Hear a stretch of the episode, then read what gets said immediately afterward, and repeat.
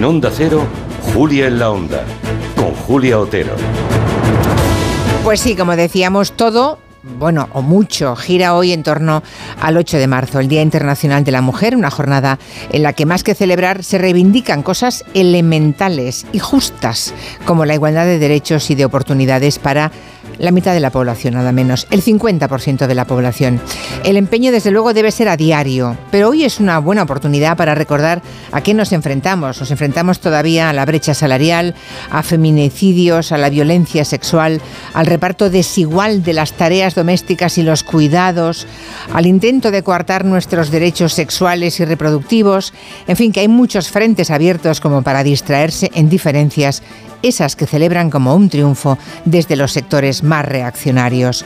Es evidente que una causa que involucra a millones de personas, a la mitad de la población, tiene que ser forzosamente una causa diversa, transversal y sobre todo en este momento intergeneracional. Madres e hijas difieren en este momento de la historia en algunas cuestiones delicadas. El peligro es que perdidas en la discusión interna e intergeneracional, insisto, nos olvidemos de aquello que nos une. Nadie tiene el monopolio del feminismo, pero será bueno que observemos atentamente qué caballo de Troya intenta entrar armado obviamente de misoginia para dividirnos. Vamos a hacer un poco de balance de este 8M, marcado por esas diferencias dentro del feminismo. Ahí está la ley del sí es sí, también el debate sobre la abolición de la prostitución. ¿Qué es el feminismo hoy? Nos preguntamos. La división con la que el patriarcado se frota las manos, ¿a qué creen que obedece? ¿Hay algún caballo de Troya quizá auspiciado por fuerzas reaccionarias o lo han propiciado las propias feministas? Nos lo preguntaremos en el tiempo de gabinete con Arancha Tirado, Javier Gallego y Angélica Rubio. A las cinco y media hoy vamos a hablar con una mujer elegante, valiente, y muy buena en lo suyo, muy buena, de las mejores. Se llama Lola Herrera y lleva seis décadas sobre los escenarios y no para, ahora mismo está de gira con una obra que se llama Adictos. Si quieren decirle algo a doña Lola Herrera, no se corten, usen ya el WhatsApp de Gelo. En el tiempo del especialista tendremos el ingeniero Jorge Morales de Labra, nuestro experto energético de cabecera. Hablaremos de la autorización del gobierno para instalar parques eólicos en hasta 5.000 kilómetros cuadrados en el mar que está siendo polémica esa decisión. También abriremos consultorio para las preguntas de los oyentes, casi siempre sobre facturas de la luz, pero ¿qué, le vamos a hacer si lo hacen para que no lo entendamos? Es que lo hacen para eso. Cualquier consulta al respecto, no dejen de plantearla a Jorge Morales de Labra en el WhatsApp de Gelo 638 442 081. A las 5 la radio va a abrir pantallas con Borja Terán cada vez hay más, por cierto. Hoy quiere hablarnos Borja de otra nueva plataforma de contenidos audiovisuales. Ya haremos pocos y ya saben, ahí hay, otra más. Hoy toca ser conscientes de la importancia de la salud respiratoria. También a lo largo del programa vamos a conocer cuestiones importantes sobre la enfermedad pulmonar obstructiva crónica, eso que conocemos como EPOC. Vamos a hablar sobre el desconocimiento y el infradiagnóstico de esta patología, especialmente en mujeres, a pesar de que es la tercera causa de muerte en todo el mundo. Nos sumamos de esta forma a una campaña con un par de pulmones, es el lema que ha puesto en marcha la compañía farmacéutica GSK dentro de la iniciativa Pulmón pulmón sano, futuro sano. Y ahora pues saludo a los compañeros de la mesa de redacción con, los que vamos a compartir otras noticias del día. Tenemos a Marina Martínez Vicens. Muy buenas. Tenemos a Jaume Más. Buenas tardes. Ana León. Hola. A Miguel Ángel Cajigal, el berroquista. Hola, ¿qué tal? Desde la Ciudad de la Cultura, en Santiago de Compostela, como siempre. Y Maldita Hemeroteca con Clara Jiménez Cruz. Hola, buenas tardes. En un ratito tendremos también por aquí a Miguel Romero. Hoy viene con una camada entera de cachorritos preciosos. No sé si Clara quiere otro. ¿Quieres otro perrito, Clara?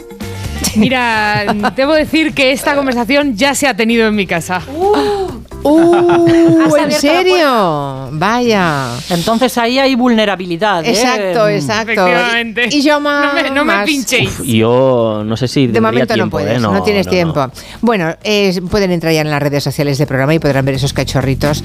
Si quieren comentar cualquier cosa al hilo de cualquiera de los contenidos, ya saben, 638 442 081.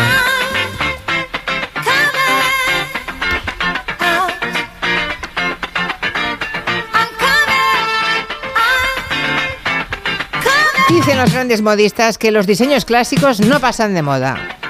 Lo mismo que las grandes canciones.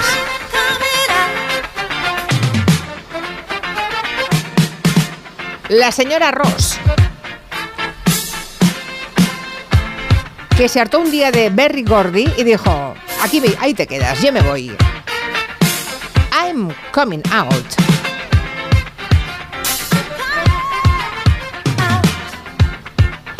Y luego, himno LGTBI.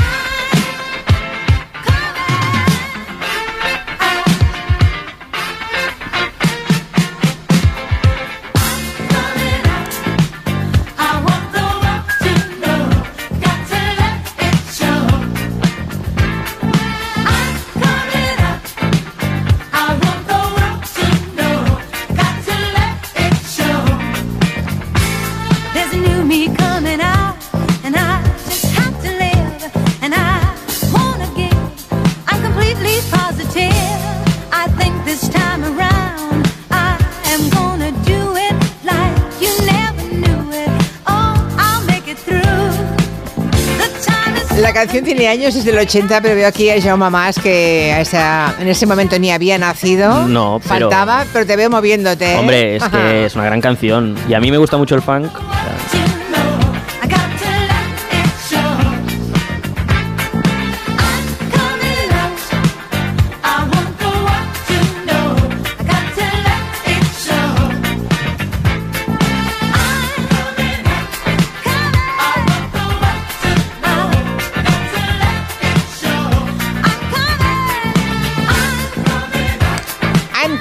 Voy a salir. ¿Ya tenéis pensado a qué mani vais a ir?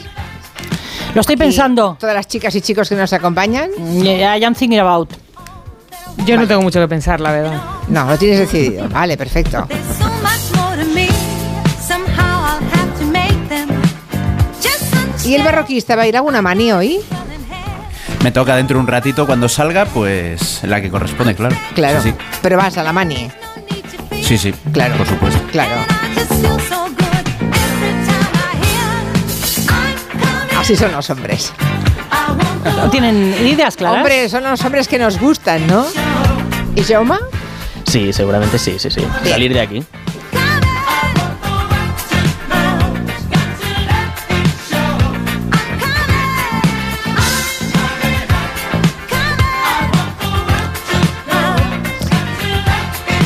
Y ya que estamos hablando de 8 de marzo, tenemos que contar que han vuelto los abucheos para Irene Montero, que ha habido varias asistentes que han interrumpido un acto, que era el acto, digamos, oficial del día 8 de marzo del Ministerio.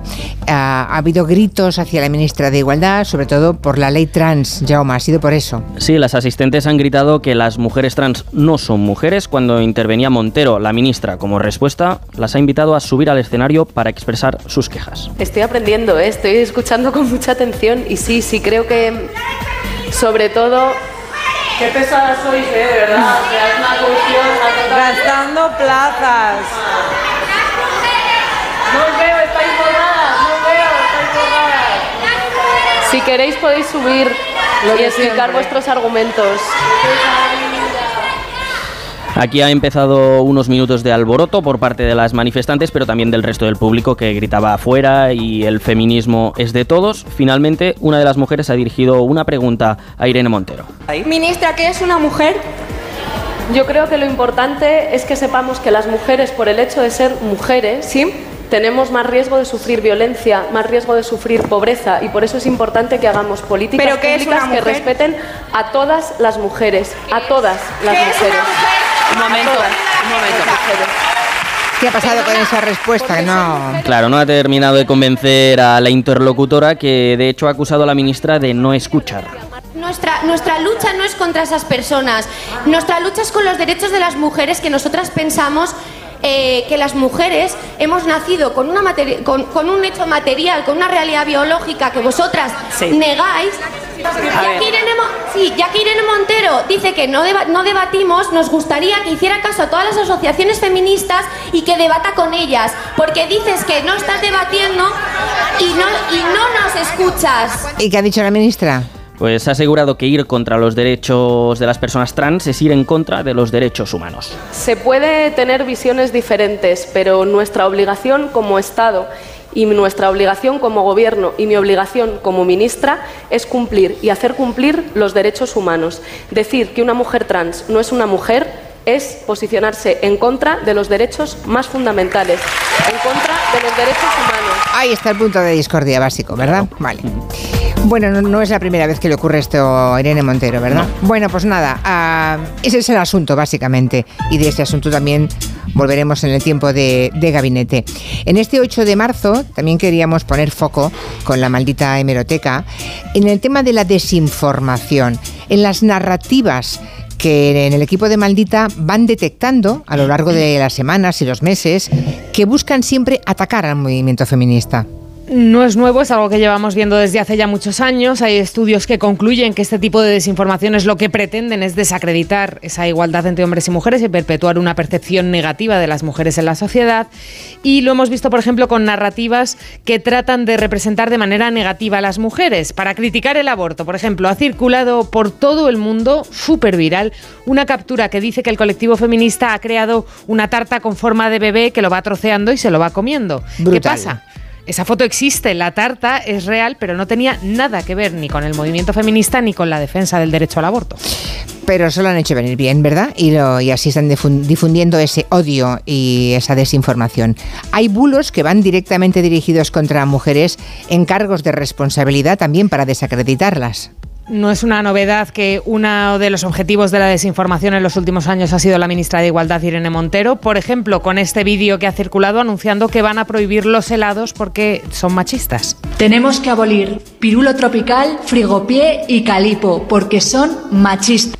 Bueno, aunque se ríen en casa, porque es que nadie puede hacer otra cosa más que reírse. Es el audio de una imitadora de la ministra que está haciendo un chiste, ¿no? Un- una burla. Bueno, pues hay gente que se lo ha creído. Hay que decir que no una imitadora muy buena, además es un vídeo de humor y la que habla efectivamente no es Irene Montero. También hemos desmentido bulos sobre políticas de igualdad, como aquel de que el gobierno se había gastado 20.000 millones de euros en charlas sobre feminismo. Recordaréis que era un presupuesto para cuatro años, que no era exclusivo del Ministerio de Igualdad, también iba a otras carteras y además en su mayoría iba a estar dirigido a los subsidios para progenitores de niños afectados por enfermedades graves o para aumentar las plazas de educación infantil. Sí, sí, eso lo comentamos en su momento. Estuvieron con esa matraca bastantes semanas, ¿eh? bastantes Toda- meses. Todavía circula, ¿eh? no te creas que es una cosa que se ha muerto. Ya, Todavía ya. hay quien lo reivindica como si fuese real. Eh, bulo, bulo enorme. Otra de las narrativas desinformadoras que hemos visto en los últimos meses está centrada en las personas trans. Y también asociándolas a puestos de responsabilidad o de poder, con bulos, por ejemplo, como que la mujer de Pedro Sánchez, Begoña Gómez, la primera dama francesa Brigitte Macron o Michelle Obama, en realidad son hombres, son contenidos que utilizan filtros o imágenes falsas para sostener esa teoría de la conspiración que ha cruzado fronteras de que las primeras damas de algunos países en realidad son mujeres trans. Bueno, hace poco hemos sabido que Begoña Gómez, la esposa del presidente del gobierno, ah, por fin se ha decidido a denunciar a una de las personas que ha difundido ese bulo incluso en una televisión. ¿No? En fin, narrativas organizadas y desinformadoras que tienen un único objetivo, atacar a las mujeres. Vamos a hablar ahora de exposiciones. En este caso, en el Rijksmuseum de Ámsterdam van a hacer una exposición que va a ser muy celebrada, la exposición del año, dice Miguel Ángel Cajigal, porque es de Vermeer, y por lo visto pusieron a la venta las entradas, no sé cuánto tiempo va a durar, pero volaron, ¿no? Cuéntanos, porque las cifras son muy elocuentes de lo que intentas hoy transmitir a los oyentes de Gelo. Pues sí, la verdad es que, a ver, ¿a quién no le gustan los cuadros de Vermeer? ¿no? A nadie. Es, es uno de los artistas. es, es que es, vamos, es como de. Lo- lo de no- automáticamente sí- ¿No te gustan las meninas y qué? Tienes que hacerlo al revés con Vermeer. Si no te gusta... Ostras, eso sería demasiado polémico, ¿no? Es como si, si tienes a alguien que no le gusta la joven de la perla, pues lo borras del WhatsApp o Eso algo así, es. no sé, algo, algo así por lo menos. Entonces, claro. Vermeer, este pintor holandés de Delft, pintor barroco de mi época, eh, que le gusta prácticamente todo el mundo y que además es el autor de algunos de los cuadros más famosos del mundo, empezando por La joven de la perla, han tenido la idea en el Rijksmuseum de Ámsterdam de dedicarle eh, una monográfica con una característica además, y es que de, de Vermeer se conservan muy poquitos cuadros, alrededor de unos 32-35, dependiendo cuáles demos por seguros. De esos 32-35, 28 están ahora mismo en Ámsterdam, en la exposición que se inauguró hace unos días, con lo cual, pues si te gusta el arte en general, si te gusta Vermeer en particular, que es que sí, o sea, que es que sí a todo, lo normal es que quieras estar en esa exposición. ¿Cuál es el problema? Pues el problema es que, mm, aunque hubo venta anticipada desde varios meses antes de la exposición, a los cuatro días de inaugurarse, que se inauguró el 10 de febrero, desaparecieron ya todas las entradas. ¿Que fueron cuántas? Volaron lite- 200.000 entradas. Toma. Casi nada. O sea, una A cosa... 30 euros que- cada una, ¿eh? No crean que era 5 euros, no, a 30 euros cada una. a 30 eurazos cada una, porque el Rijksmuseum, en una maniobra, bueno, comercial interesante, obliga a la gente que quiera ver la exposición de, de Vermeer a comprarse la entrada de Vermeer y la entrada a la colección permanente. Eh, estaría bien que luego nos contasen cuántas de las personas que fueron a Vermeer fueron también a la colección permanente del Rijksmuseum, que es un museazo, ¿eh? es uno de los mejores museos de Europa. Entonces, claro, con todo esto se montó ya un poco de tensión, porque la gente hacía sus planes, decía, bueno, pues hasta junio me gustaría pasarme por Ámsterdam a ver la exposición y de repente, ya, nada más empezar la exposición, catapuf, ya no quedan entradas, olvidaos. ¿Y no han ampliado? El, eso es lo divertido, porque hace dos días, de hecho este lunes, eh, abrieron un espacio web adicional para vender pues un cupo que han ampliado, supongo, o de alguna manera echando números habrán dicho, pues podemos poner X entradas a la venta. Y al reabrir para, abrir, eh, eh, para vender entradas extra, se les colgó la página web. O sea, con la cantidad de visitas que estaban recibiendo para esas entradas extra, literalmente estos son los juegos del hambre para ver la exposición de Vermeer, eh, se les ha colgado la web. Es una cosa loquísima. Entonces, claro, yo quería que lo comentásemos hoy porque creo que es uno de esos casos muy interesantes de reflexionar sobre cómo el espectáculo alrededor de las exposiciones, sobre todo alrededor de artistas muy famosos, como es Vermeer, que ya era famoso, ya gustaba mucho, pero sobre todo después de la película de Colin Firth y Scarlett Johansson, la cosa ya se disparó a niveles extraordinarios, eh, cómo afectan al funcionamiento normal de los museos e incluso al propio mundo del arte. Lo que ocurre es que las cifras son todavía más elocuentes que lo que nos está contando de las entradas eh, Miguel Ángel Cajigal. Has hecho unos cálculos mu- muy divertidos, es que me lo estoy imaginando, ¿eh? A cuánto toca por persona ver cada una de las salas y cada uno de los cuadros. Es que es visto y no visto. Se han pagado 30 euros y van a ir, les van a ir empujando para sacárselos de en medio. Porque tocan a cuánto? A, a un segundo cada uno por cuadro, ¿no? Toca- bueno, toca comparti- poquito. compartido con, con tropecientos más al lado, claro. Toca poquito. Es cierto que hay gente que ya ha visto la exposición y que estos días en redes me ha dicho, pues yo fui a tal hora y a tal hora no había demasiado agobio. Yo me creo evidentemente lo que la gente me dice, yo no he ido a verla y no voy a ir a verla, entonces me tengo que creer lo que me cuenta la gente que sí ha ido. Pero contemos 200.000 entradas. Si dividimos, es una, es una división fácil, ¿eh? Hasta el día que cierra la exposición estamos hablando de que entrarán unas 1.800 personas al día. Que no es una cantidad exagerada, pero bueno, es una cantidad potente para una exposición. ¿Cuál es uno de los problemas? Que decíamos que hay muy pocos cuadros de Vermeer, es decir, son Claro. 28 cuadritos. Y además, ojo, porque quien no conozca los cuadros de Vermeer en persona, en general son muy pequeños. Eh, van entre el tamaño mm, carpeta de instituto a directamente el, tamaño tarjeta postal. Algunos de los cuadros más importantes de Vermeer, como por ejemplo la encajera, que está en el Louvre, eh, es muy pequeñito, es como un posavasos, ¿vale? O sea que es un cuadro que no pueden ver, por ejemplo, cuatro personas al mismo tiempo, porque no hay dónde meterse. claro, claro. Yo echando cuentas ver, fáciles, sí. me da que si la exposición contiene 28 cuadros, eh, eso significa que cada 10 minutos más o menos, 30 personas tienen que ver la expo completa. ¿Vale? ¿Completa? O sea, cada 10 Yo- cada Ay, 10 ay, ay, minutos. Vale. te tienes que ver la expo completa. Eh, evidentemente no hay nadie que te obligue, que yo sepa, a que cumplas este cupo y los cupos que ha organizado el Rijksmuseum intentan que esto sea lo más coherente posible. También es cierto que delante de la joven de la perla no va a haber tres personas, va a haber 25. Entonces, bueno, la joven de la perla y tres o cuatro cuadros más atraen mucha atención y eso probablemente te va a permitir que otros cuadros los puedas ver con mucho más Sí, pero la joven de la perra ya doy por sentado que lo van a ver tres, tres de cada mil que entren, claro. La Porque joven los de que la están perla por de detrás, tirón. imposible, claro. Claro, claro. Bueno. Es como ir a una discoteca y allí viendo la joven de la perla, que por cierto, normalmente se expone en el Mauritius de La Haya, que está a menos de 50 minutos de Ámsterdam. O sea que normalmente en tu viaje a Ámsterdam te podías ver la joven de la perla simplemente cogiéndote un tren, en una horita veías la joven de la perla. No era tan complicado. Pero claro, ahora está en el Rijksmuseum y ha generado esta especie de efecto de llamada el tener todos los Vermeer juntos. Es, creo que es un tema interesante para pensar, ¿no? Sí, No porque- pensaremos del, del colapso de según qué exposiciones, ¿no? Que pueden morir de éxito. De eso luego seguimos hablando, ¿no, Miguel Ángel? Efectivamente, sí. sí, de, momento, de momento dice aquí una oyente, Lore, que la borremos, que a ella no le gusta la joven de la perla, que está muy sobrevalorado, que, no Hombre, le, no ve, vayas, que favor. no le ve nada Bueno, de eso está bien. especial y que la perla es muy pequeñita y que está dispuesta a que la ah, dejemos mm, condenada al ostracismo. ¿Qué os parece? Me fascina, me fascina hombre. Me eso. encanta el humor de los oyentes. A mí me dijo una vez un amigo que le había decepcionado la fontana de Trevi y para mí es lo más impactante que he oído en mi vida.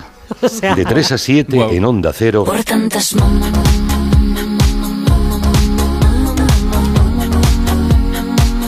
Juli en la Onda. todas las Con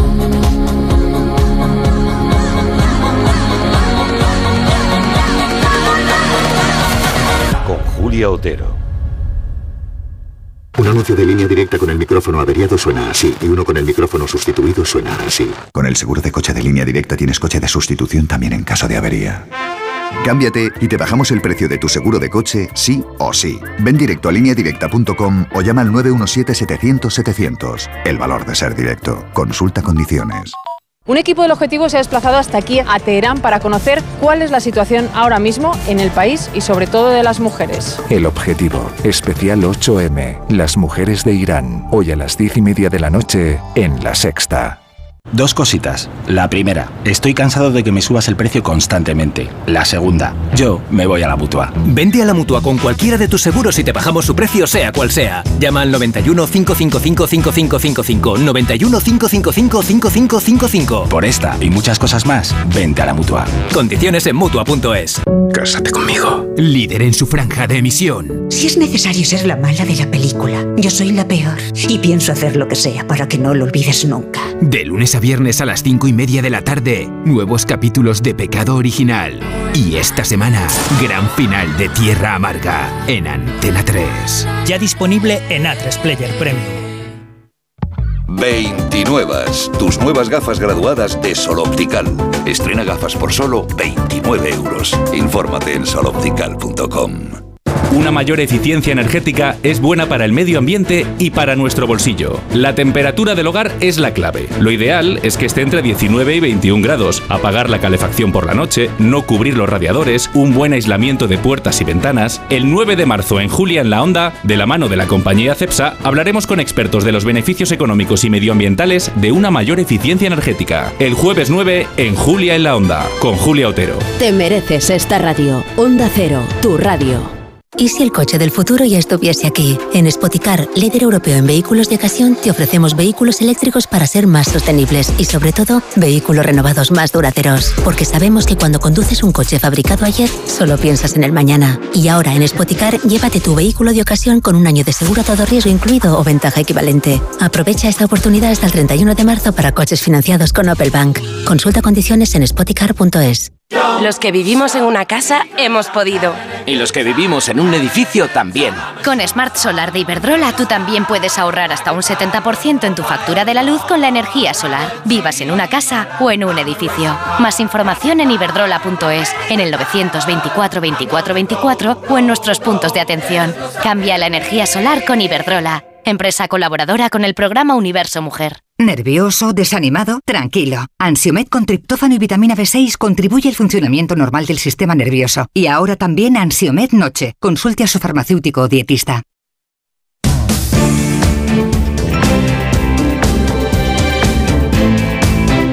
Ya tenemos las primeras opiniones de los oyentes sobre los museos y las aglomeraciones. Yo tengo acceso libre al Rijksmuseum y al Moritz para ver la colección tanto ahora y está mucho mejor montado de lo que parece, con lo cual es muy posible que se pueda contemplar con mayor tranquilidad de lo que parece viendo las cifras de esa manera. ¿Vale?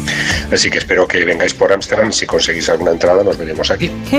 Mira, si alguno de los oyentes tiene entrada para ir al museo y nos lo quiere contar o ya lo ha visto, porque empezó el 10 de febrero, ¿verdad? Miguel Ángel. Efectivamente. 10 de sí, sí, febrero. el 10 de febrero. Si nos lo quieren contar, estaremos encantados. Esta semana ha nacido un nuevo premio literario que, como lectora y amante de la poesía de Joan Margarit, el gran Joan Margarit, me ha encantado. Ha nacido el Premio Internacional Joan Margarit de Poesía. Sí, nos encanta esta noticia. Es un premio que ha creado el Instituto Cervantes junto la- con la editorial La Cama Sol y la familia del poeta que a su vez tenía un montón de premios, entre ellos el Reina Sofía de Poesía y el Cervantes. El año que ganó el Cervantes estuvo aquí. Sí. Y nos dijo lo que creía que él, eh, para qué cree él que sirven los premios. Toda la vida he creído que la poesía es uno de los instrumentos de consuelo más serios que hay, junto con la música. Eh, entonces, un premio significa que este consuelo, que es el poema que tú estás haciendo, pues va a llegar a más gente, así de sencillo. Y este premio que lleva su nombre es un galardón internacional que va a premiar la obra de poetas extranjeros de trayectoria consolidada, respondiendo a ese interés que siempre tuvo por dar a conocer a sus poetas preferidos que escribían en otros idiomas. Su hija nos cuenta que dedicó muchísimo tiempo a esa labor. Él siempre quiso difundir a sus poetas preferidos en otras lenguas, tanto en catalán como en castellano. Eh, tradujo a Thomas Hardy, a Elizabeth Bishop, tradujo a Rilke, eh, siempre con personas que conocían con profundidad el idioma de esos poetas, ¿no? Porque Margarit pensaba que la poesía solo se puede escribir en la lengua materna del poeta. La lengua materna no es obligatoria en, en prosa. En cambio, yo la des- desafiaría a usted que me dijera un solo gran poeta en el mundo en que vivimos que haya escrito en una lengua que no sea la materna. La poesía es el lenguaje de las emociones y por eso necesita la lengua materna. ¿no? Este premio va a servir para dar a conocer internacionalmente la obra de Margarit, que estaba convencido de que la poesía emana de la vida. Para, para ser un buen poeta necesitas primero de todo una vida. Si no, ¿de qué vas a hablar si no tienes una vida o Claro. tu vida es muy pobre? Quiero decir, tener una vida pues amorosa, sexual, económica, eh, civil, eh, en fin, tener todas estas vidas. Una vida. Son fragmentos de una entrevista que le hiciste en mayo de 2019. Él fallecía en febrero del 21. Sí, la recuerdo tan, tanto, tanto esa entrevista de Joan Margarit. Eso que dice de la poesía como consuelo, es verdad, su poesía es consuelo puro. Y, Y escucharle en esta tre- entrevista, si alguien la quiere recuperar, Ay, también sí. consuela muchísimo. Sí, la verdad es que escucharle, yo, yo la recuerdo mm, como media hora maravillosa, deliciosa, de hablar con un sabio y de qué forma, con qué palabras tan sencillas podía eh, expresar lo más profundo y complejo del ser humano, ¿no? Es un poco la, la- la definición también Sí. de su poesía. Bueno, pues nada, que nos encanta que haya ese premio Joan Margarit, desde aquí un abrazo a su familia y particularmente a Mónica Margarit. Más cosas, no sé si han oído hablar ustedes de Óscar Jiménez, es un influencer que hace unos días fue linchado en redes. De la forma más absurda e injustificada se convirtió en carne de memes, de mofas. Bueno, como respuesta, él ha dado, ¿verdad, Anne? Una lección sobre salud mental, que, bueno, afortunadamente también ha sido viral, más todavía que los ataques que recibió. Sí, es, es la buena noticia. Óscar Jiménez es actor de Barcelona, hace vídeos en TikTok hablando de música y de moda y el fin de semana subió un vídeo contando cuáles eran sus 10 canciones favoritas de Arctic Monkeys. En el número 10, Are You Mine? En el número 9, A Certain Romance. Bueno, este era el vídeo. Alguien decidió hacer mofa con él de cómo Oscar va moviendo la cabeza al son de la música cuando presenta las canciones y a partir de ahí pues miles de mensajes, críticas, insultos, ridiculizaciones y mucho odio anónimo. O sea, imaginad un chaval que habla de música inocentemente y de pronto le persigue una horda de El primero no entendió nada, pero luego decide responder. Nadie se merece de verdad levantarse un día y ver miles de personas insultándoles. He visto cosas terribles. Espero que la gente que comenta esas cosas no sea consciente del daño que puede hacer. Porque yo hoy estoy mal. Yo podré gestionarlo, porque tengo las herramientas para hacerlo. La historia puede acabar de una forma muy distinta para alguien que no. Me gustaría que mucha gente de las que ha comentado barbaridades lo pensara y que este vídeo llegara y que lo vieran. Y bueno, esta historia sería una más de esas de hate que llaman, ¿no? Si no fuera porque dentro de lo horrible que es, pues empezamos a notar síntomas positivos. Sí que quería agradecer a todos los que he visto que han salido a decir algo, que han dicho, ¿qué es esto? ¿Por qué? Que un chaval que comparte canciones y simplemente se lo pasa bien tiene que recibir todo, toda esta cantidad de odio. Algunos de esos que contribuyeron a las risas y a la mofa han contestado que no eran conscientes de la repercusión. Alguno ponía desde mi humilde cuenta una disculpa. Esto, caramba, es, es nuevo, ¿no? Sí, eso es nuevo, sí. Sí, y el aluvión de apoyo es, es aún más grande que, que las críticas. Así que hablar de salud mental y concienciar sobre los efectos nocivos de las redes parece que sí que sirve. Bueno, ¿qué se debe sentir, verdad? Cuando, te, cuando alguien es mm, insultado sistemáticamente en las, redes, en las redes, ¿qué deben sentir los que lo resisten y soportan? La reforma de la ley del solo sí es sí, que ha propuesto el Partido Socialista sin Unidas Podemos, ya ha iniciado su tramitación parlamentaria. Eso sí, después de un debate muy bronco ayer en el Congreso. Sí, la toma en consideración de la reforma del PSOE ha salido adelante a última hora esa votación con los votos a favor del Partido Popular de Ciudadanos, de PNV y de algunos grupos minoritarios. Vox finalmente se abstuvo y la mayoría de socios de la investidura junto con Podemos votaron en contra. Esos apoyos del Partido Socialista fueron uno de los reproches que hizo la diputada de Unidas Podemos, Lucía Muñoz. Hoy ustedes, señorías del PSOE, se han aliado con Vox y con el PP para volver al Código Penal de la manada. Obviamente esto no sentó muy bien en el Partido Socialista. No, en el PSOE están empezando a enfadarse con la actitud de sus socios. Andrea Fernández, diputada y secretaria de Igualdad del Partido Socialista, dijo que estaban cansadas. Estamos cansadas de sus peroratas, señorías de Unidas Podemos.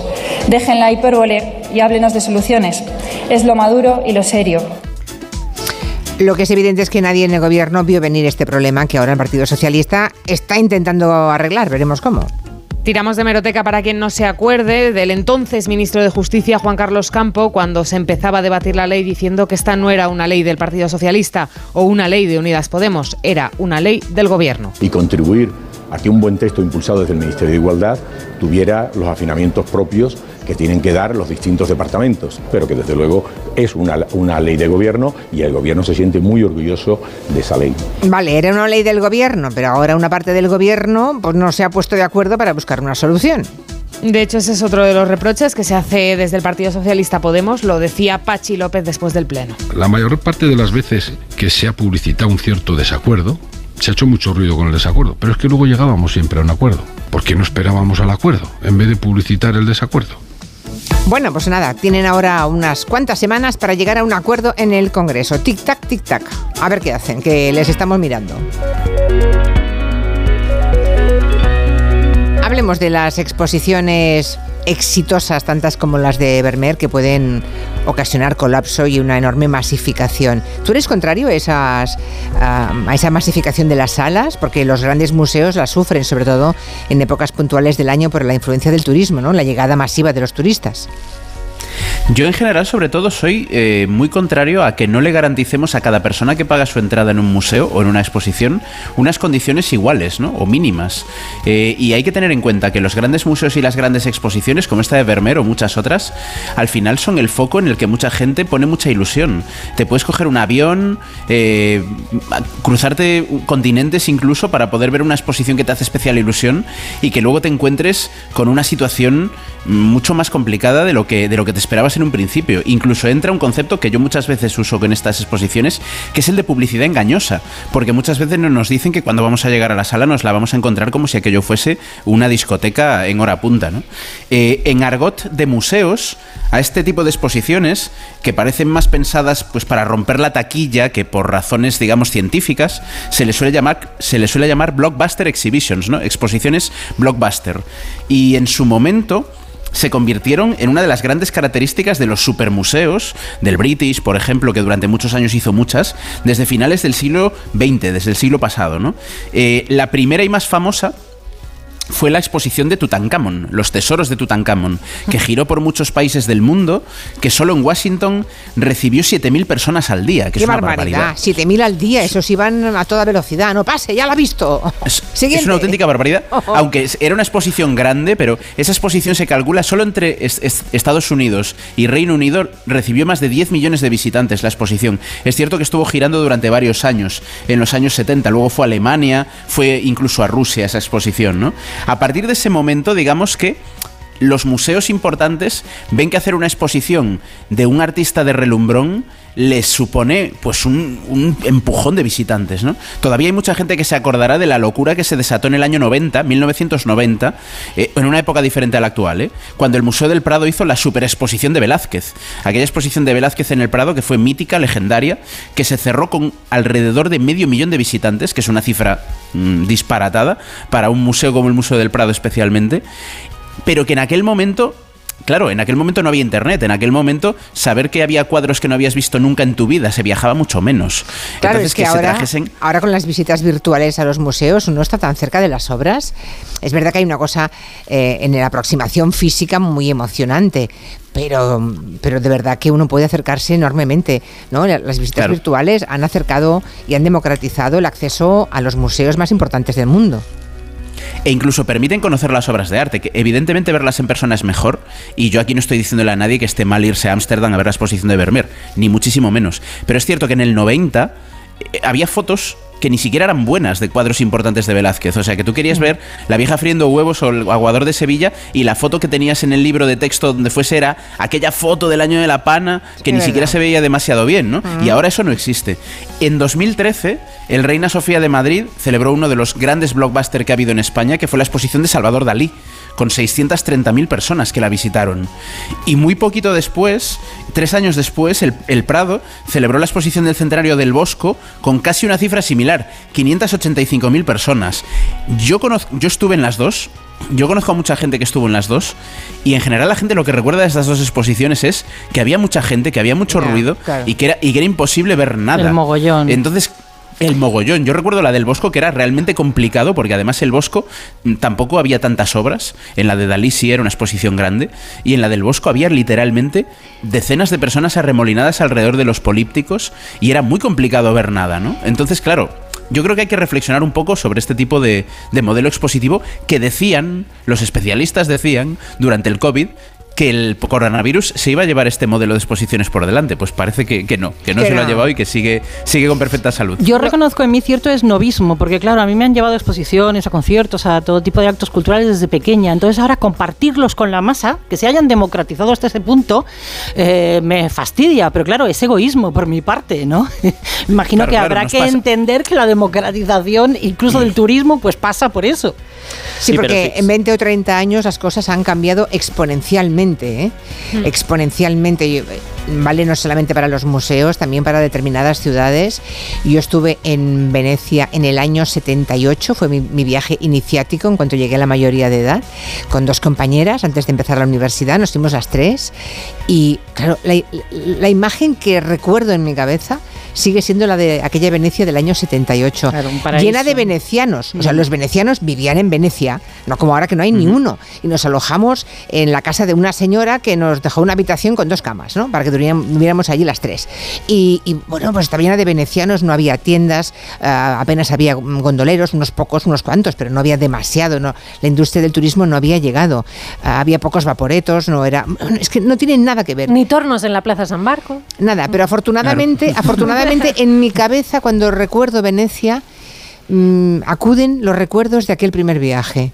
Otros posteriores terribles no, no han sepultado la primera, ra- la primera imagen que tengo de Venecia. Si de una exposición o de un concierto o de un viaje lo que te acuerdas mejor es de que hay mucha gente, eso oye, Mal rollo, señal. sí, sí, mal rollo. Mal rollo. Les hablamos enseguida de. Luego, luego veremos si resulta o no rentable esto de las macroexposiciones, ¿eh? que también tiene respuesta para eso el barroquista. Y también les contamos lo del ejercicio físico, que dicen que es mejor que las pastillas, ya verán. En Onda Cero, Julia en la Onda, con Julia Otero.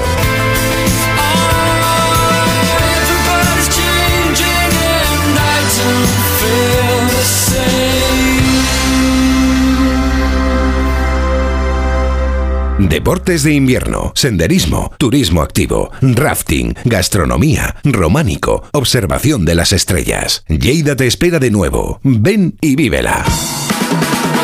El próximo 12 de marzo descubre todo lo que te ofrece la provincia de Lleida, tanto en el Pirineo como en la Plana, en un viaje sonoro en Gente Viajera, con el patrocinio de la Generalitat de Cataluña. Este domingo a las 12 del mediodía, Gente Viajera en directo desde Lleida, con Carlas Lamelo. Te mereces esta radio. Onda Cero, tu radio. ¿Tú sabes cómo reclamar una factura de la luz? Yo tampoco. Por eso soy de Legalitas. Porque cuento con expertos que me ayudan a solucionar los temas que yo no controlo. Por solo 25 euros al mes puedo contactar con ellos todas las veces que quiera. Hazte ya de legalitas. Y por ser oyente de Onda Cero, y solo si contratas en el 900 100 ahórrate un mes el primer año. Legalitas. Y sigue con tu vida. Cuando Sofía abrió su paquete de Amazon, los ojos se le abrieron como platos. Botones sensibles al tacto y sensor de presión inteligente. Era el cepillo de dientes eléctrico de sus sueños por un precio menor del que jamás habría imaginado. Cinco estrellas de Sofía. Empieza a buscar en Amazon hoy mismo. Los mejores True Crime ahora se escuchan. Denise hacía el camino en solitario. La peregrina. Nada se sabe de ella desde el momento de su desaparición. Nunca antes habíamos visto ningún caso en que una persona te viola y te deja en el sitio donde te cogió. Una misma marca sobre las víctimas. El asesino de la baraja. Dos cartas de la baraja situadas a su lado. Solo en Sonora. Tus hijos ya son adolescentes y es lógico y normal que te preocupe algo así. Ahora que han crecido ya no hacen planes con nosotros. Se quedan en casa solos o eso dicen. Y me preocupa lo que pueda pasar. Pues eso con Securitas Direct tiene solución, porque con su alarma estarán protegidos dentro de casa ante cualquier emergencia y con sus cámaras podrás ver que todo va bien, porque tú sabes lo que te preocupa y ellos saben cómo solucionarlo. Llama ahora al 900-272-272 o entra en securitasdirect.es.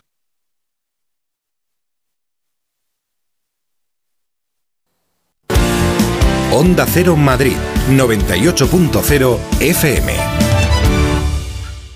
Testimonios reales. Yo soy Marciana. Yo soy Lali y somos amigas. ¿Cuánto que nos conocemos? Mucho tiempo, ¿verdad? Hemos ido a todos los sitios juntas.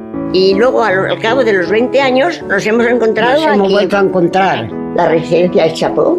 Me acogieron a mí aquí así. Y desde entonces, feliz. Pero no puedo hablar porque me emociono. Mi residencia es mi casa. Comunidad de Madrid.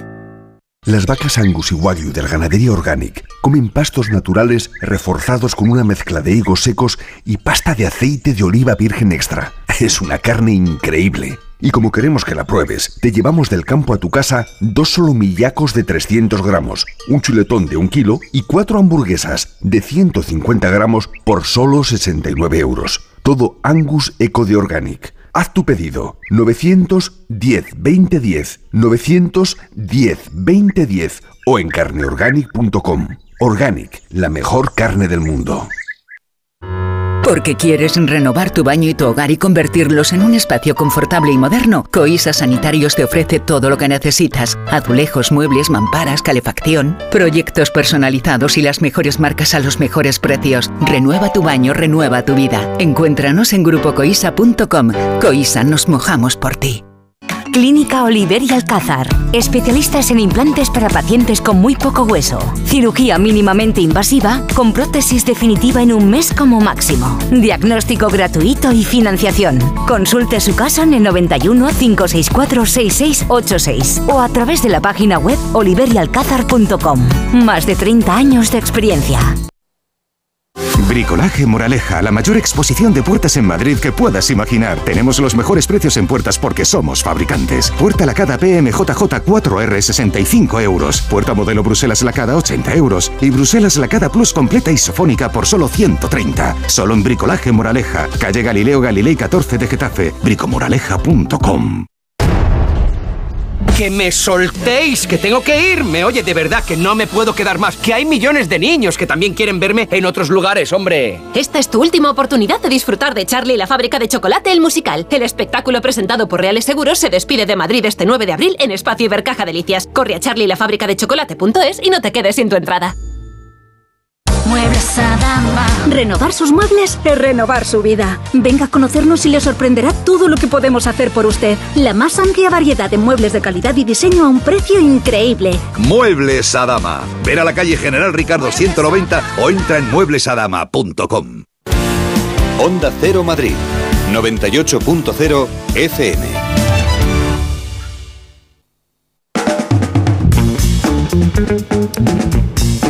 Las 3 y 47 minutos, una hora menos en Canarias. Aquí seguimos en la mesa de redacción. Hoy con la incorporación, como todos los miércoles, de Miguel Ángel Cajigal, el barroquista, hablando de las macroexposiciones. Tenemos pendientes algunos temas. Este del ejercicio, que tiene mejores efectos sobre la salud que tomar fármacos o incluso la terapia en algunos trastornos. Así es, en casos de depresión, ansiedad o estrés, hacer deporte puede mejorar los síntomas de la mayoría de casos. Así lo afirma un estudio de la Universidad de South Australia, uh, publicado en la British Journal of Sports Medicine. Se trata de un estudio del más extenso hecho en este campo con casi 130.000 participantes y es que entre los resultados también destacan los beneficios entre las mujeres embarazadas o que acaban de parir o también entre las personas diagnosticadas con VIH o problemas de riñones. Pero para notar esos efectos tampoco es necesario ¿eh? hacer tres horas de ejercicio al día con actividades como andar, pilates o yoga ya se nota la mejora. Eso sí, tienen mayor efecto aquellos con intensidad más alta y menos duración que los suaves y durante más duración. Mira, esto es lo que le dijo Aznar a Zapatero,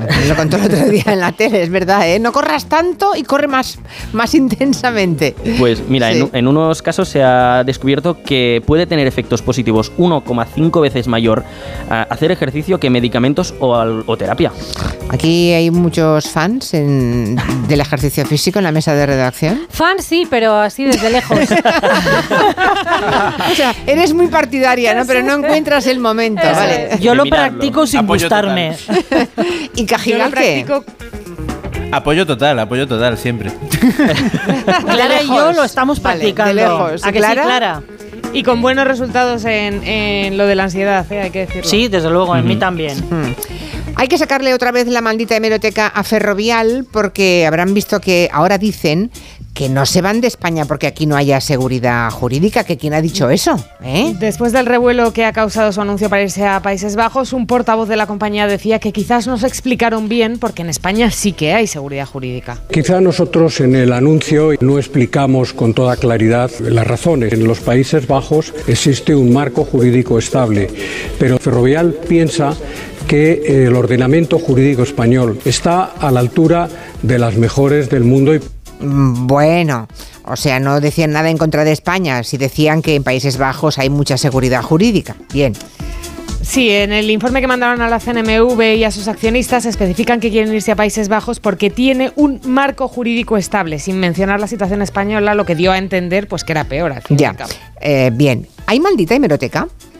Sí, hay maldita hemeroteca porque hemos encontrado unas declaraciones del presidente de Ferrovial, de Rafael del Pino, que en enero decía que en España hacía falta mejorar la seguridad jurídica. Hablando como empresario, creo que debemos volver a convertir España en un destino atractivo para invertir y para ello hace falta seguridad jurídica en todos los ámbitos.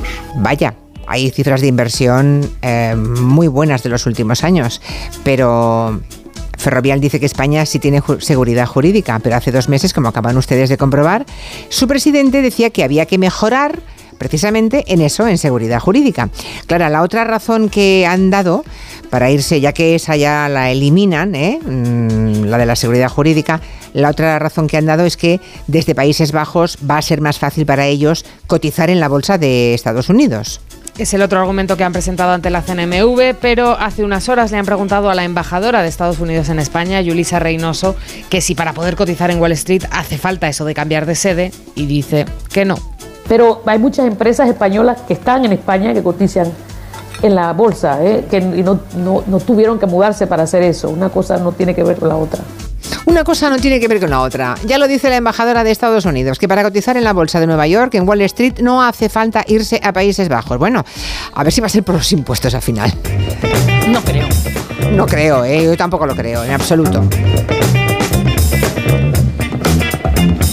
Las mujeres a día de hoy siguen teniendo una presencia mucho menor que los hombres en los medios de comunicación. Hay que mirarse al ombligo, hay que mirar hacia nosotros y ver cómo andamos, ¿no? ¿Cómo estamos? Desde luego, porque este estudio, que es eh, realmente muy detallado, muy prolijo, que ha hecho Llorente y Cuenca, eh, analizando 14 millones de noticias aparecidas en el último año en 12 países, arroja algunos datos y algunas conclusiones que dan que pensar. Luisa García es la coordinadora de este informe. Si un extraterrestre quisiera conocer nuestro planeta, fijándose en esas noticias pensaría que en la Tierra hay tres hombres por cada mujer, en lugar de ser 50-50, porque la visibilidad de las mujeres es casi tres veces inferior a la de los hombres a través de los medios de comunicación infrarrepresentadas, retratadas eh, a través de estereotipos y asociadas a determinadas eh, situaciones. Solo hay un tema en el que aparecen más mujeres que hombres. Es desgraciadamente todo lo que tiene que ver con violencia, acoso. En el extremo contrario, el ámbito donde hay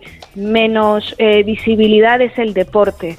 Para ver una noticia sobre una mujer deportista tienes que ver 20 noticias sobre hombres en el, en el deporte o sobre deporte masculino. Y luego cuando se habla de nosotras se menciona más nuestro género y menos nuestro nombre propio.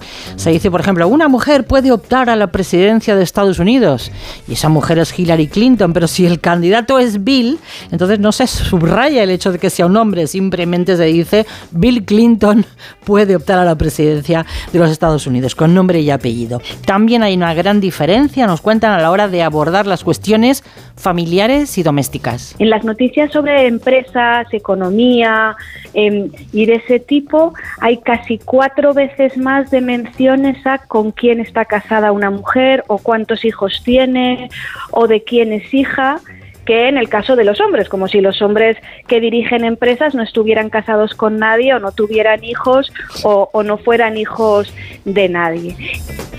Son algunos de los datos, pero hay muchísimos. Es un informe realmente completo, muy llamativo, donde 14.000 noticias arrojan la realidad de lo que son los medios. Tengo aquí un mensaje, un correo que nos ha enviado una oyente que nos escucha desde Ámsterdam, porque vive allí, Miguel Ángel, y nos dice Raquel, que es el nombre de la oyente, que Vermeer en neerlandés se pronuncia Fermier. Anda.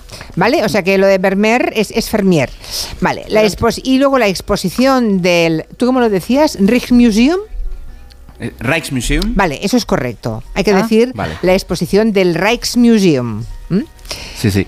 Y dice esta oyente que es verdad que había muchísima gente, pero que eligieron emplear el tiempo y atención en los cuadros de Fermier que habían traído de fuera.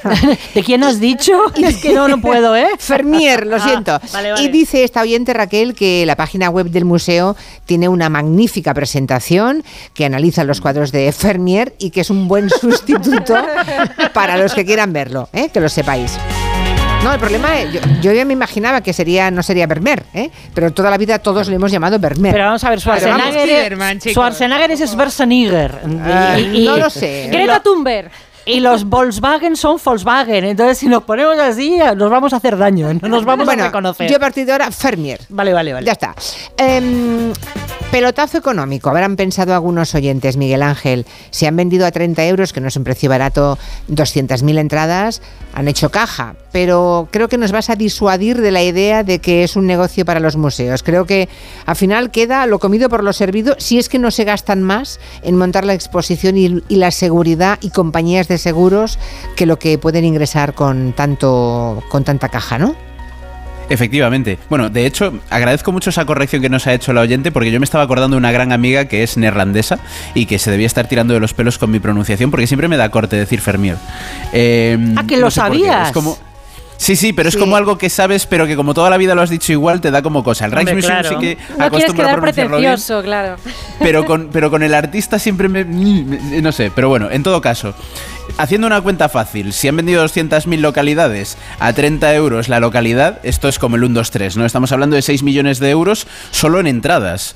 Esto puede parecer un pastizal, pero en realidad es que esto es calderilla. Los seguros. El seguro de la joven de la perla, me apuesto yo aquí en antena que ese dinero ya se, lo, ya se lo lleva el seguro de la joven de la perla y de un par de cuadros más.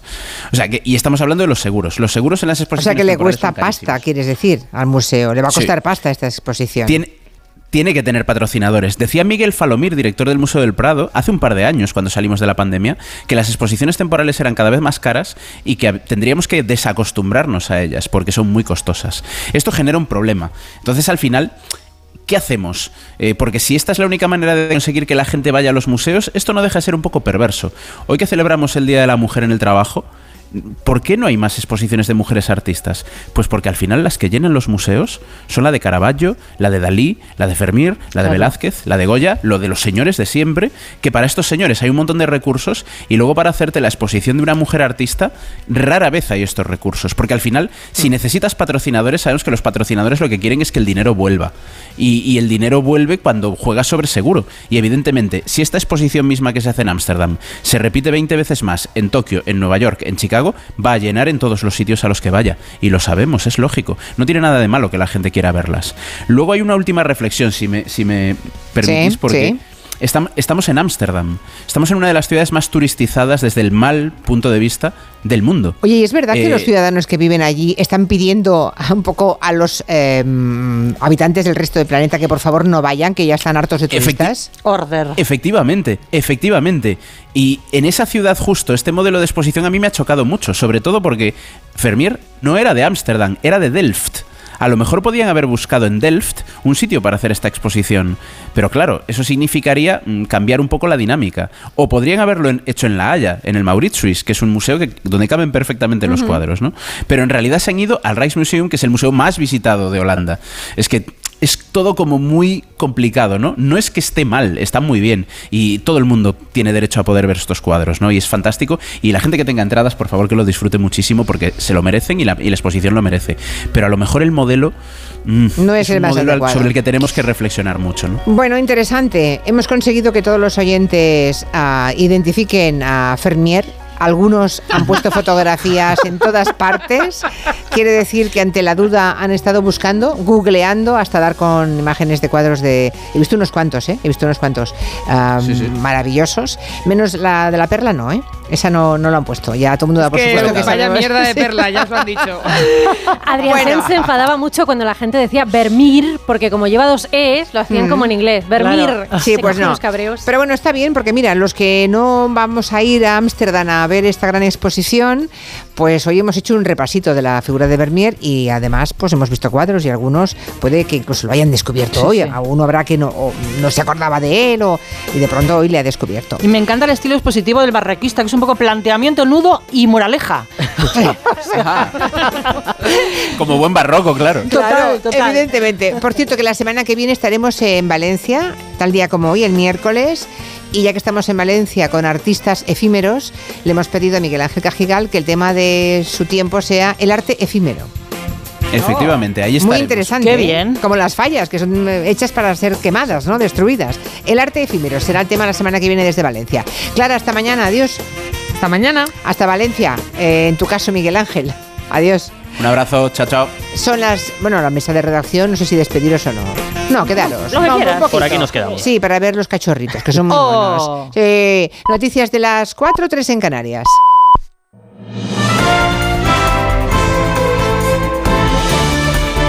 Noticias en Onda Cero. Buenas tardes. El Tribunal Supremo marca doctrina y rechaza que una madre sola pueda cobrar el permiso de maternidad y el que le hubiera correspondido al otro progenitor. El alto tribunal deniega así que ambas prestaciones puedan sumarse. Vaya Mazares. No procede acumular dos prestaciones por nacimiento de un hijo en familias monoparentales. El Supremo admite el recurso de la Fiscalía y anula la resolución del TSJ vasco en el que condenaba a la Seguridad Social por no reconocerle a una madre soltera su derecho a ocho semanas adicionales de permiso, el de paternidad que sí pueden disfrutar las familias con dos progenitores. Según la Sala de lo Penal del Supremo, esta es una cuestión legislativa y el legislador descartó esta posibilidad. Recuerda que en la reforma del aborto el Senado lo rechazó por abrumadora mayoría. Esta tarde hay convocados decenas de actos en todo el país, marchas reivindicativas en este 8 de marzo que no serán unitarias en la capital, dos manifestaciones con lemas, reivindicaciones y recorridos diferentes. Ha habido acto institucional del Ministerio de Igualdad interrumpido esta mañana por un grupo de feministas que ha increpado a la ministra Irene Montero por la ley trans y en el Congreso la presidenta de la Cámara, Merichel Batet, ha presidido el acto para conmemorar esta jornada, acto bajo el título Mujeres al frente de las instituciones. Ha llamado Batet a no bajar la guardia en los logros feministas porque los prejuicios y los ataques siguen ahí. Desgraciadamente hemos visto en demasiadas ocasiones y en distintos lugares que las mujeres que ocupan esos puestos son objeto de críticas y campañas que las ponen en cuestión no por lo que hacen, sino por lo que son, empleando fórmulas del más rancio sexismo. Se busca así generar en el conjunto de las mujeres una suerte de efecto desaliento a la hora de participar activamente en los procesos de toma de decisiones. Es algo que como demócratas no debemos tolerar. El secretario general de la ONU, Antonio Guterres, se ha reunido en Kiev con el presidente ucraniano Zelensky. Es la tercera visita que el responsable de Naciones Unidas realiza al país desde que Rusia empezó la guerra con la invasión. Corresponsal en Moscú, Xavi Colás. El jefe de la ONU apuesta por una paz justa, pero destaca la importancia de prolongar el acuerdo de exportación de grano. Ucrania y Rusia son importantes proveedores mundiales de cereales y fertilizantes pero Moscú ha señalado que los obstáculos a sus propias exportaciones agrícolas deben eliminarse antes de permitir que continúe este acuerdo. Las exportaciones de alimentos y fertilizantes de Rusia no están sujetas a sanciones, pero Moscú dice que las restricciones de pagos y seguros son ahora mismo una barrera para estos envíos. En Bruselas están investigando los avisos por mail que han llegado a la comisión, avisos escritos en ruso, advirtiendo de supuestos explosivos en estaciones de metro cercanas. No se descarta que se trate de una falsa alarma, pero la comisión está en alerta. Corresponsal Jacobo de Regoyos. El día amanecido en Bruselas, nevado y con alerta entre los que llegaban a su trabajo en las instituciones europeas, que veían como los policías vedaban algunas zonas del metro debido a unos emails advirtiendo en ruso de la colocación de explosivos en esa estación situada junto a las instituciones comunitarias. En los emails se justifica la amenaza por el apoyo que dan los 27 a Ucrania. De momento no se han encontrado esas supuestas bombas, pero se siguen buscando y la alerta continúa. Y en Grecia ha habido cargas policiales hoy contra los manifestantes que han protestado en la calle frente al Parlamento contra el gobierno del país, a quien hacen responsable último de la tragedia de la semana pasada en la que murieron 57 personas, el choque de dos trenes. Los manifestantes, que acusan al gobierno de mantener un sistema obsoleto, han sido dispersados con gases lacrimógenos tras arrojar piedras y cócteles molotov a los antidisturbios deporte con Oscar Conde. A la espera de que la Fiscalía presente en las próximas horas esa denuncia contra el Fútbol Club Barcelona por el caso Negreira, se siguen conociendo más detalles de la misma. El escrito acusaría a la entidad blaugrana de ese presunto delito de corrupción continuada en el deporte, así como al expresidente Bartomeu y al ex número dos de los árbitros Enríquez Negreira. El Ministerio Público también solicitará la declaración como testigos de Joan Gaspar, Sandro Rosell y un Joan Laporta que tras defender ayer la inocencia de la entidad y acusar a Javier Tebas de orquestar una campaña contra el Barça, ha tenido hoy respuesta del presidente de la Liga Tebas. Ahora ya estamos en que Tebas es el autor y, eh, el victimismo, ¿no? El monstruo se va haciendo más grande, él sigue sin dar explicaciones, pero mi consejo que menos victimismo y, y, más claridad de lo que pasó. Y si alguien ha hecho trampas o ha intentado hacer trampas, tendrá que tener sus consecuencias. Pinta mal, hay un comportamiento irregular y que se tiene que saber la intención y hasta dónde llegó esa intención y a partir de ahí veremos la responsabilidad de si las sanciones. Un Barcelona en el que Ronald Araujo ha sido sancionado con un partido por su expulsión ante el Valencia. No jugará este fin de semana contra el Athletic y estará disponible para el clásico del domingo 19. Y además se resuelven hoy dos eliminatorias de octavos de final de la Liga de Campeones. Tottenham-Milán ganaron 1-0 en la ida a los italianos y Bayern de Múnich, Paris Saint-Germain defienden también un gol de ventaja a los alemanes ante el conjunto galo. Actualizamos la información en una hora, a las 5, las 4 en Canarias. Este jueves sigue en la web y en la app los partidos europeos de nuestros equipos. Desde las seis y media de la tarde, encuentros de ida de octavos de final de la Europa League. Tres equipos españoles contra tres históricos europeos. Roma Real Sociedad, Sevilla Fenerbahce y Manchester United Betis. Además, el primer asalto de un equipo español en la Conference, Anderlecht Villarreal. Este jueves desde las seis y media de la tarde, en la web y en la app, los equipos españoles se la juegan en Europa. Síguelo en Radio Estadio, con Edu García. Te mereces esta radio. Onda Cero, tu radio. Una serie original de A3 Player Premium. Tienes un don y lo tienes que explotar. ¿Vale? Ahí arriba no puede ser Ignacio Jordá. Eso es lo que te bloquea. Piénsalo. Protagonizada por Martiño Rivas. ¿Qué hago con el nombre? Nacho. Nacho Vida. Nacho. Ya disponible solo en A3 Player Premium. Y cada domingo un nuevo capítulo. Se interna por el dormitorio, entra en la cama, centra Energisil. Vigor, vigor, vigor, vigor, vigor, vigor.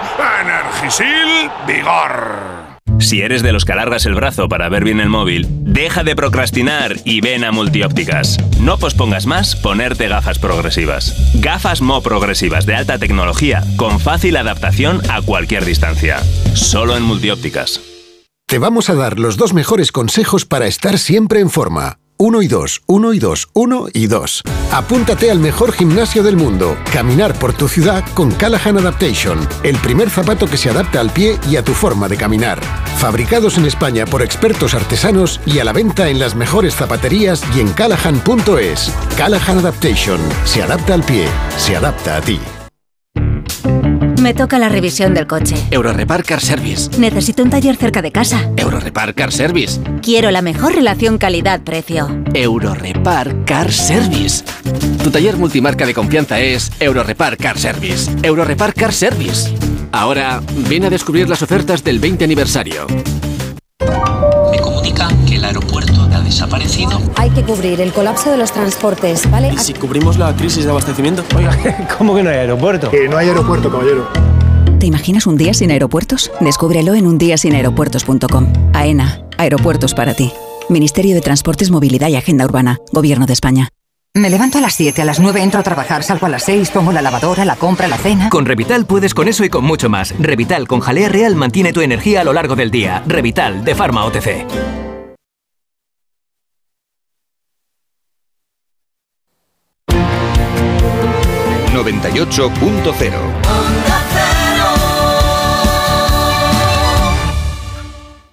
La Comunidad de Madrid cuenta con una línea de ayudas para la rehabilitación y mejora de edificios, con el objetivo de reducir el consumo energético de tu vivienda. Así que infórmate sobre los diferentes programas de financiación a través de la página web de la Comunidad de Madrid en el área de vivienda y solicite las ayudas hasta el 30 de junio de 2023. Campaña financiada por la Unión Europea Next Generation. Plan de recuperación, transformación y resiliencia. Comunidad de Madrid.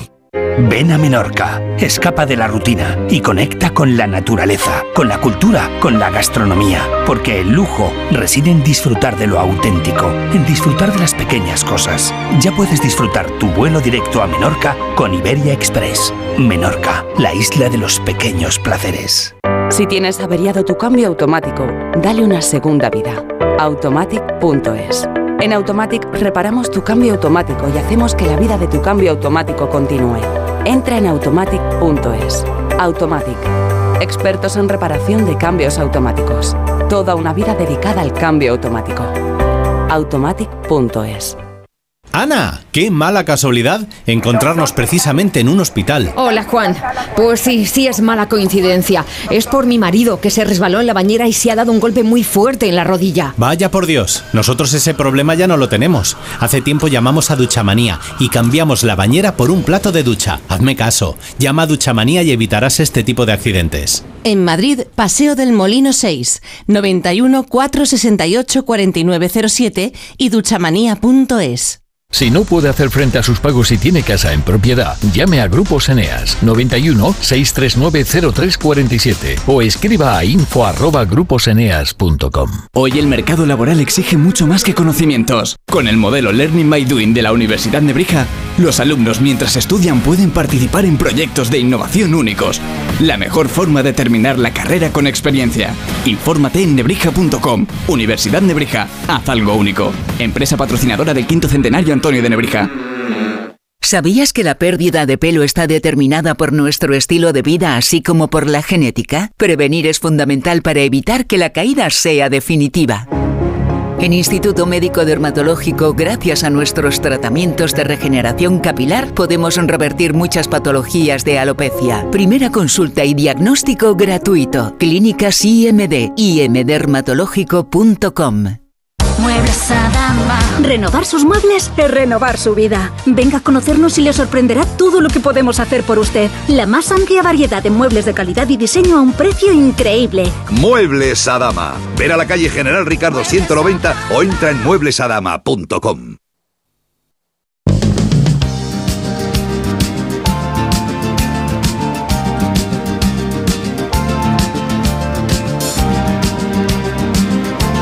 En Onda Cero, Julia en la Onda, con Julia Otero. En esta segunda hora tenemos un poco más tarde a Morales de Labra, Jorge Morales de Labra, el ingeniero energético ah, y nuestro experto energético de cabecera. Cualquier duda que tengan con sus facturas de la luz, con cosas eh, de energía sostenible y demás, es momento de dejarlas ya en el WhatsApp de Gelo, que luego mm, Jorge Morales de Labra intenta responderlas, que se lo sabe todo. También hablaremos un poco de EPOC Eh, bueno, es una enfermedad pulmonar obstructiva crónica, se conoce con ese nombre, EPOC. Hay 3 millones de personas que mueren todos los años de esto y es curioso porque siendo la tercera causa de muerte en el mundo y una de las enfermedades más discapacitantes que, existen, siendo además una enfermedad que es perfectamente prevenible y tratable, pues está muy infradiagnosticada, ese es el grave problema, ¿no? Así que con la compañía farmacéutica GSK hoy vamos a conocer aspectos de por qué se produce ese infradiagnóstico con la doctora Esperanza Doña, que va a contarnos también que hay en España un 75% de pacientes que ni siquiera han sido aún diagnosticados y esto hay que cambiarlo, claro. Y por supuesto aquí tenemos a Miguel Romero y Adopta Angelo. Pero antes, espera, antes, un mensaje de la mutua. Marina. Dos cositas a tu compañía de seguros. Estoy cansado de que me subas el precio constantemente. Esa es la primera. Y la segunda, pues creo que me voy a la mutua. No sabes qué descanso. Vete a la mutua con cualquiera de tus seguros y te bajan el precio, sea cual sea. Llama al 91 555 5555 y cámbiate por esta y muchas cosas más. Vente a la mutua y consulta condiciones en mutua.es. Miguel Romero, puedes decir hola, ¿eh? Hola, aunque ¿qué tal? Aunque tenga Marina la mutua así en la punta de la lengua. Yo estaba pensando, vente a la mutua, pero después de adopta en la onda. Ya, vente, vente, adopta en Gelo. Aquí estamos como todos los miércoles con Miguel Romero. La semana pasada tuvimos como invitada especial a la actriz Natalie Seseña. Ella intervino en el rescate de aquel perro Héctor. ¿Se acuerdan de la historia de aquel pobre peludito eh, que deambulaba famélico por una gasolinera lleno de miedo? Nadie podía acercarse a él. Durante unas semana estuvieron ganándose su confianza. Bueno, pues se acuerdan, ¿no? Bueno, pues hoy vamos a entrevistar a Sonia en un ratito, cuya familia ya ha adoptado a Héctor. Estamos encantados, muy felices. También tenemos a Natacha, que ha adoptado a un caso de esos complicadísimos de la protectora Alba. O sea, tenemos dos amigas oyentes de este programa a las que saludar y agradecer el gesto. Sí, una auténtica alegría ver la reacción de los oyentes y Natalie Seseña, desde su felicidad, nos ha querido mandar un mensaje de voz. A ver. Estoy muy feliz porque Héctor, este perro maravilloso del que os hablé hace una semana, ha sido adoptado por una familia muy bonita que se ha enamorado de Héctor, no me extraña. Quiero dar muchísimas gracias a Carolina, de Alba, de la protectora Alba y, como no, a Julia Otero y a Miguel Romero por hacer este programa. Así que muchísimas gracias. Ojalá que todos los animales que estáis sacando pues se encuentren familia, como le ha pasado a Héctor. Gracias a ti, Natalie. Natalie Seseña por la ayuda, porque ya colaboró también en esa en el rescate de, ese pobre peludito que estaba abandonado. ¿Qué más? Pues tenemos más noticias. El gato Esteban eh, se va de viaje a Alemania con una fantástica familia. Hombre, Alemania también. A ver si va a ser vecino de Boquerón. Uy, eso, sería maravilloso. También se lo llevaron a Alemania, ¿no? Sí, sí, pueden ser vecinos, ya nos enteraremos. Ya os enteraremos, eso es. Bueno, ¿hoy qué adopción tenemos? Bueno, primero hay que recordar que tenemos al gato 11 eh, todavía esperando a alguien que le dé una oportunidad. Y esta tarde, eh, para festejar los éxitos, que, hemos traído, eh, vamos a ofrecerles la adopción de, una camada de cachorros. Eh, ¿Cuántos tenemos, cachorritos? Pues tenemos cuatro. Cuatro cachorritos que, bueno, ahora pueden entrar en las redes para verlos, son una preciosidad. Cuatro chiquitines eh, preciosos. su madre Monda, que es una perra genial, tranquila, muy casera y, protectora, fue encontrada por Carolina Corral, de la protectora Alba, en, en la calle. ¿Con los cachorros? ¿O aún no había parido? Sí, sí, había, había, parido hace poco tiempo. Ya. Y uno de ellos eh, murió debido al frío y pueden ver mm, en la página web de, albaonline.org a sus hermanos. Sí, nos lo cuenta además todo Carolina. Ahora oirán la voz, pero si quieren ver a los cachorritos, que por cierto la mamá también está en adopción, ¿eh? la madre también. Escuchemos a Carolina. Hoy os queremos presentar a la perita Monda, que rescatamos de Arenas de San Pedro en Ávila. Había parido a sus bebés en medio del campo y debido al frío que hacía allí, pues uno de sus bebés falleció. Conseguimos rescatar a cuatro de ellos y estas su hija Yema, que tiene también tres hermanitos más, y todos están esperando una familia que, que, les dé un hogar. Todos son sociables y cariñosos y se van a quedar de tamaño mediano. Son tamaño mediano, ¿eh? Pueden ver el vídeo en el Instagram de Adopta Angelo. Y los mediano tirando a pequeño. Para mí, mediano es algo más grande. Sí, mediano es a partir de veintitantos kilos, ¿no? Estos son más pequeñitos, me parece, ¿no? Bueno, los que quieran adoptar se pueden poner en contacto con el 696 70 70 92. Los cachorritos siempre salen muy pronto, ¿no? Siempre porque son preciosos y producen mucha ternura. tienes la oportunidad de crear un vínculo con ellos. Desde el principio, claro, que no están traumatizados en absoluto, aunque también los demás están perfectos porque ya están, eh, ya llevan su chip, ya están vacunados, ya tienen costumbres, ¿no? Están enseñados, o sea, bueno, en fin, que todo tiene ventajas e inconvenientes, ¿no? Sí, bueno, los inconvenientes son que requieren más mm. tiempo y son más trastos, entonces por eso ofrecemos a su madre, Monda, que también merece una oportunidad, lo ha pasado mal. El cachorrito, lo estoy viendo, es que me llevaría los cuatro. Es que es monísima, la madre también es monísima. Sí, la madre también es muy mona, muy mona. Tiene una cara, tiene unos ojitos tristes que, bueno, uno se la llevaría a casa también. Bueno, ¿qué más? Me están, llegando, me están llegando muchos mensajes al Instagram de Adopta Angelo, eh, cosa que, me encanta porque se ve que está funcionando nuestro mensaje, pero se me están acumulando. A ver, empezamos con Paco Romero, ¿verdad? Eso es, vamos con ¿Pariente tuyo o no? No, de nada, no es pariente mío, pero su apellido es sinónimo de talento. Ah, sí me gusta que sea sencillo, vale. Venga, ¿qué, qué, ocurre con nuestro amigo Paco Romero entonces? Ha escrito una novela con temática animalista que se llama Tiritas en el alma, que es un poco, Julia, lo que hacemos aquí, poner tiritas en estas heridas tan grandes. Y me ha llegado un par de ejemplares esta mañana, uno de ellos dedicado y otro lo tengo para ti. Vale, perfecto. Pues nada, Tiritas en el alma, lo, leeremos con mucho interés. ¿Qué más? Muy bien editado, es muy interesante y está bien escrito, Además, lo poco que he podido leer, porque Paco es profesor. Además, eh, creo que los beneficios van destinados a una protectora, ¿no? La de Anima Alcázar en Alcázar de San Juan, ¿no? Sí. Bueno, y además, para los que quieran colaborar, este Tiritas en el Alma se puede adquirir en Amazon mm, y nos va a contar alguna cosa más su autor, Paco Romero. Soy Paco Romero, maestro de primaria y voluntario en Animalcázar, que es una protectora de animales de Alcázar de San Juan. Eh, hace poco publiqué una novela, Tiritas en el Alma, con temática animalista y que se puede comprar en Amazon. Todos los beneficios se donarán a la protectora, eh, donde cuidamos de unos 30 perros y más de 100 gatos. Caray. Pues nada, un abrazo desde aquí a toda esa buena gente. ¿Qué más, Miguel? Tiritas en el alma. Tenemos un mensaje del propietario de la cuenta de Instagram Mueve a la gente, que goza de 100.000 seguidores. Yo, es que me río, porque a ver si nos dan amor en nuestras redes los oyentes, porque tenemos 2.800, a ver si nos dan una sorpresa y nos siguen hoy para compartir las adopciones. No 100.000, pero unos, cuantos. Sí, sí.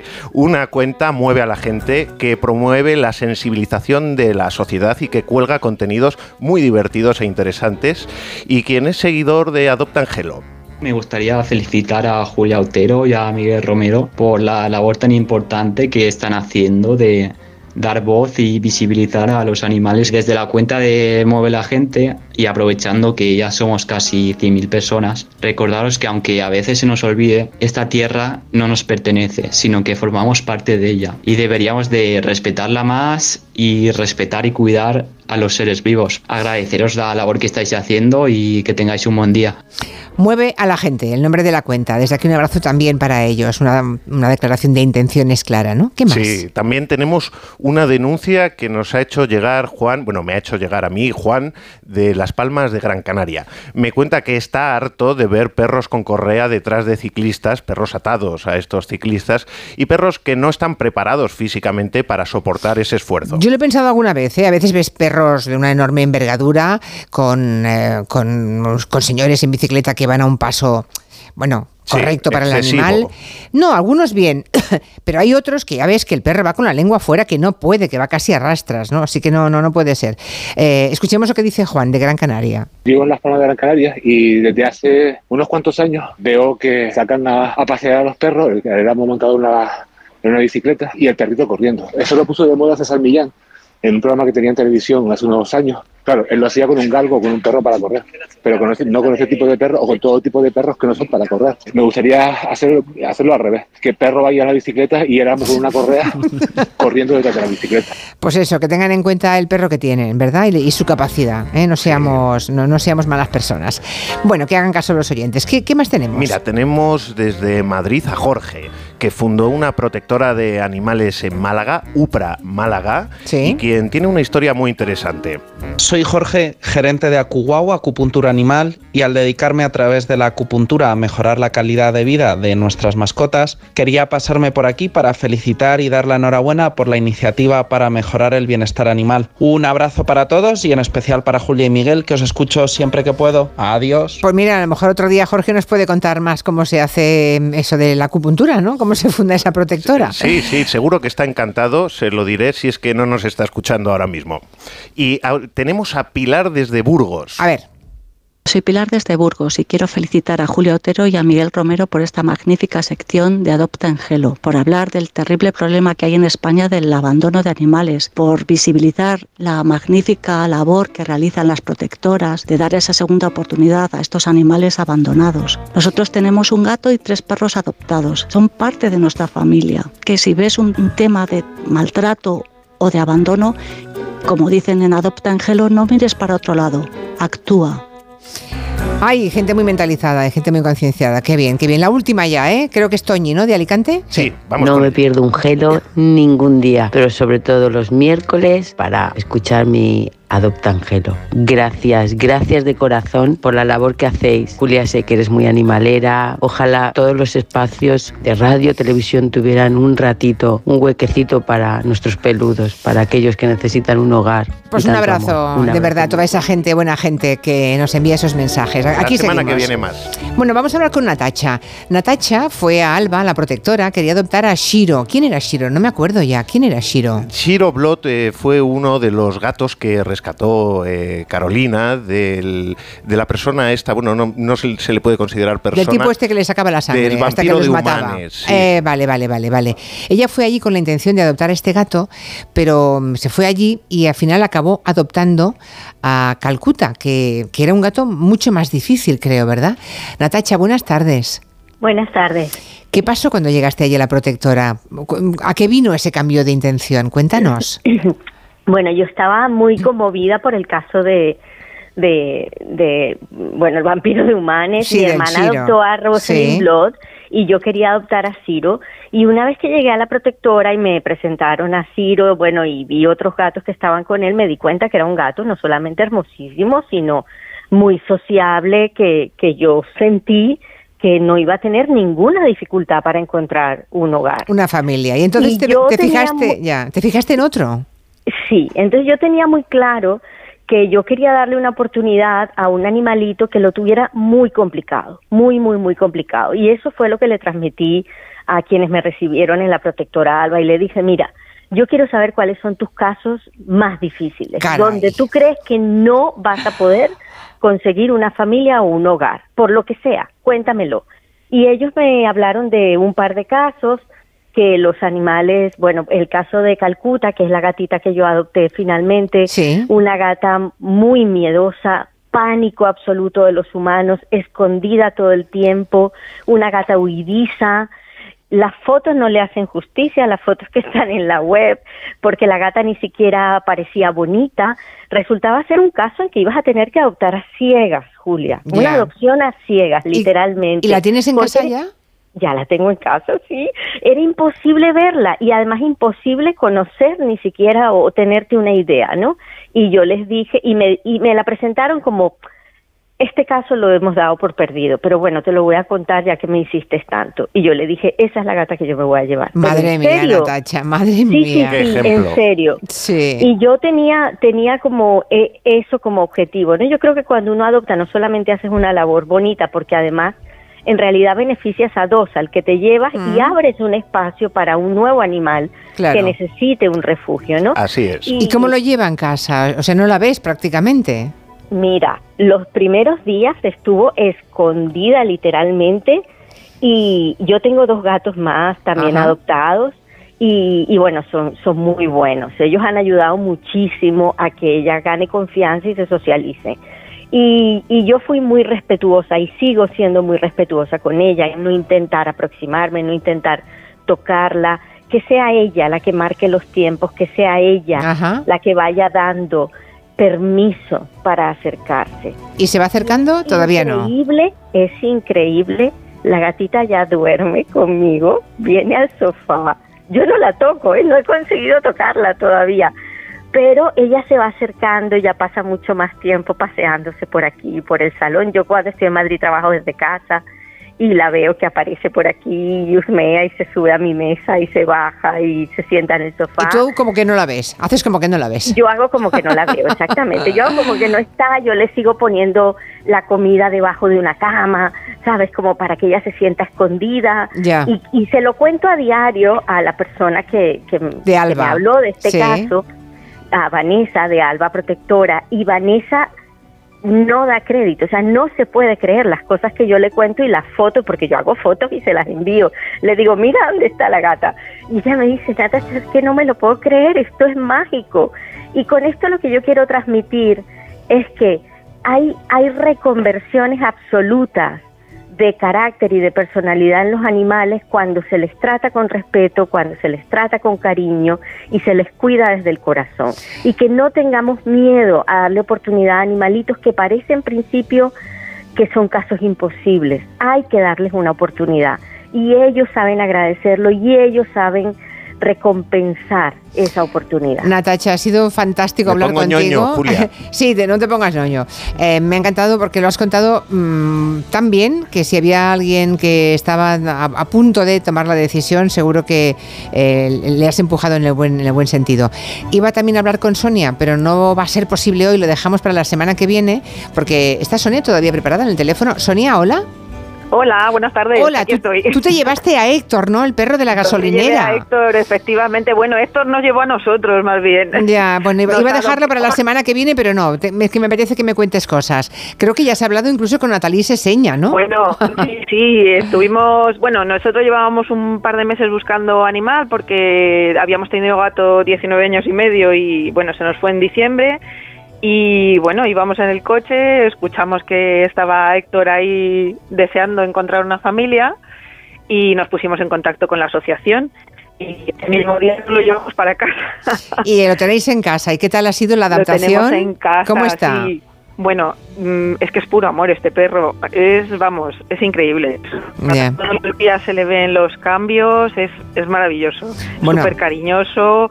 Y ya te digo, bueno, con estuvimos hablando ese mismo día también. Ya mm, quedamos en que lo. Ay, que se corta. Ay, que se nos Sí. corta la comunicación. Se nos corta la comunicación. Bueno, no- iremos, no sé, en un par de semanas o tres o cuatro volvemos a hablar con Sonia para y con Atacha en todo caso, que nos vaya contando cómo va, pero Sí, ya ven. Y con Natalie.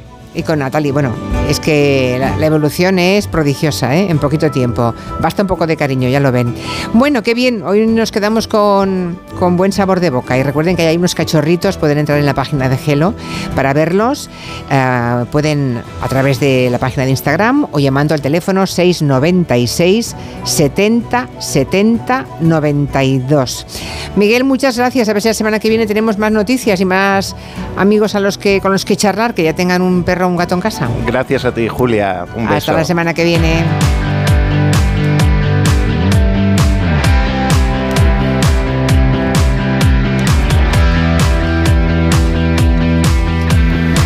Por aquí ha entrado Robert Calvo, muy buenas. Hola, ¿qué tal? Eso es que me vienes a hablar de legalitas, ¿no? De esas personas que no saben cómo reclamar una factura y nos vienes a recomendar que nos apuntemos a legalitas. Sí, porque además es muy fácil. Puedes contactar con ellos por teléfono o internet todas las veces que quieras. No lo dudes, contrata su tarifa plana por solo 25 euros al mes y deja tus asuntos en manos de verdaderos expertos. Hazte ya de legalitas en el 900 100 661 y ahora por ser oyente de Onda Cero, ahórrate un mes el primer año. Legalitas y sigue con tu vida. De 3 a 7 en Onda Cero. Juli en la Onda. Con Julia Otero. Dos cositas. La primera, una motera conoce la ciudad como la palma de su mano. La segunda, una mutuera siempre paga menos. Vente a la mutua con tu seguro de moto y te bajamos su precio, sea cual sea. Llama al 91 555 5555. 91 555 5555. Por esta y muchas cosas más, vente a la mutua. Condiciones en mutua.es. Una serie original de A3 Player Premium. Tienes un don y lo tienes que explotar. ¿Vale? Ahí arriba no puedes ser Ignacio Jordá. Eso es lo que te bloquea. Piénsalo. Protagonizada por Martiño Rivas. ¿Qué con el nombre? Nacho. Nacho Vida. Nacho. Ya disponible solo en A3 Player Premium. Y cada domingo un nuevo capítulo. Llegar a casa es un momentazo, pero es lógico y normal que pienses algo así. Lo que más me preocupa cuando pienso en mi casa son los y si... ¿Y si entra alguien? ¿Y si ha pasado algo? Pues para eso necesitas Securitas Direct, porque su alarma cuenta con sensores en puertas y ventanas por si entra alguien, respondiendo en 20 segundos avisando a la policía. Porque tú sabes lo que te preocupa y ellos saben cómo solucionarlo. Llama ahora al 900-272-272 o entra en securitasdirect.es. Soy Aida de Carglass. Si tu parabrisas tiene un impacto, repararlo es súper fácil. Solo necesitas tu móvil, tablet u ordenador y entrar directamente en carglass.es. Pides cita y nosotros lo reparamos, donde y cuando quieras. Carglass cambia, Carglass repara. ¿Sigues sin saber cómo reclamar tu factura de la luz? Hazte de legalitas en el 900-100-661 y un experto te ayudará a resolverlo. Y ahora, por ser oyente de Onda Cero, ahórrate un mes el primer año. Legalitas. Y sigue con tu vida. Me toca la revisión del coche. Eurorepar Car Service. Necesito un taller cerca de casa. Eurorepar Car Service. Quiero la mejor relación calidad-precio. Eurorepar Car Service. Tu taller multimarca de confianza es Eurorepar Car Service. Eurorepar Car Service. Ahora, ven a descubrir las ofertas del 20 aniversario.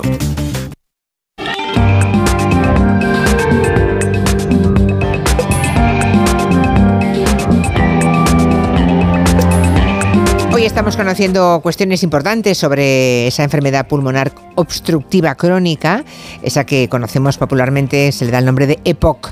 Bueno, hay una campaña con un lema muy elocuente, el lema dice con un par de pulmones y la ha puesto en marcha la compañía farmacéutica GSK dentro de una iniciativa que lo que nos dice es que si el pulmón está sano, el futuro está sano también, ¿no? Tenemos a la doctora Esperanza Doña, ella es neumóloga en el Hospital Regional Universitario Carlos Saya en Málaga eh, y con ella vamos a hablar de, de esta enfermedad, del EPOC. Eh, doctora Doña, buenas tardes.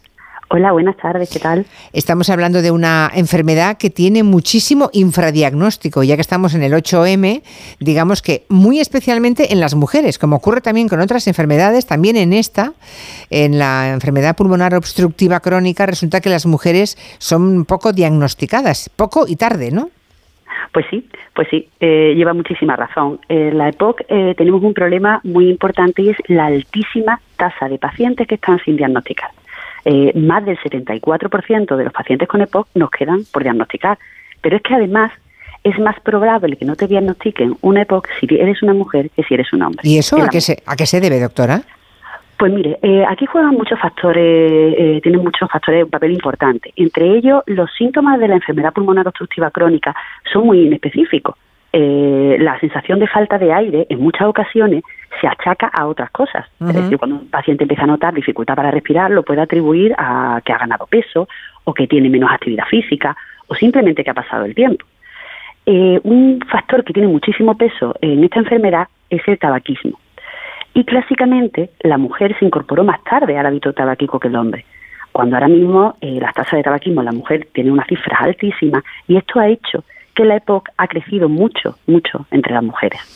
pero como no había, digamos, la misma cantidad de fumadoras que fumadores en el pasado, es como si los especialistas, ¿no? Como el sector sanitario y también las propias mujeres no piensen nunca en eso. Ya hemos dicho que eh, es una enfermedad, esta enfermedad respiratoria, el EPOC, eh, que es prevenible, que es tratable y que mm, ese 75% de pacientes que aún no han sido diagnosticados, eh, no sé qué pueden hacer para cambiarlo. Es decir, que qué síntomas tienen para que si alguien nos está escuchando sepa mm, que tiene que ir al médico, siempre a su médico, para que le pongan la etiqueta, ¿no? Para que sepan, para que puedan diagnosticarle. Pues es muy importante eh, poner el foco sobre esto. Cuando el paciente, un paciente que es fumador o que ha sido fumador, empieza a notar eh, sensación de falta de aire con actividades con las que antes no las tenía, como puede ser simplemente salir a comprar o subir un tramo de escalera, tenemos que pensar en esta enfermedad. La EPOC es la gran desconocida.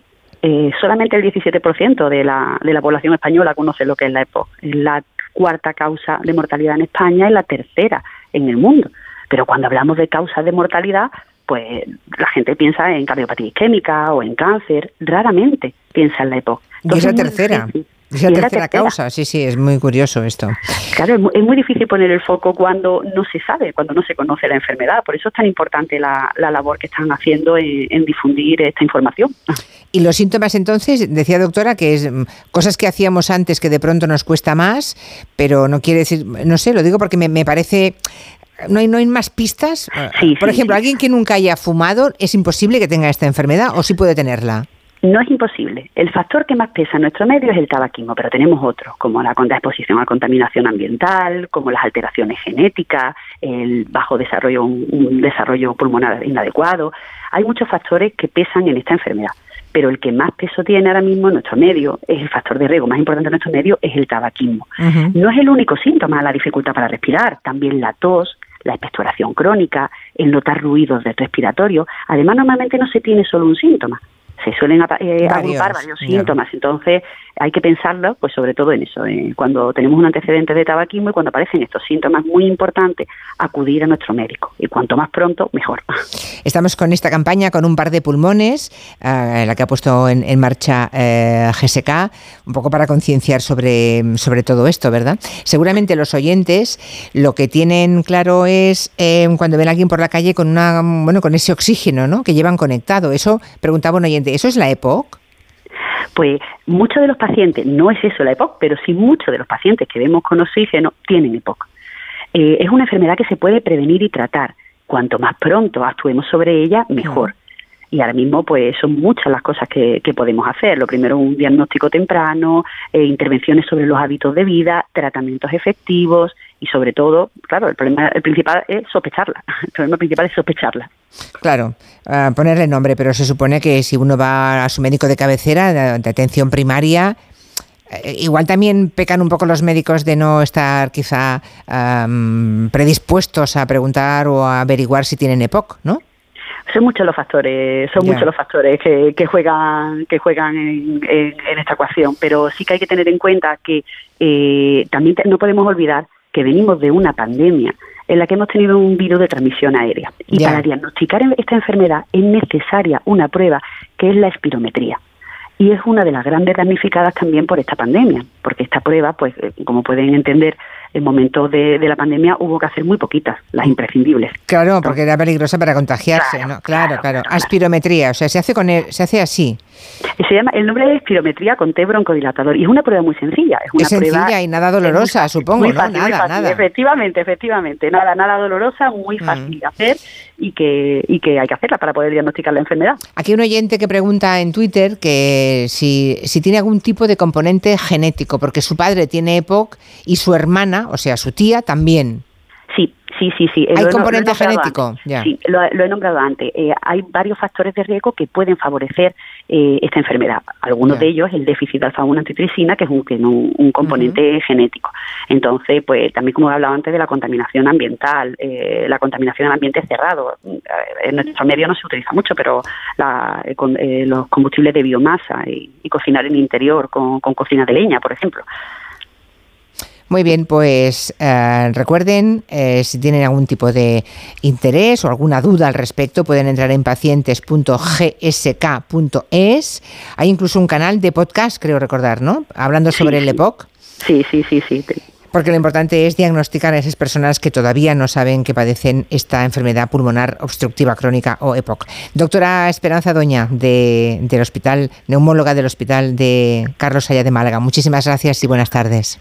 Muchísimas gracias y, de verdad que se agradece mucho esta labor que están, están haciendo porque esta información es muy importante difundirla y la verdad que a los médicos no, nos ayudáis mucho, así que muchas gracias. Muchas gracias. Un placer. Enseguida tenemos aquí a Jorge Morales de Labra, ingeniero energético, para responder bueno, a cuestiones que le planteamos, pero si se las quieren plantear ustedes, yo me callo. Si quieren plantearle dudas respecto a cualquier cosa relacionada con la energía, con las facturas de la luz y demás, con mucho gusto se las pasamos enseguida. 638-442-081. En Onda Cero, Julia en la Onda Julia Otero. Corría la era del mesoproterozoico.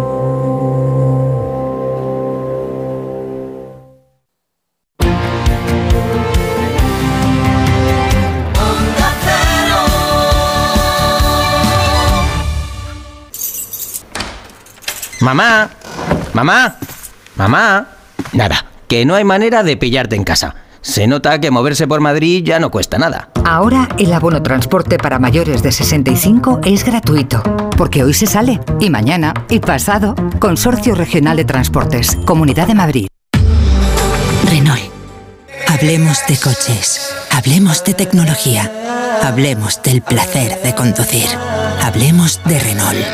Aprovecha los días únicos del 10 al 20 de marzo para llevarte tu nuevo Renault con las mejores condiciones.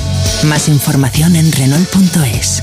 Descúbrelo en la red Renault de la Comunidad de Madrid. ¿Sabes qué pueden hacer por ti los servicios sociales? Si eres un joven que busca ocio saludable, si necesitas apoyo en la crianza de tus hijos o si eres mayor y quieres mantenerte activo, los servicios sociales de Madrid están a tu lado en cada etapa de tu vida. Servicios sociales, para cuando lo necesites. Ayuntamiento de Madrid. ¿Sabes qué tiene de especial la música de Schubert para ser uno de los reyes del romanticismo? Ven el domingo al Auditorio Nacional y descúbrelo en Por qué es especial. El domingo a las once y media de la mañana, ¿Por qué es especial? con la Orquesta Camerata Musicalis. Disfruta de la mejor música clásica explicada para todos los públicos. Entradas disponibles en cameratamusicalis.com. En Seniors somos más que cuidados, somos confianza. Mejoramos la calidad de vida de personas mayores y dependientes gracias a nuestros cuidadores y cuidados a domicilio. Estamos acreditados por la Comunidad de Madrid para la solicitud del cheque servicio. Contáctanos en seniors.com, seniors con doble N, en el 91 934 1944 o ven a visitarnos a la calle Arapiles 17. ¿Sabías que en Madrid tenemos la mejor escuela de negocios de España y la tercera de Europa, según el mejor ranking del mundo, el del Financial Times, con seis campus en Europa? ESCP Business School es la escuela de negocios número uno de España y la más internacional. ESCP Business School, somos la número uno. Infórmate en somosescp.com. Somos escp.com. Si a ti lo que realmente te gusta es llegar del trabajo y ponerte a revisar portales inmobiliarios, hacer llamadas, mandar mails, organizar el papeleo y tener que enseñar tu casa a desconocidos, hazlo. Si no, confía la venta de tu casa a los mejores profesionales y disfruta de lo que realmente te gusta. Gilmar, de toda la vida, un lujo. Onda Cero Madrid 98.0 FM. En Onda Cero, Julia en la Onda, con Julia Otero. Una vez al mes abrimos estas consultas con Jorge Morales de Labra, ingeniero energético, el director de Próxima Energía, nuestro experto de cuestiones energéticas. Recordamos siempre a los oyentes que pueden preguntar mm, sus dudas sobre lo que pagan de luz o cómo pueden ahorrar. Y en el último consultorio, buenas tardes, Jorge. Buenas tardes, Julia. En el último consultorio eh, descubrimos que hay muchísimas familias que tienen ah, o que tenemos una potencia contratada superior a la que necesitamos. Y fue muy claro lo que nos contó, ¿no? Eso de que si como mínimo dos veces al año no te saltan los plomos, por decirlo con terminología antigua, ¿eh? Eh, es que tenemos más potencia de la que debemos. Era eso, ¿no? Más o menos. Así es, y a la mayor parte de la población no le saltan nunca los plomos, así que están nunca. pagando de más Ya, ya, ya. exactamente el recibo de la luz. Esa es la, la conclusión. Bueno, pues tengo ya la primera. Hay, hay también llamadas a través de WhatsApp, pero acaba de entrar una ahora mismo en Twitter que te leo. Dice: Acabo de terminar el primer año con una tarifa libre que me sale el kilovatio a 0,20 céntimos eh, de euro, el kilovatio, más el IVA, claro. Pregunta: ¿es hora de volver a una tarifa mm, con tramos horarios o sigo con la tarifa libre? ¿Qué le dirías a Miguel Ángel? Pues yo le diría que sí, yo le diría que sí, porque fíjate que en los últimos... Que sí que, eh, perdona, es que no- que sí que. Ah, perdón, sí, sí, que sí que vuelva, que vuelva a una tarifa con De tramos. vale, vale. Sí, durante el último año 20 céntimos ha sido un precio bueno, porque recuerdo que las tarifas a precio variable llegaron a alcanzar en su cenit, que fue en agosto, los 40 céntimos. Mm. ¿eh? Por tanto, sí, ha sido una buena decisión durante este año. O sea, hay que darle la enhorabuena a Miguel Ángel. Sí. Pero eh, ahora ya no. ¿eh? Fíjate que mm, en el, el mes de febrero hemos cerrado justo en ese nivel, el nivel de 20 céntimos. Eh, el mes de enero fue de 13 céntimos. ¿vale? Y esperamos que, que ahora que ya hay un, va a empezar a hacer calor, más calor, vamos, incluso bastante calor, parece ser este fin de semana. Hasta pues 30 el grados en Levante, dicen, imagínate. Correcto, correcto. Pues Apagar la calefacción ejemplo, ya fijo. Para mañana ya hay un precio de 8 céntimos. ¿eh? Por Ostras. tanto, eh, ese precio de 20 céntimos, insisto, era bueno durante un año, ahora no lo es. Y por tanto, yo sí recomendaría ya pasarse a una tarifa variable en ese nivel. Estupendo, Eh, muy bien. Mm, ¿Cómo calcular la potencia que necesitamos o cómo hacer nuestra casa ah, más sostenible? Ah, eso también lo aprendimos la última vez que viniste, Jorge. No sé si podemos añadir alguna cosa más para hacer esos cálculos.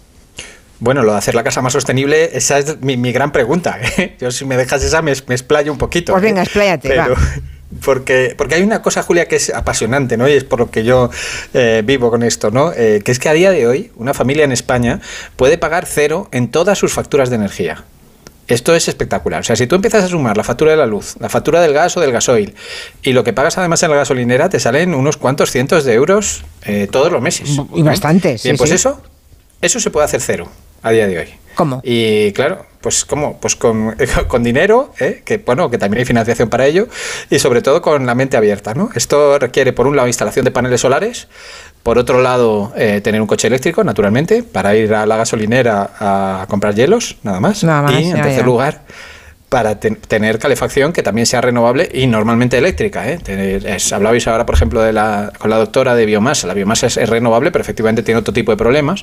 Pero hay calefacción eléctrica renovable, como es la aerotermia y la geotermia, las llamadas bombas de calor. Bien, pues con esos tres componentes, uno, a día de hoy en España, una familia, y ya no es una utopía, puede llegar a esas, eh, ese fenómeno de cero facturas de energía de por vida, ¿eh? lo cual es muy importante. Impresionante, pero habrá que invertir mucho dinero previamente para que luego te salga la cuenta a cero. Eso también hay que decirlo. Correcto, sin contar con la inversión en el coche, ¿eh? que se, vamos a poner, digamos, que, que puede ser una inversión adicional la que uno puede hacer en coche. Se- normalmente estamos hablando de más de 50.000 euros por familia. ¿eh? Por tanto, sí, la, respondo. hay la- que hacer la una, factura- claro. Mm. La inversión es importante. Lo que pasa es que, ojo, Julia, si empiezas a sumar lo que tú estás pagando, fácilmente, fácilmente te vas a 300, 400 euros al mes por familia. Es decir, te está yendo a una cifra del orden de 4.000 euros al año.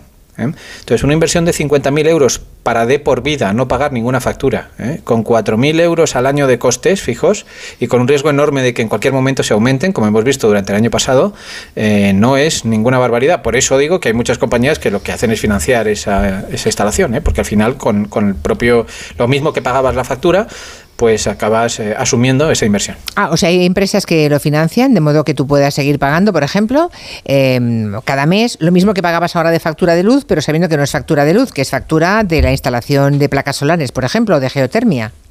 Correcto, nosotros, por ejemplo, en nuestra empresa financiamos a todo el mundo, sea quien sea, el 80% de la inversión. 80%. Por tanto, ¿y cómo se paga eso? Pues efectivamente a través de la factura. Ya. Es decir, que al final lo que hace uno es que se pone el- los paneles y dice, a ver, mi recibo de cuánto era? Vamos a poner de 100 euros, ¿vale? ¿Y ahora de cuánto es? De 30. Vale, pues eh, me aguanta una financiación de 70 euros al mes. Imaginemos que tengamos 50. Bueno, pues durante unos años pago, en vez de 100, pago 80, ya ahorro desde el primer día y luego pasado unos años que ya tengo la instalación, los paneles ya son míos, ya tengo el ahorro del 70%, ya paso a, a pagar 30 en vez de 100 que pagaba antes. Es tan sencillo como eso. Vale, vale, o sea que lo de los paneles, lo que pasa es que uno tiene que dirigirse, supongo, eh, cada uno en su ciudad, ¿no? A dirigirse a alguien que sepa de qué, mm, de qué estamos hablando, ¿no? Alguien profesional, Sí, porque es es, que ahora tengo la sensación de que cualquiera te puede poner una placa solar y puede haber una chapuza in- inconmensurable, ¿no? Totalmente O sea que cada. Mira, uno que busque, cosa- ¿no? Busque la, la buena profesionalidad. Totalmente de acuerdo, Julia. Esto es importantísimo. Mira, eh, nosotros hemos visto instalaciones que hemos tenido que arreglar, eh, casi casi te diría a la sombra, ¿no? Un desastre, ¿no? Eh, o sea, es decir, eh, la, la- sí, sí, es que... Placas es que solares a la cuidado. sombra, bueno, es, Sí, sí, sí, es lamentable, es lamentable. eh, ¿qué será lo próximo? Trenes que no entran en los túneles. Claro. Por ejemplo, sí. Ya, ya, ya. Efectivamente. Bueno, pues esto, esto al final eh, es un, es, es- es un ejemplo muy extremo, ¿no? Pero es verdad que ocurre. Y, y fíjate que además parece sencillo ponerse unos paneles solares en el tejado de casa, pero no lo es. Es algo que por detrás lleva más de 50 procesos de negocio detrás, ¿no? Mm. Y hay que hacer un montón de cosas. Entre otras cosas, por ejemplo, hay que pedir subvenciones. ¿eh? Antes te hablaba de una cifra muy grande. Los paneles normalmente suelen ser de menos de 10.000 euros, típicamente el orden de 8.000, ¿vale? Por, por familia. Pero, ¿qué ocurre? Bueno, pues que ahora hay subvenciones que fácilmente te subvencionan la mitad. Pero claro, hay muchas empresas que lo que te dejan es, bueno, búscate tú la subvención con estos papeles que te doy. Y claro, la mayor parte de la gente lo hace mal y al final no cobra la subvención. De modo que en la calle cunde el, eh, ese bulo de que las subvenciones no se cobran. Falso, completamente falso. Cuando una empresa profesional gestiona la subvención, se cobran. Se cobran, Cobran vale. tarda, ¿eh? Pues eso. un año en dártelas, pero se cobran. Vale, vale, pues mm, ahí está, ¿no? Que cada uno busque en su población, en su ciudad, gente que tenga garantías. Por aquí pregunta otro oyente. ¿Y esa instalación no tiene mantenimiento? ¿Baterías? ¿Posibles roturas? Claro, algo, algo de mantenimiento siempre hay en cualquier instalación, supongo. Sí, el- el- la instalación típica depende del tipo de mantenimiento que quieras hacer, pero nosotros, por ejemplo, la instalación estándar de, de- de paneles solares tiene un mantenimiento de 150 euros al año.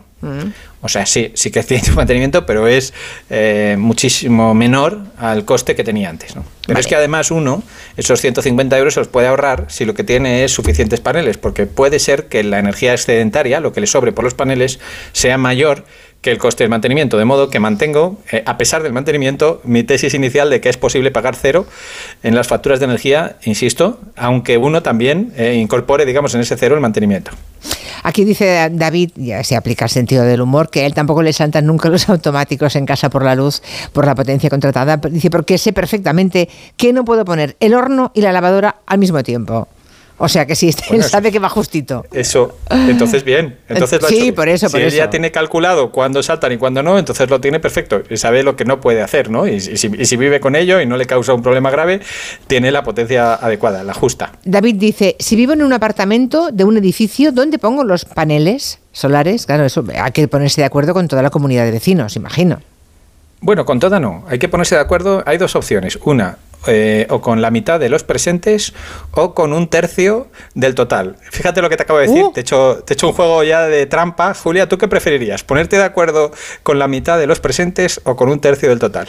Pues depende de la cantidad de mm, vecinos que haya en un inmueble, ¿no?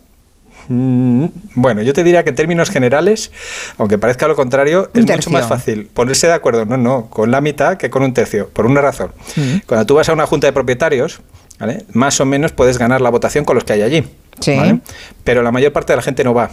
Entonces conseguir un tercio del total es normalmente es mucho más difícil, normalmente, ¿eh? que la mitad de los presentes, ¿no? ¿Por qué ah, digo esto? no me fijé que decías presentes o del total. Claro, claro. Ah, es que te he hecho me una trampa ya para, engañado. Vale, para ver cómo de despierta estabas, si estabas dormida. Bueno. Eso es, esa era la clave. Entonces, fíjate, ¿qué pasa?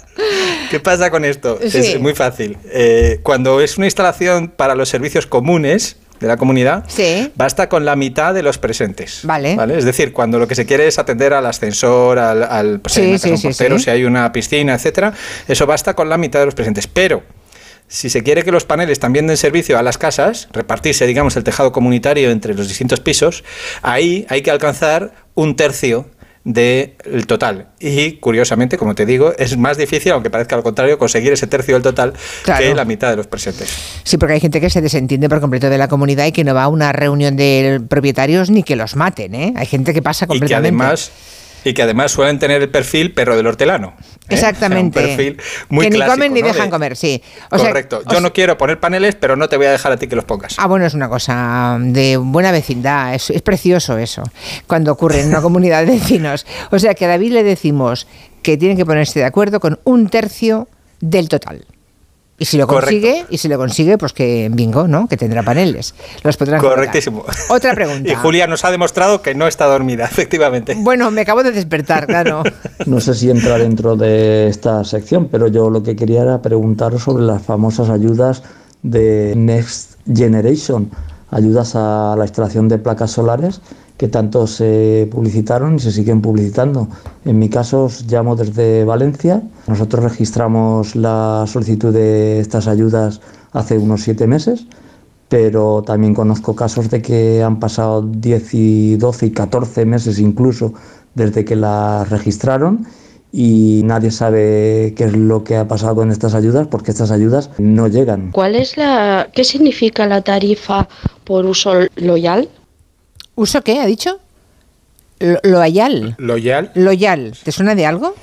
No me suena. No te suena. No me suena de nada. Será una tarifa por uso es una tarifa normalmente que, que en, en términos anglosajones ¿eh? son las tarifas, el equivalente a nuestras tarifas por discriminación horaria. Es decir, que tienen un precio distinto según qué hora consumas la luz. ¿vale? Y al primer oyente, al que decía lo de las subvenciones, me respondo. Hay lo que he muchas dicho preguntas de eso, ¿eh? Aquí en, eh, Claro, también en claro, es Twitter, que- ¿eh? Dice, "La- lo siento, pero las subvenciones parece que se hacen para que las gentes no las cobren. O sea, la, Bueno, impresión que tienen los ciudadanos es que no les llegan las subvenciones.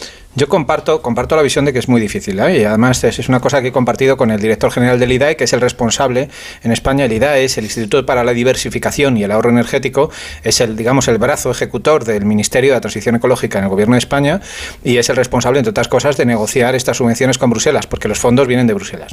Entonces, efectivamente, estos fondos, que son los Next Generation, es decir, son los que salieron eh, después del COVID para, para, favorecer la recuperación de la economía en, en, toda la Unión Europea, pues se ha centrado, entre otras cosas, en esto, ¿no? en las energías renovables. Entonces, estos fondos vienen, del, eh, vienen al Gobierno español y el Gobierno español lo canaliza a través de las comunidades autónomas. Sí. Pero las reglas son comunes en todo el territorio español, ¿vale? Es decir, da igual en Cuenca que en Monforte que en Barcelona, vale. Sí, da igual. Lo que ocurre es que a lo mejor los plazos son diferentes porque, claro, los funcionarios que lo gestionan son los de cada comunidad autónoma. O sea que, o sea hay que apretar las tuercas en nuestra propia comunidad autónoma. Claro, nosotros tenemos instalaciones en prácticamente todas las comunidades autónomas, ¿vale? Y hemos gestionado subvenciones en todas ellas. Y te diría que en todas ellas se cobran, sí, se gestionan bien. Lo que pasa es que es verdad que hay que tener paciencia y que normalmente, normalmente, dicho antes, suelen tardar un año en cobrarse. Aproximadamente. cobran. Está hablando de 12, Vale, vale. 14 meses. Pero se cobran, sí se gestionan bien. Mm. ¿eh? Es que aquí, por ejemplo, mira, hay un, hay un límite que te voy a poner que es muy claro. El tema del límite del 80%, y que mucha gente se lo salta. ¿Qué es esto del 80%? Bien, la Unión Europea dijo, yo voy a subvencionar este tipo de instalaciones domésticas en la medida en la que sean para autoconsumo, no para hacer un negocio. ¿Vale? Entonces, si una instalación produce 1000 kilovatios hora, yo exijo que el consumo de esa casa sea de al menos 800. ¿Vale? Vale. Y si es de 10.000, que sea de al menos 8.000. ¿Vale? O sea, es decir, necesito que Sí. dentro haya un consumo relevante, más o menos del mismo orden de magnitud de lo que va a producir la instalación. ¿Vale?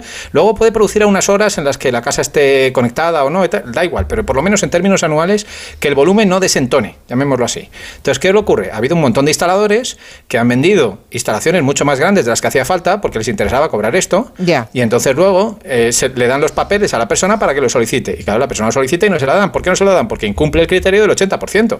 Claro, es que, es, es que hay que saber que esa subvención tiene ese criterio y, te puede gustar más o menos. Y es todo lo complejo que tú quieras. Insisto que yo se lo dije y es una opinión compartida por mi parte con el director general, de- responsable de todo esto. Pero claro, eh, al final las reglas son las que son. Y si te las haces bien y lo, presentas todo, pues sí, al final obtienes el. Advertencia hecha. Por aquí pregunta Mónica, ¿qué tal la aerotermia? Que le han dicho que es mejor de mantenimiento respecto a las placas solares. ¿Aerotermia?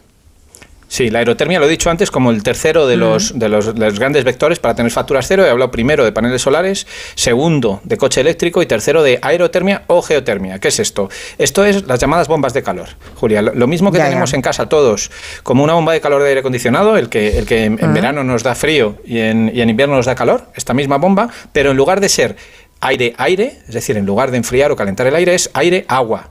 ¿Eh? La aerotermia lo que está haciendo es calentar en, invierno o refrigerar en verano el agua que circula por nuestros receptores, es decir, nuestros radiadores, el suelo radiante o lo que fuera, ¿vale? Y es súper eficiente.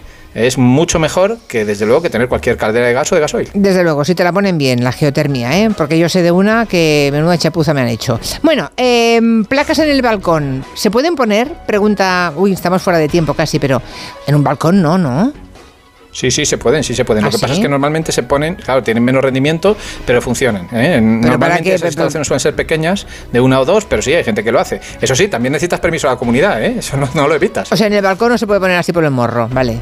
Y- Hombre, y cualquier que- cosa que pongas fuera, en el exterior Ya. de la fachada, tienes que pedir permiso. pero si hay gente que tiene el balcón como un trastero. Ya, ya, bueno, ese es otro problema. Ya nos metemos en aquí no hay quien viva, Julia. Esto Sí, es otro me, problema. me distinto. temo que sí. Bueno, bueno, pero eso que, que da para hacer un zumo por la mañana, una plaquita en el... bueno, no bueno, da, da para, mira, por, por lo menos da para el consumo del frigorífico, que no es poco, es el electrodoméstico que más consume de toda la casa, porque Bueno. tiene poca potencia, pero está siempre encendido. Eh, qué positivo es siempre Jorge Morales de Labra. Ingeniero energético, director de Próxima Energía. Gracias y hasta la próxima.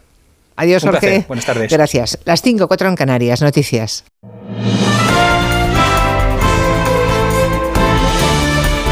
Noticias en Onda Cero. Muy buenas tardes. Tarde intensa con motivo del Día Internacional de la Mujer, con manifestaciones por todo el país. La más multitudinaria se espera a las 7 de la tarde en Madrid, donde al final acudirán tanto las ministras del PSOE como las de Unidas Podemos, pero por separado. El Congreso de los Diputados ha conmemorado el Día Internacional de la Mujer con un acto presidido por Merichel Batet de reconocimiento a los logros de las mujeres que han liderado algunas de las instituciones más importantes del país desde la instalación de la democracia. El propio Congreso también ha cambiado. Apenas había 21 diputadas cuando comenzó la democracia en 1977 frente a los 149 de ahora. Pero según Batet hay que seguir trabajando sobre todo para no perder lo que ya se ha conseguido en los últimos años. Debemos mantener nuestro compromiso firme con la igualdad en todos los ámbitos. Si bajamos la guardia, corremos el riesgo de perder las posiciones ganadas, porque el carácter profundamente arraigado de los prejuicios ofrece una fuerte resistencia. Hoy hemos sabido que dos tercios más del 67% del profesorado y de los equipos directivos de los colegios e institutos son mujeres, según un informe del Ministerio de Educación y FP con motivo de este 8 de marzo, porcentaje que cae si nos fijamos en la Universidad Diana Rodríguez. Sí, aunque el porcentaje de maestras es especialmente alto en las etapas educativas iniciales, como infantil o primaria, cae notablemente en la universidad, donde ellas no llegan al 44%, mientras que las catedráticas y rectoras no superan en ningún caso el 25%, según la Fundación Conocimiento y Desarrollo. Eva Ferreira, rectora de la Universidad del País Vasco, cree que existe un techo de cristal. Por desgracia, sigue habiendo un cierto sesgo a la hora de valorar la capacidad de las, de las mujeres. Y yo creo que esto es lo que identifica que sí hay un cierto techo de cristal en la, en la universidad. En cuanto al alumnado, tanto en FP como en la universidad, la presencia femenina es muy baja en disciplinas científicas y tecnológicas. Por ejemplo, en construcción, ellas no llegan ni al 30% del alumnado y en informática son apenas el 14%. La OTAN va a iniciar mañana su ejercicio de gestión de crisis, unas maniobras que realiza periódicamente para poner a prueba los procedimientos de consulta y de toma de decisiones de la Alianza Atlántica a nivel estratégico, político y militar. Hoy ha habido reunión de los ministros de Defensa de la Unión Europea y el secretario general de la OTAN, Jens Stoltenberg, eh, que han evitado especular sobre la autoría del sabotaje del gasoducto ruso Nord Stream, después eh, de las informaciones que apuntan a grupos pro-ucranianos como responsables. Stoltenberg no descarta, por otra parte, que la localidad ucraniana de Bakhmut vaya a caer en los próximos días, pero dice que en cualquier caso no será un punto de inflexión en la guerra. No podemos descartar que Bakhmut caiga eventualmente en los próximos días. Es importante señalar, de todas formas, que esto no reflejaría necesariamente ningún punto de inflexión en la guerra, solo subrayaría que no debemos subestimar a Rusia. La policía colombiana ha decomisado un cargamento de 1.300 kilos de cocaína en unos contenedores que transportaban fruta.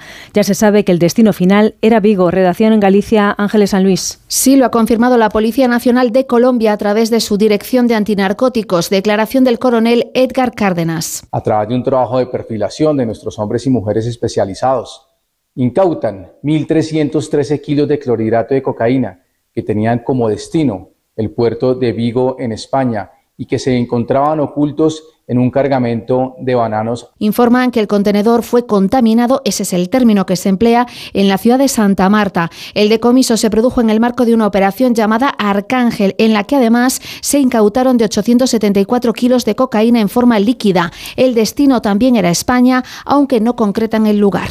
En Valencia siguen celebrando las fallas con una subida de las temperaturas más altas de lo habitual para estas fechas. Lo cierto es que la mascleta de hoy en la plaza del ayuntamiento se ha saldado con un total de 91 personas atendidas, 72 de ellas por lipotimias. La Agencia Estatal de Meteorología ha avisado hoy de un aumento de temperaturas a partir del próximo viernes que estarán entre 5 y 10 grados por encima de lo normal en buena parte de España y hasta por encima de 15 grados en el caso de la vertiente mediterránea. Es todo, la información vuelve a Onda Cero a las 6, las 5 en Canarias se quedan en la buena compañía de Julia en la Onda.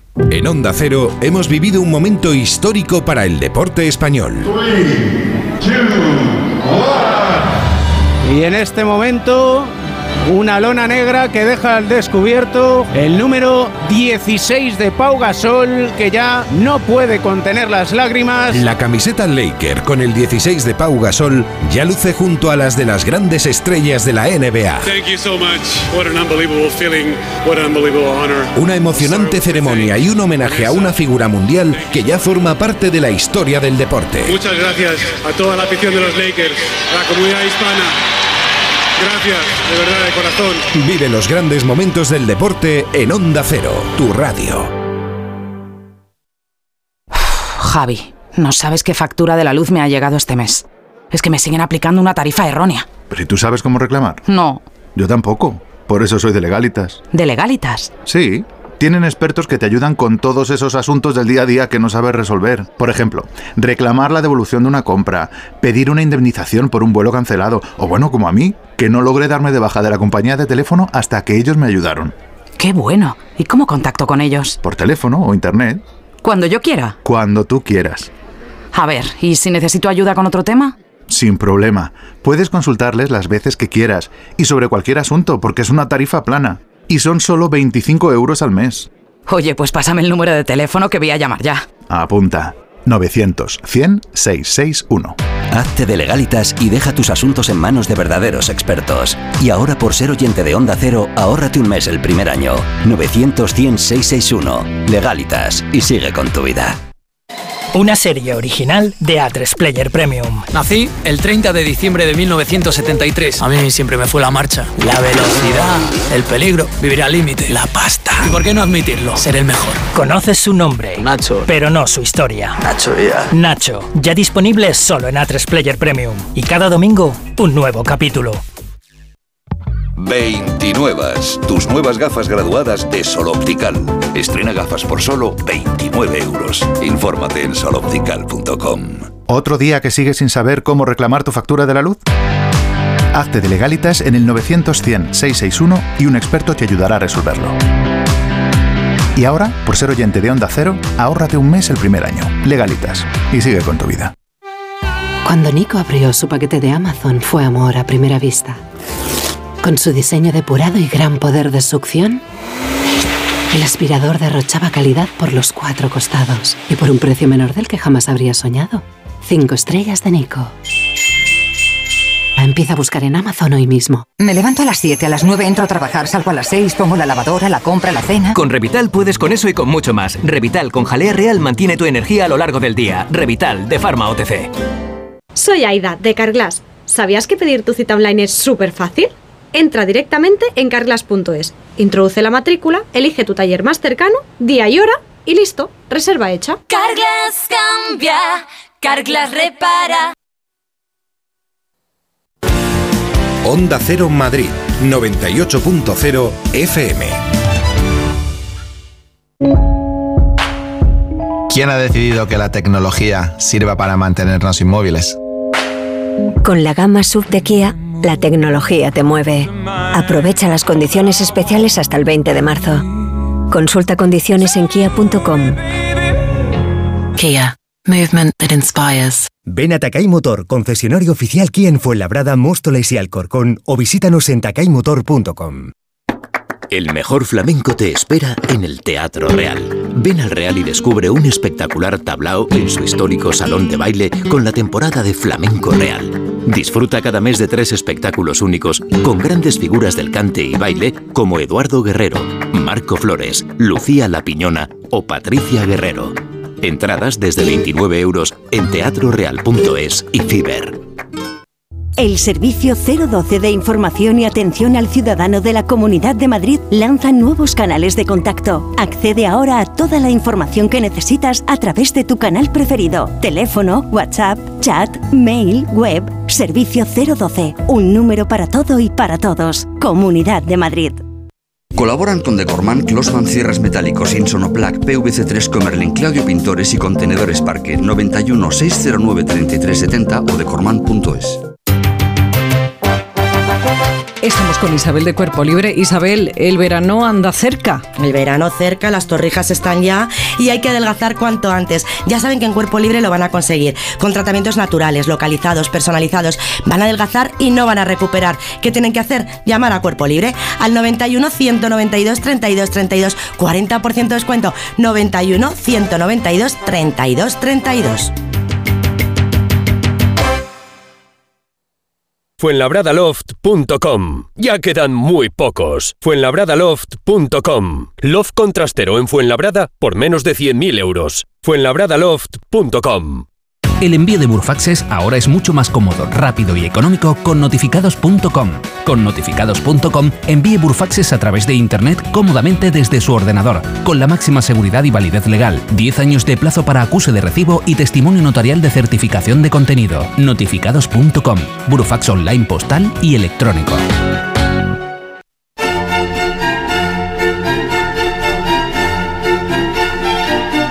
Las Arias y las cuatro estaciones de Vivaldi con Vivica Llenó y el Bach Consort de Viena. Jueves 9 de marzo en el Auditorio Nacional. Entradas en lafilarmónica.es. Onda Cero Madrid, 98.0 FM.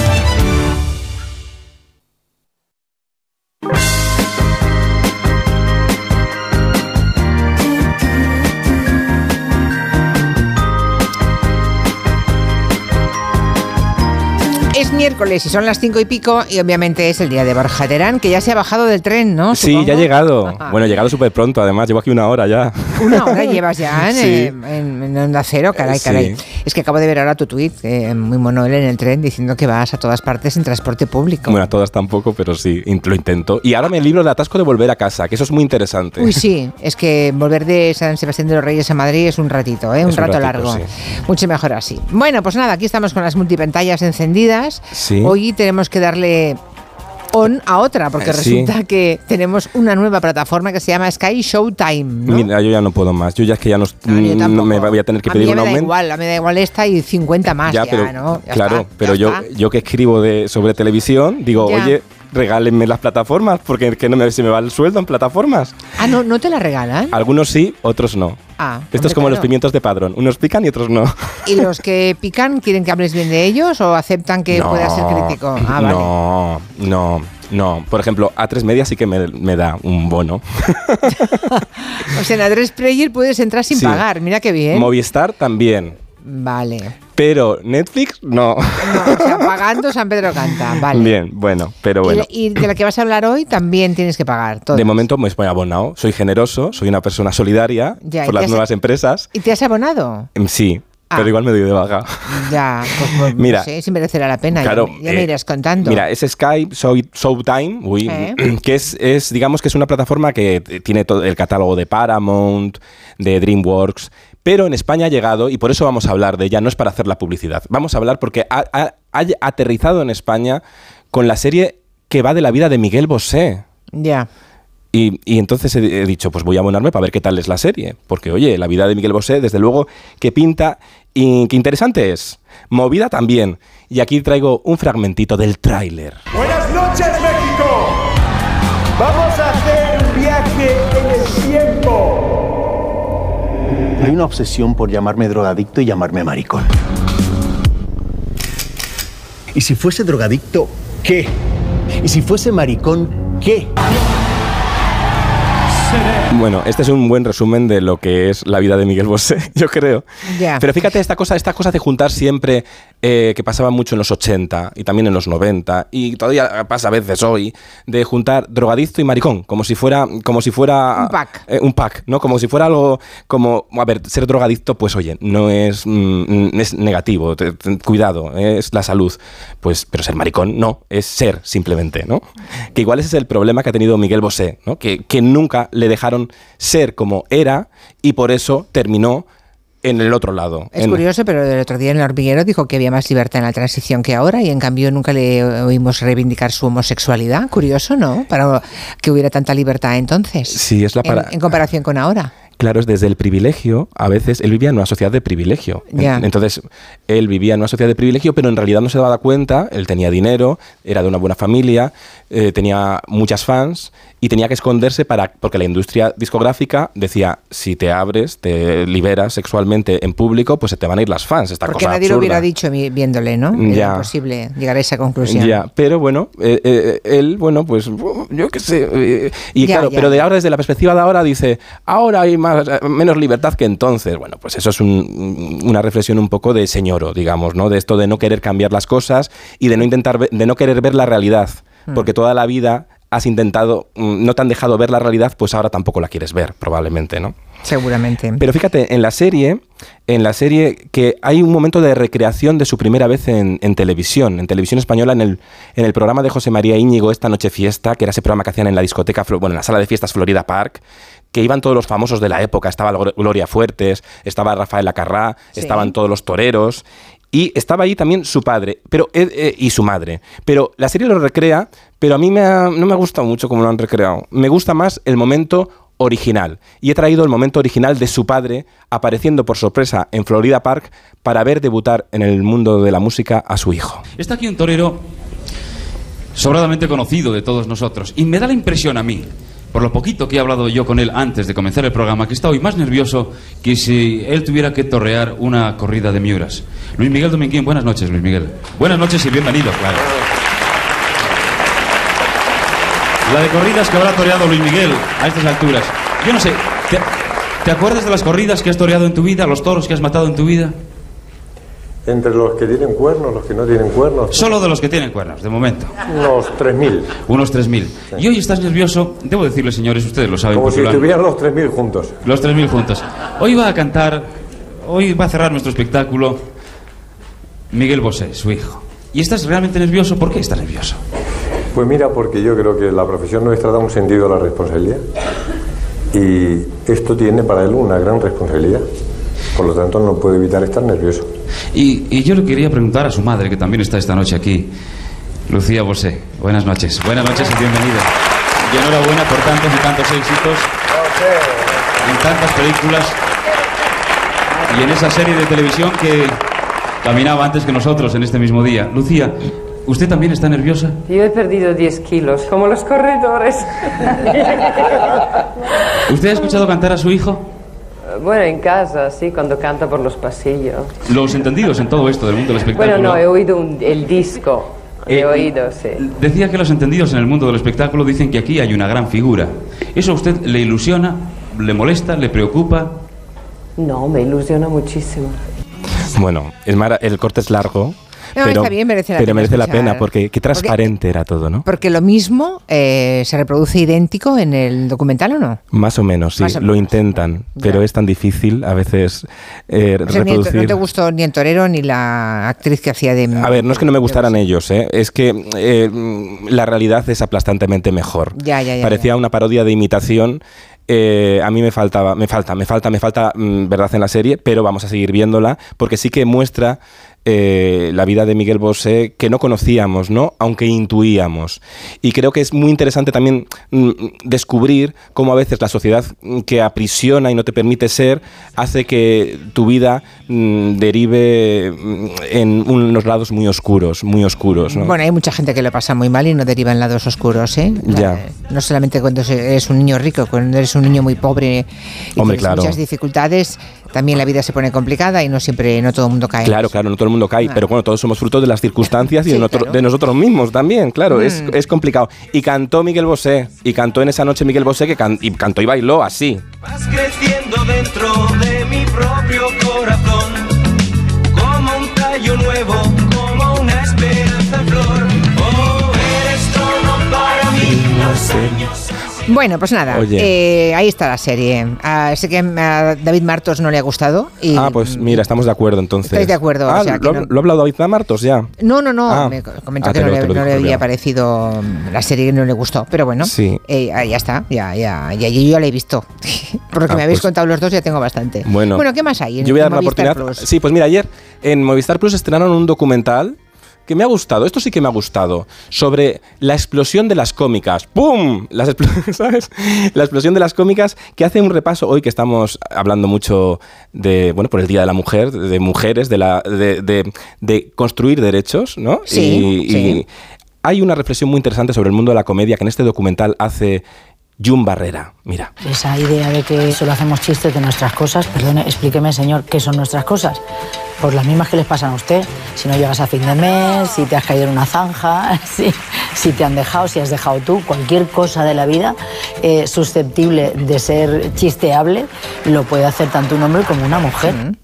Es muy interesante esta- este comentario de Jung, porque pasaba mucho en despachos de, de reuniones de guionistas, que igual una mujer aportaba un chiste y decía, "Ah, eso es una cosa vuestra. Sí, bueno, sí, esto pasa en todo, en todas las disciplinas, ¿eh? Hay Sí. literatura y luego hay literatura de mujeres, ¿o no? Pues si Sí. hay literatura de mujeres, diga usted literatura de hombres. Claro. No hay una genérica y otra con signo. Es terrible, eh. Con género. No, pues esto es lo mismo. Y luego la mujer eh, a veces... Lo que eh, ocurre es que, por lo visto, algunos, ah, si hay algún, por ejemplo, alguna historia que cuente una cómica sobre la regla, por ejemplo, o sobre parir, pues igual les parece muy específico. En cambio, nos hemos tragado durante siglos el tema de la mili sin rechistar, ¿no?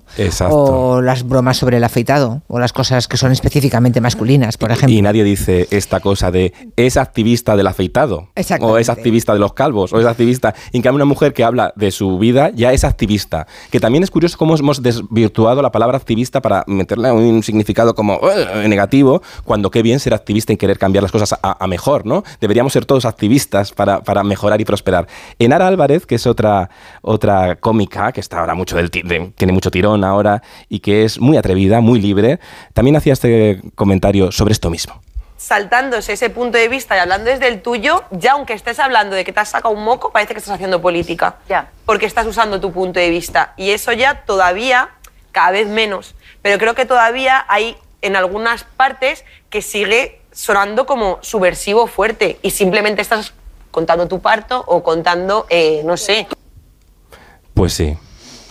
Pues sí. Y luego, Nadie se mete en política ahora, ¿te das cuenta? Los cómicos ya han dejado de hablar de política. Claro, porque uf, estamos... Pero en, también este país, en este país se le tiene miedo a meterse en política, claro. Sí. Porque automáticamente a la que digas algo te van a adjudicar, te van a meter en una, en una trinchera, ¿no?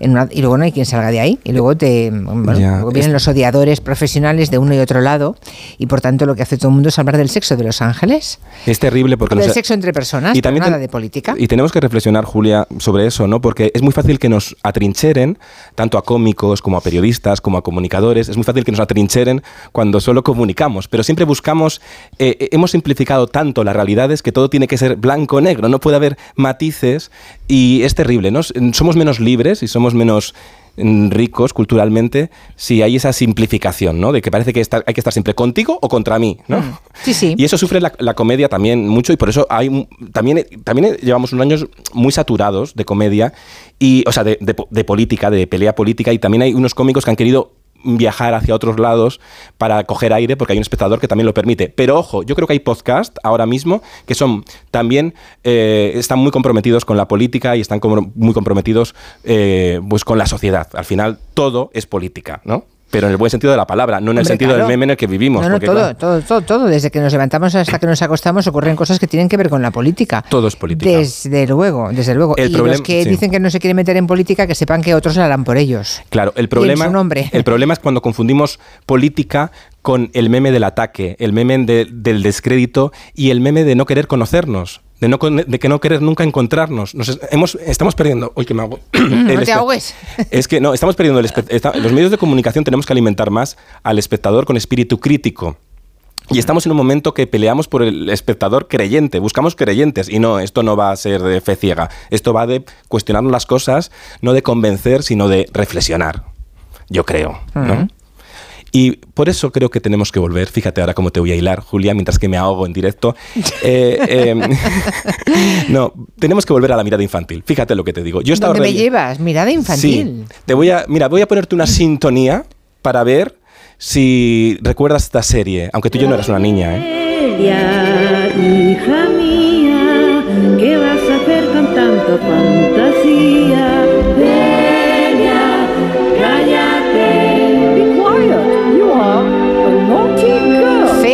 Deduzco con mi perspicacia habitual que se llama Celia.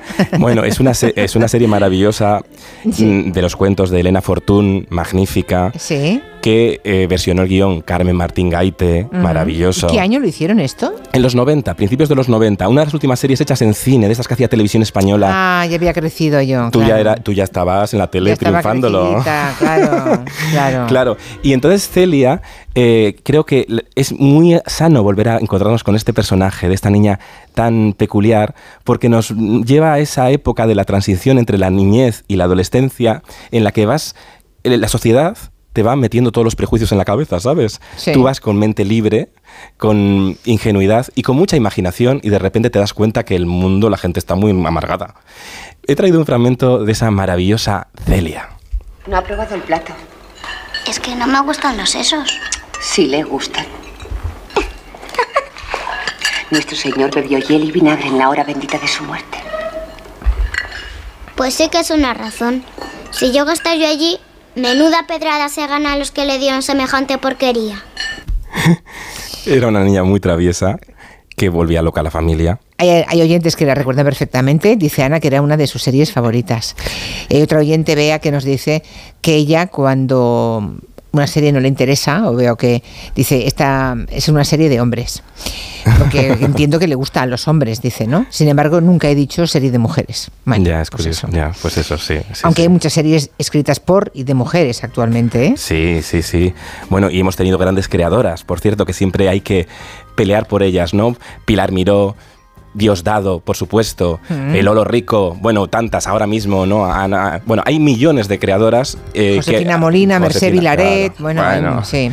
Maravillosas. muchas, pero pocas, ¿no? Pero siempre pensamos más en, los nombres masculinos, no sé por qué, porque lo tenemos así, la sociedad interiorizada. Yo, por cierto, mañana modero una charla en las GAI, que no es publicidad porque ya están todas las entradas vendidas, o sea, cogidas, pero hay mayoría de mujeres creadoras de ficción, mayoría. Y creo que esto no era muy habitual y mañana en las GAI con la Academia de Televisión va a pasar. Mayoría de creadoras. Ah, pues ya nos contarás la semana que viene cómo te fue. ¿Moderas un debate o hablas tú?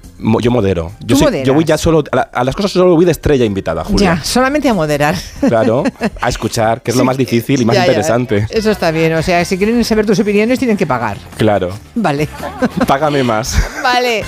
Pay them more, ¿no? O pay him more. Ay, no sé. Idiomas yo no sé. Ya, ya, ya, ya. Bueno, pues sale. Pues adiós. Hasta la semana que viene. Un beso, chao. Dos cositas nos va a contar Marina de la mutua. Porque a lo mejor no has dado un parte en tu vida y tu compañía de seguros te sube el precio. Así que yo de que tú me cambiaba, llamaba a la compañía y le decía dos cosas. La primera, me ha subido el precio del seguro y la segunda, me voy a la mutua. Una gran decisión porque si te vas a la mutua con cualquiera de tus seguros, te bajan el precio sea cual sea. Llama al 91 555 5555 y cámbiate. Por esta y muchas cosas más, vente a la mutua y consulta condiciones en mutua.es. Le recuerdo que tenemos dentro de cinco minutitos una charla eh, larga y tranquila con la gran Lola Herrera. Si alguien la vio últimamente o la vio alguna vez en el teatro, por ejemplo, si alguien tiene un recuerdo imborrable en su cabeza de alguna serie en la que participó, de alguna obra de teatro que vio y quiere dejarnos un mensaje, lo compartimos después con ella. 638-442-081. De 3 a 7, Gelo. Con Julia Otero.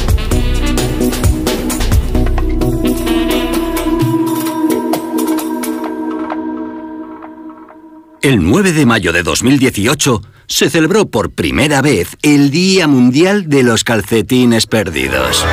Y en fin. Si hasta los calcetines perdidos tienen su propio día, ¿no te mereces tú también el tuyo?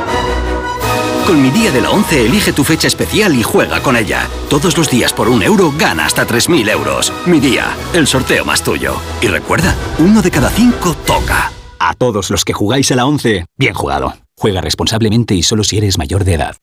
Si eres profesor o centro educativo, ya puedes participar en la segunda edición de los premios Mentesami. Queremos reconocer todas esas iniciativas que fomentan el pensamiento crítico de los alumnos, que impulsan la creatividad audiovisual responsable o que promueven los valores y la convivencia en el aula. Puedes presentar tu proyecto hasta el 20 de abril. Encuentra toda la información en mentesami.org, porque la alfabetización mediática e informacional de hoy decide el futuro. Fundación A3 Media. Colaboran Platino Educa y Unie Universidad. Tus hijos ya son adolescentes y es lógico y normal que te preocupe algo así.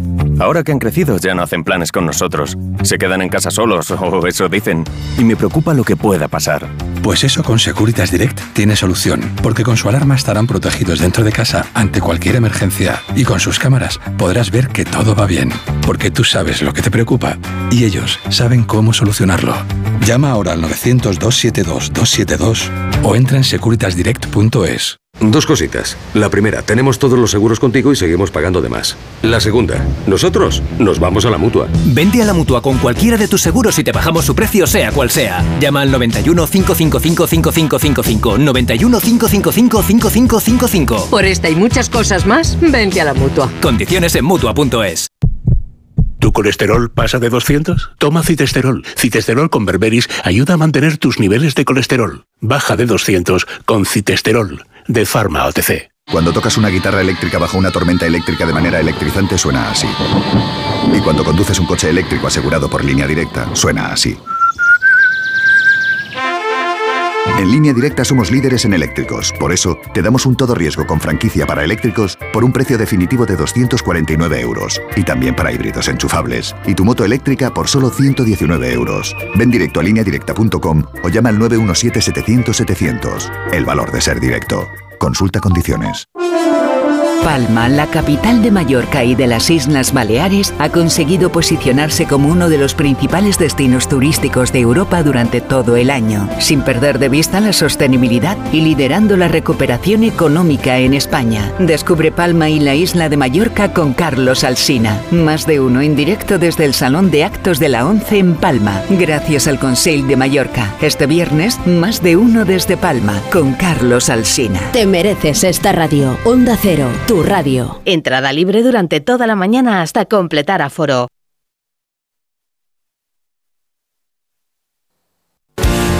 Onda Cero Madrid, 98.0 FM. Más del 35% del emprendimiento en la Comunidad de Madrid está liderado por mujeres, pero podrían ser muchas más. Arrancar mi proyecto con el apoyo de la Comunidad de Madrid ha sido fundamental. Hemos trabajado para conseguirlo y crecer juntas. Comunidad de Madrid. Decorman ejecuta obras integrales de interiorismo, decoración y reformas en viviendas particulares o locales comerciales de cualquier tipo. Al contratar tu proyecto integral con Decorman, te olvidas de todo. Nuestro objetivo es tu absoluta tranquilidad, sin anticipo de cantidades y llave en mano. Llama ahora y sin compromiso pídenos presupuesto 91 609 3370 o decorman.es. ¿Comprarías una prótesis de cadera por internet y dejarías que te la colocara alguien que no sea médico? No, ¿verdad? Entonces, ¿por qué compras la ortodoncia, el blanqueamiento dental o la férula de descarga si los tratamientos bucodentales son complejos y han de ser personalizados? Consulta con un dentista de tu confianza. Pon la salud de tu boca en buenas manos. Colegio de Odontólogos y Estomatólogos de Madrid. En marzo, ríete como nunca en la ópera. La nariz de Sostakovich se estrena en el Real con un ingenioso e hilarante espectáculo. Una divertidísima ópera en la que su protagonista descubrirá que su nariz ha desaparecido y cobrado vida propia. ¿Qué pasará mientras trata de encontrarla? Descúbrelo del 13 al 30 de marzo. Siete únicas funciones. Compra tus entradas desde 17 euros en teatroreal.es. Es el rincón de es el rincón. Ven al Rincón de Jaén. En Don Ramón de la Cruz 88, Doctor Gómez Ulla 6, junto a la Plaza Manuel Becerra y Avenida Camilo José Cela 11. Es el rincón de Jaén. El Rincón de Jaén, el pescadito frito de Madrid. Las vacas Angus y Wagyu de la ganadería Organic comen pastos naturales reforzados con una mezcla de higos secos y pasta de aceite de oliva virgen extra. Es una carne increíble. Y como queremos que la pruebes, te llevamos del campo a tu casa dos solomillacos de 300 gramos, un chuletón de un kilo y cuatro hamburguesas de 150 gramos por solo 69 euros. Todo Angus Eco de Organic. Haz tu pedido 910 2010 910 2010 o en carneorganic.com. Organic, la mejor carne del mundo. Pedro Lanceros Reformas. Reformas integrales. Pedro Lanceros Reformas. Rehabilitación de edificios. Pedro Lanceros Reformas. Le ayudamos a hacer de su casa su hogar. Lanceros Reformas. Nuestra experiencia y su fidelidad, nuestro éxito. pedrolanceros.com. Reformas. Onda Cero Madrid, 98.0 FM.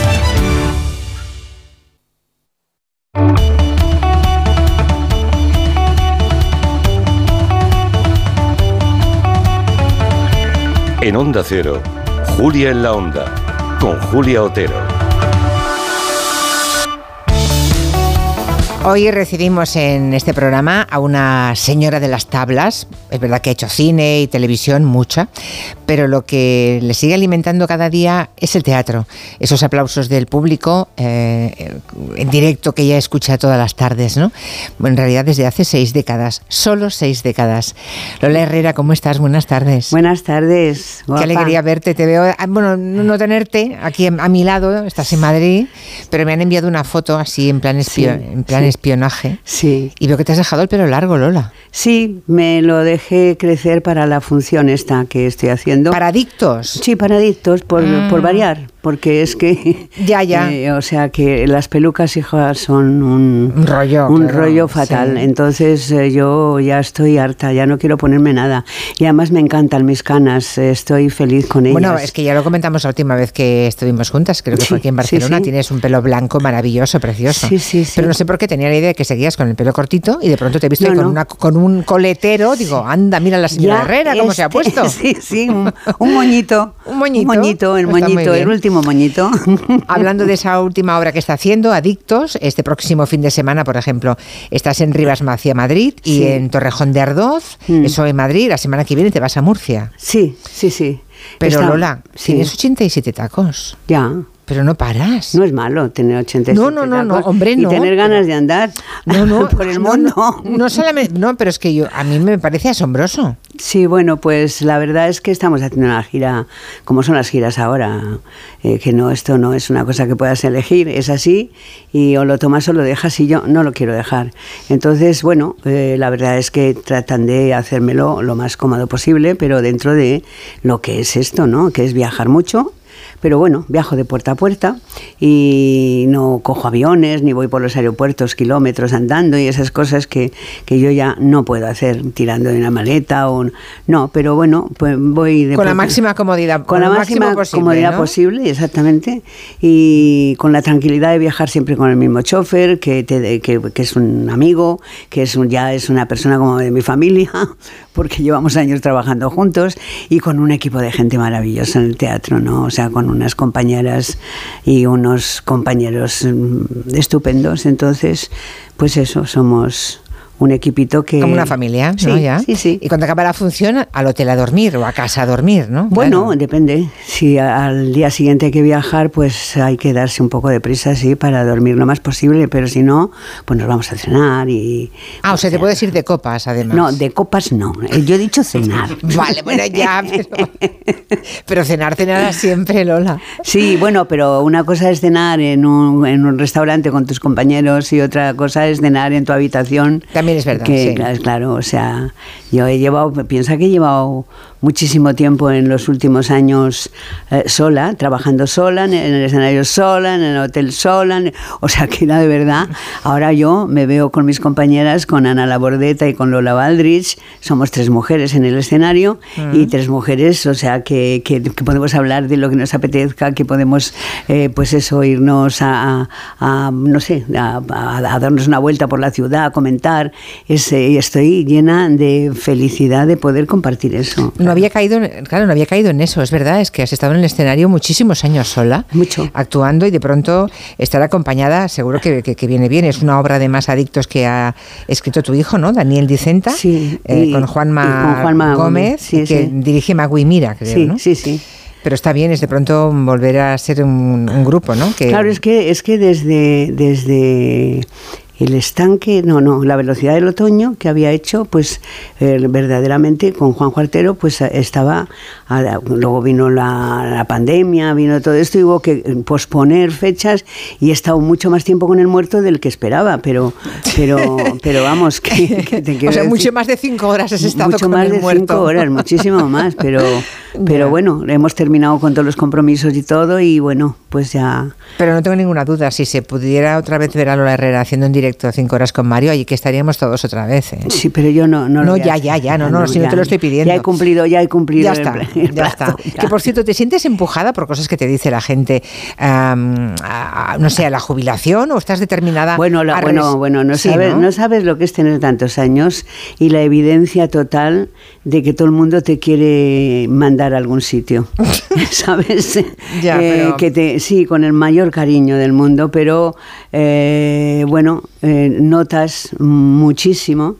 Eh, te hacen notar muchísimo que eres mayor, como si esto, no, o sea, yo a veces me pienso que soy Matusalén, porque de verdad es, eh, y dice, ¿y cómo está? Pero bueno, pero ¿cómo está trabajando? Pues es que yo estoy divinamente en el escenario, o sea, a mí, yo- a mí no me pasa nada, yo estoy haciendo lo que me gusta, Claro. molesto a alguien, No, va gente a verlo encima, pues qué bien, oye, porque si estuviera yo sola y no fuera la gente, pues oye, pues Mm. sería una cosa, pero bueno, tengo mucho la verdad es que siento muchísimo cariño por parte de, un público que, que, además va muchísima gente joven, que, que, bueno, que quizá también arrastraos a por, por, por delibes, por no sé, por, por varias razones, pues que no he perdido el enganche con nuevas generaciones.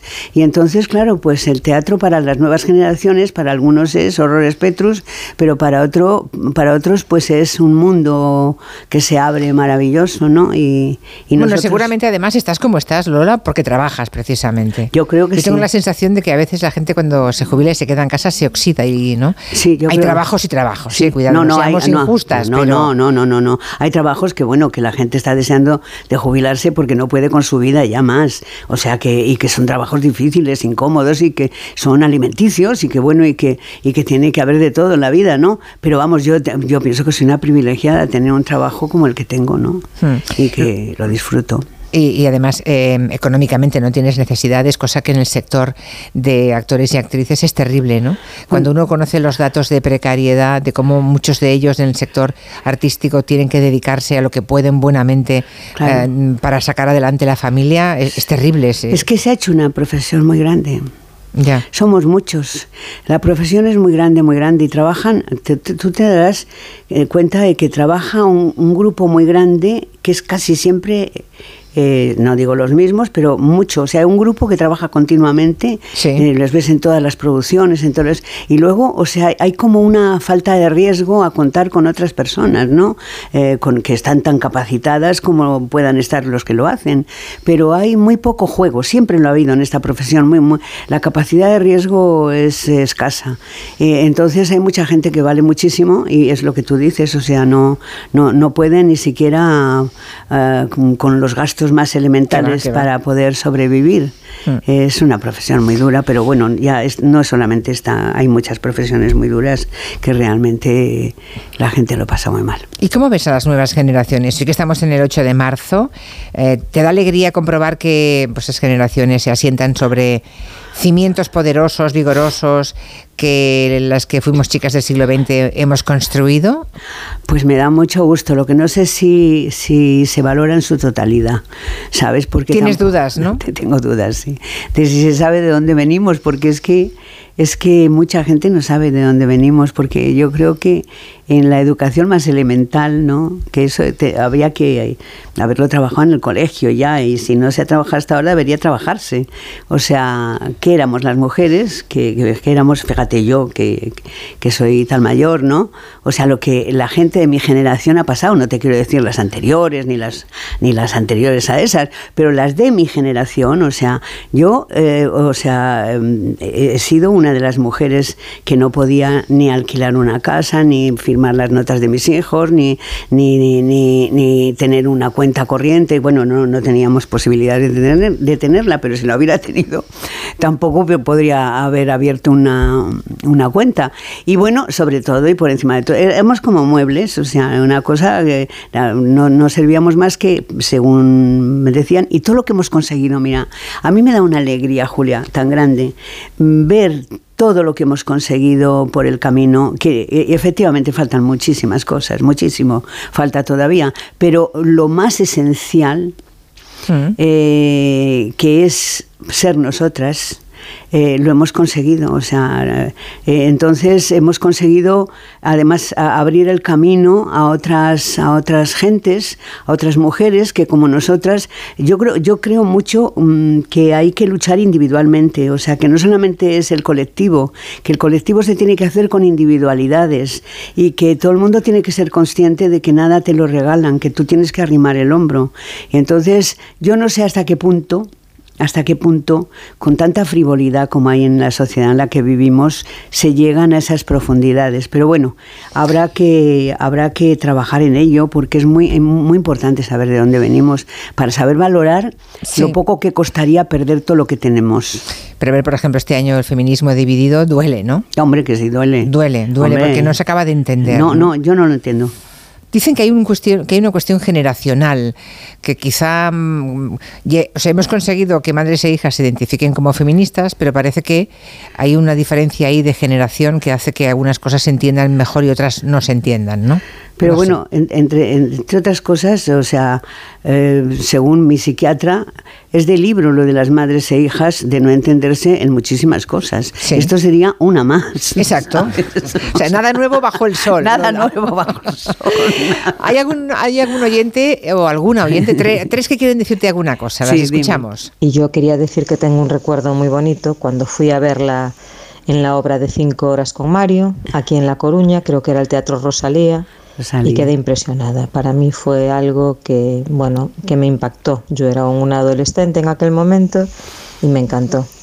Y lo que me quedó grabado es que ella ya había empezado la obra y llevaba a lo mejor, pues no sé, 15 minutos o así, y seguía entrando gente al teatro. Y hubo un momento que ella dijo, pidió disculpas y dijo que por favor que tenía que volver a empezar porque desde luego la gente era una maleducada, entrando tarde. Y tengo aquel recuerdo de ella, muy educada y una actriz fenomenal.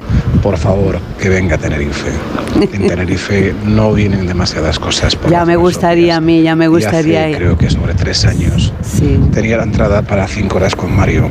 Sí. Y la canceló, creo que por una disposición de salud. Sí. Y creo que no ha vuelto. Así que por favor, que venga a Tenerife, que nos debe una y yo no la he visto en la vida y tengo muchas, muchas ganas de verla. Me encanta. Me encantaría saber si mi primer recuerdo de Lola Herrera es real.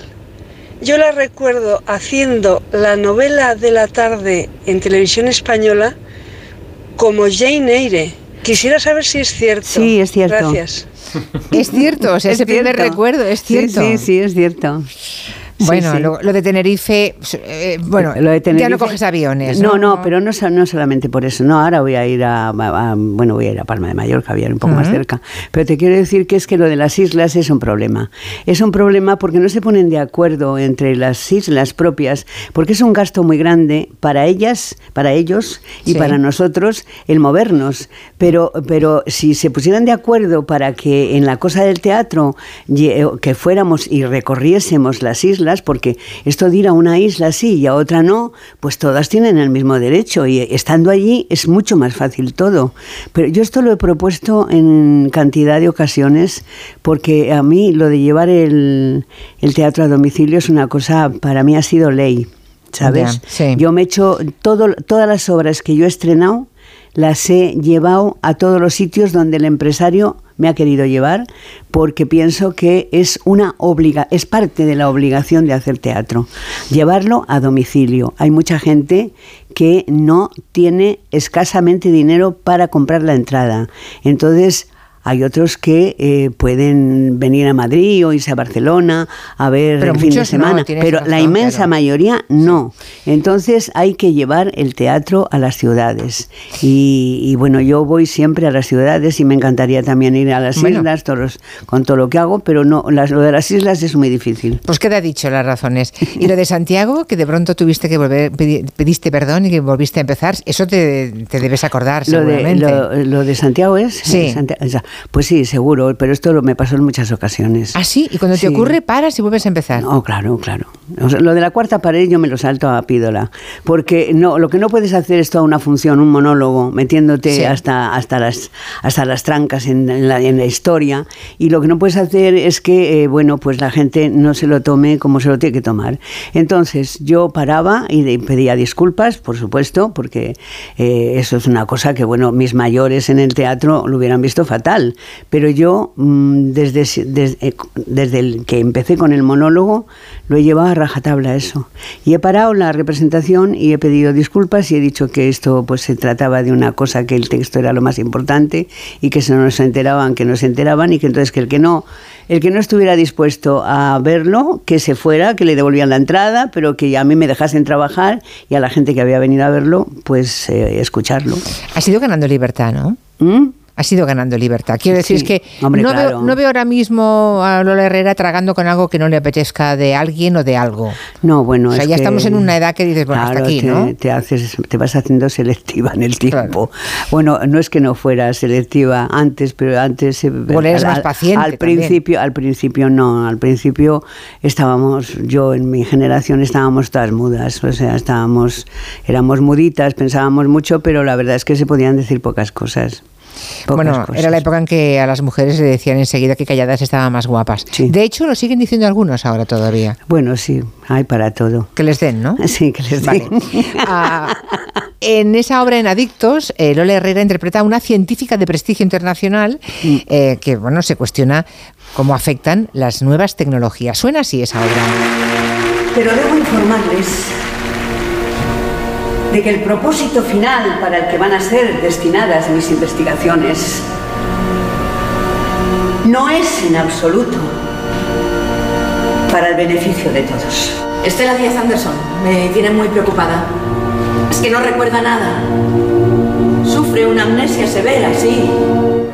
No sé cuál es la relación que tienes, Lola, con las nuevas tecnologías. Bueno, la relación es la justa porque... Mm, o sea, llevas un teléfono de esos así grandotes con teclas para que no... No, no, no, llevo, llevo un teléfono, un, un iPhone, que no, o sea, no, no le exploto porque sé cuatro cosas de él y bueno, las que sé pues las voy haciendo.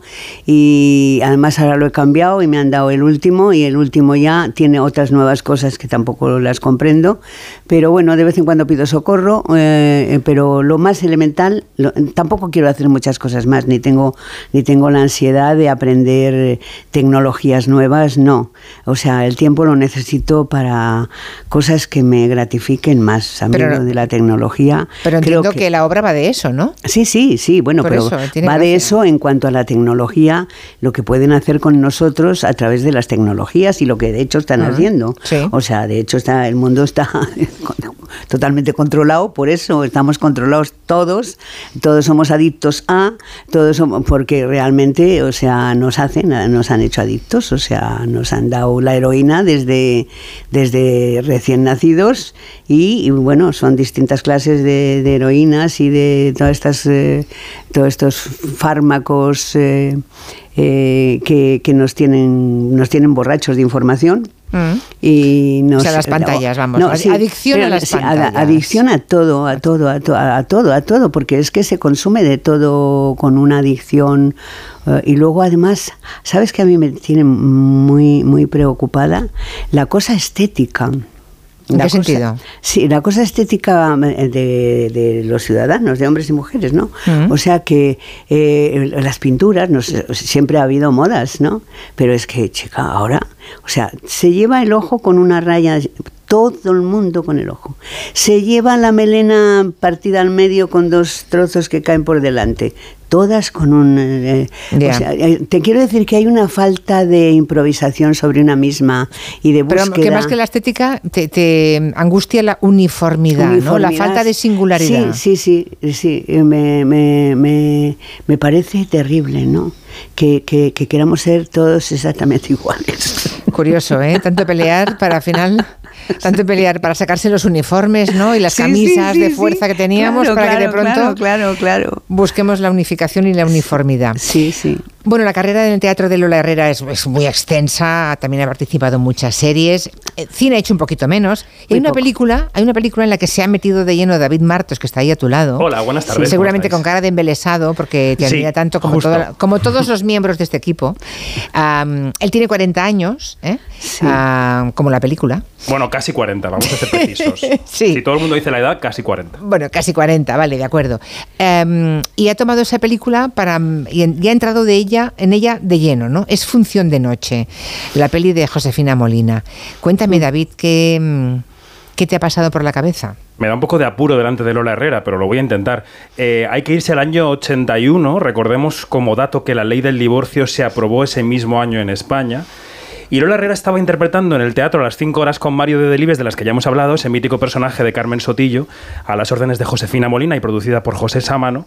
Y ese productor, uno de nuestros grandes nombres, por cierto, eh, de nuestra industria, quería hacer una película con Josefina Molina y entre todos pensaron que sería interesante rodar este experimento, esta conversación larga, intensa, sin guion, entre Lola Herrera, que hace de Lola Herrera, y Daniel Dicenta, que hace de Daniel Dicenta, de la que llevaba separada casi 15 años. Sin avisar, Hoy miércoles 16 de septiembre Daniel ha venido a verme. Hacía por lo menos un año que no nos veíamos. Pasó al camerino entre función y función. Y mientras yo cenaba hemos hablado. Hemos hablado mucho. De repente he sido capaz de decirle lo que tanto tiempo he tardado en confesarme a mí misma.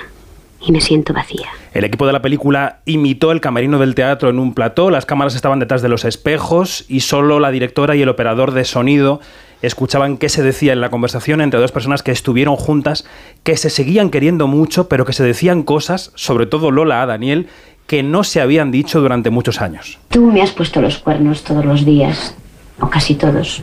Me has engañado. A lo mejor tienes razón, ese engaño es más pequeño que el que yo te he hecho. Posiblemente. Yo soy una mujer que no he sentido un orgasmo en mi vida. Entonces me has engañado muy bien. Bueno, el juego cinematográfico estaba en no saber qué era verdad y qué era mentira, pero siempre ha dicho Lola que había mucha verdad. En la película se expone muchísimo, no solo interiormente, sino exteriormente. Aparece en una escena yendo a consulta enseñando el pecho y valorando si operárselo. Hay en la película temas modernísimos que hoy, hoy en día se relacionan con las llamadas malas madres. Yo tenía los hijos encima. Los hijos a mí me parecen una maravilla. Yo desde que... Si no, no sé cómo, sé cómo.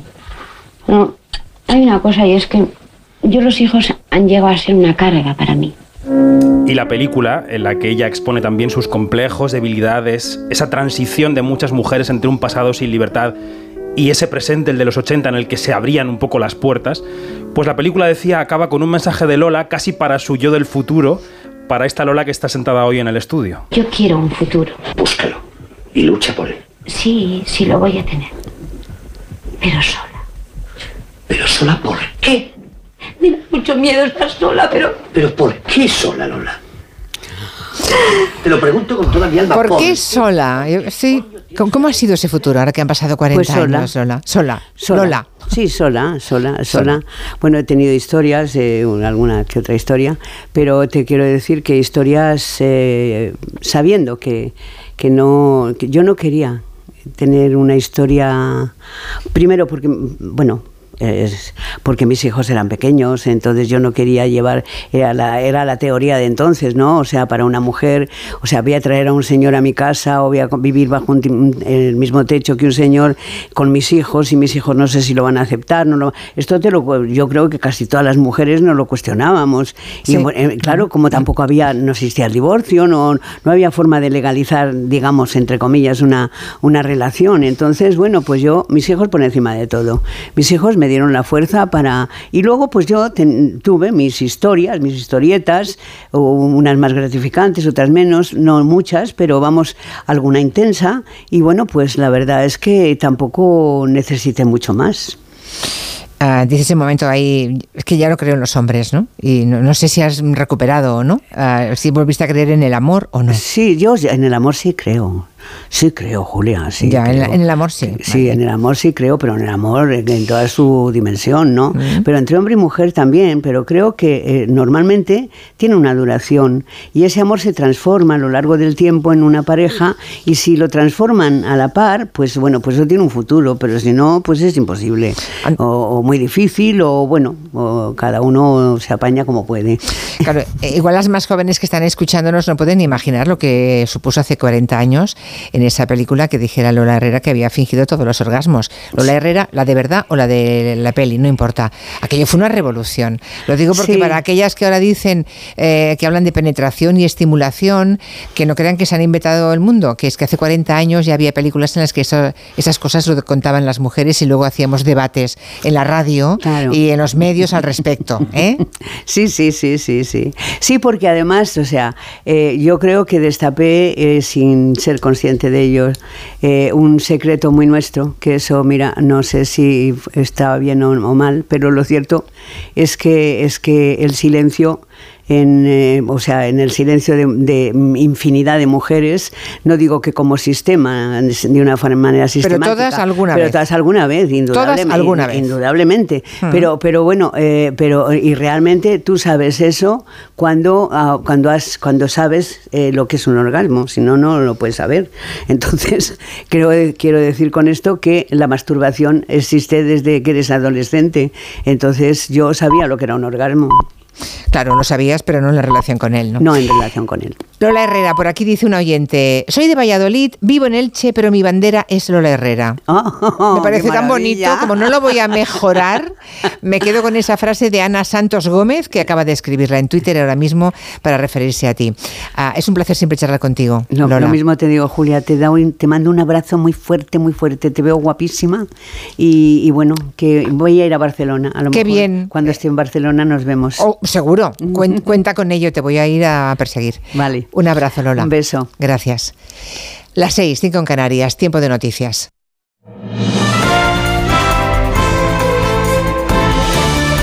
Noticias en Onda Cero. Muy buenas tardes. A esta hora se retoman las manifestaciones por el Día Internacional de la Mujer en Barcelona, Girona, Lleida, Mallorca, Albacete, Cuenca y Toledo. Dentro de una hora, a las 7, comenzará la manifestación mayoritaria en la que estarán tanto las representantes de Unidas Podemos, con Irene Montero, Yone Belarra, o la secretaria de Estado de Igualdad, Ángela Rodríguez Pam, como las del Partido Socialista, con Nadia Calviño, María Jesús Montero, Diana Morant, Carolina Darias, Isabel Rodríguez, Pira Job, Raquel Sánchez y Reyes Maroto. Tanto las de Unidas Podemos como las del PSOE van a la misma manifestación, pero por separado. Ya han comparecido las convocantes de esta manifestación que tendrá lugar a las 7 de la tarde entre Atocha y Plaza de España, organizada por la Comisión 8M. Su portavoz ha insistido en que el feminismo, pese a todas las polémicas, sigue unido. Belén Gómez del Pino, muy buenas tardes.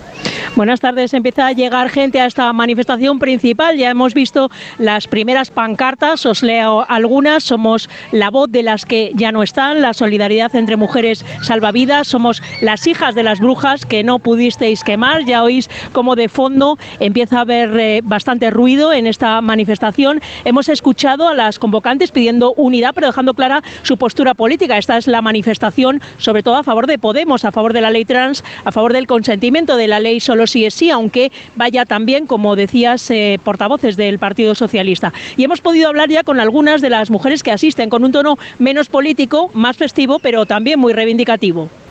Porque estamos cansadas de escuchar a gente que no grita por la calle y que nadie haga nada y porque queremos más derechos tanto para las personas trans como LGTB. Porque es necesario, porque nos tenemos que apoyar de todas las mujeres, ¿no? tanto mujeres como hombres.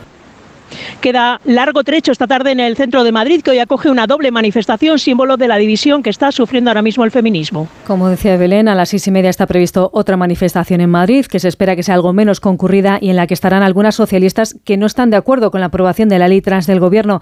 Allí se encuentra nuestra compañera Diana Rodríguez. Buenas tardes. ¿Qué tal? Buenas tardes. De momento la lluvia respeta cuando queda menos de media hora para que comience la primera de las marchas, la marcha alternativa convocada por el movimiento feminista tradicional que está previsto que salga desde Atocha, por la calle Atocha, hasta llegar al Ministerio de Exteriores.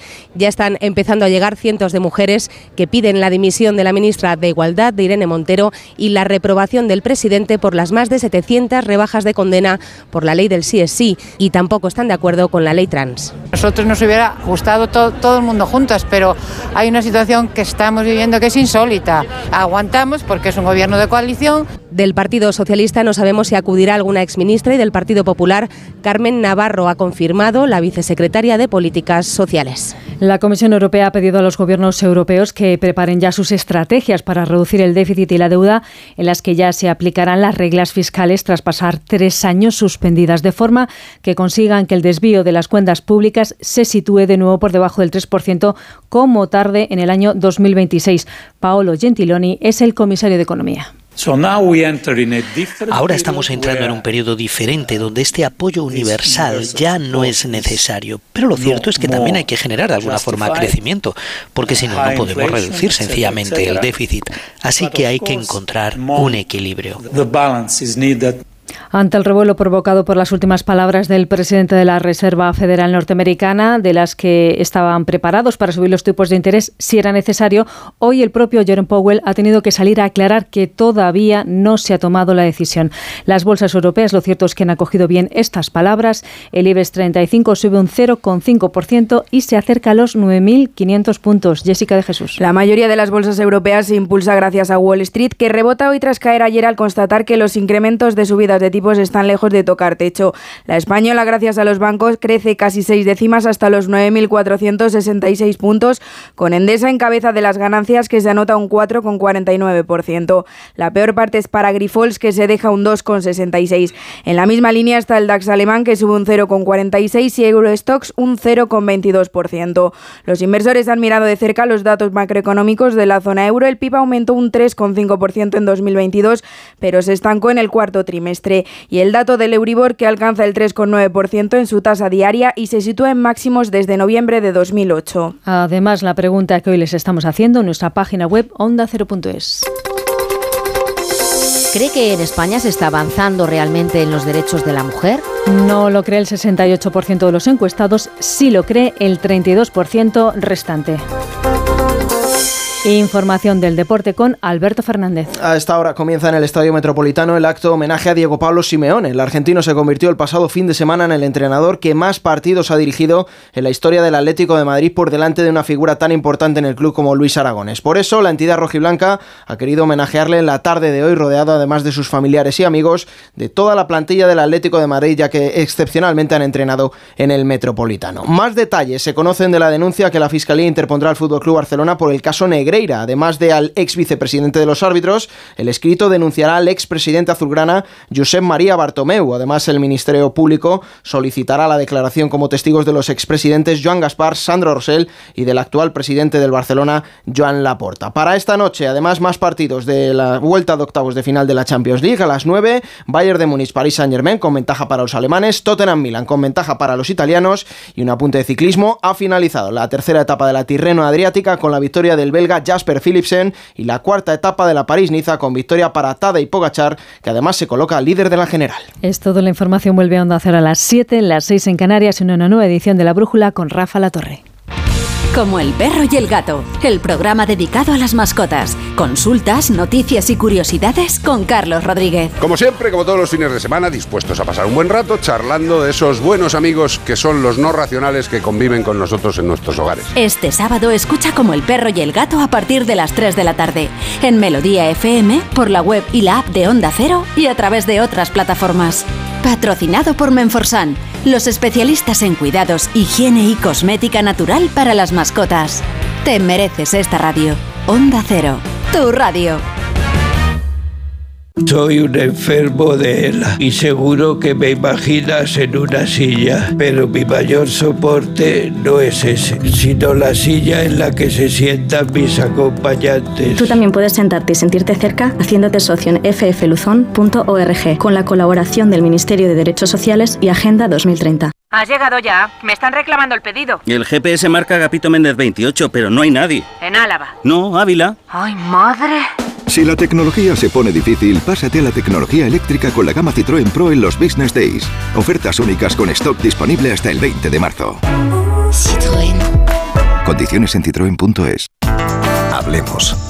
Hoy hablamos de autoconsumo con Emilio Russo, director general de Factor Energía. Bienvenido. Gracias. Sabemos que el autoconsumo producido por las placas solares contribuye a frenar el cambio climático. Representa una energía a coste cero 100% renovable y aun con todo hay reticencias en instalarlas. ¿Por qué? Sobre todo por lo que la gente cree que cuesta. Esta es una inversión que se recupera en el plazo de entre 3 y 5 años y sobre todo una vez amortizada te proporciona energía a coste cero durante 30 años. Así no hay excusa, ¿no? Claro. Además en Factor Energía les financiamos y les ayudamos a conseguir subvenciones. Y al generar nuestra propia electricidad, también ahorramos en la factura de la luz. De hecho, el año pasado, Factor Energía pagó a sus clientes los excedentes de energía al precio más alto de mercado. Así es. Sin embargo, la gestión puede hacerse cuesta arriba, ¿no? Por eso en Factor Energía tenemos un departamento de placas solares desde el que lo gestionamos todo. No solo financiamos y tramitamos subvenciones, sino que también hacemos el diseño y la instalación. Es un verdadero servicio llave en mano. Qué bien, gracias Emilio. A vosotros.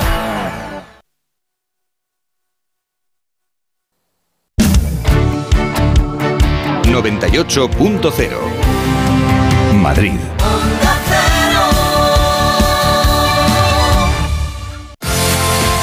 ¿Tienes experiencia laboral pero no tienes un título oficial que la reconozca?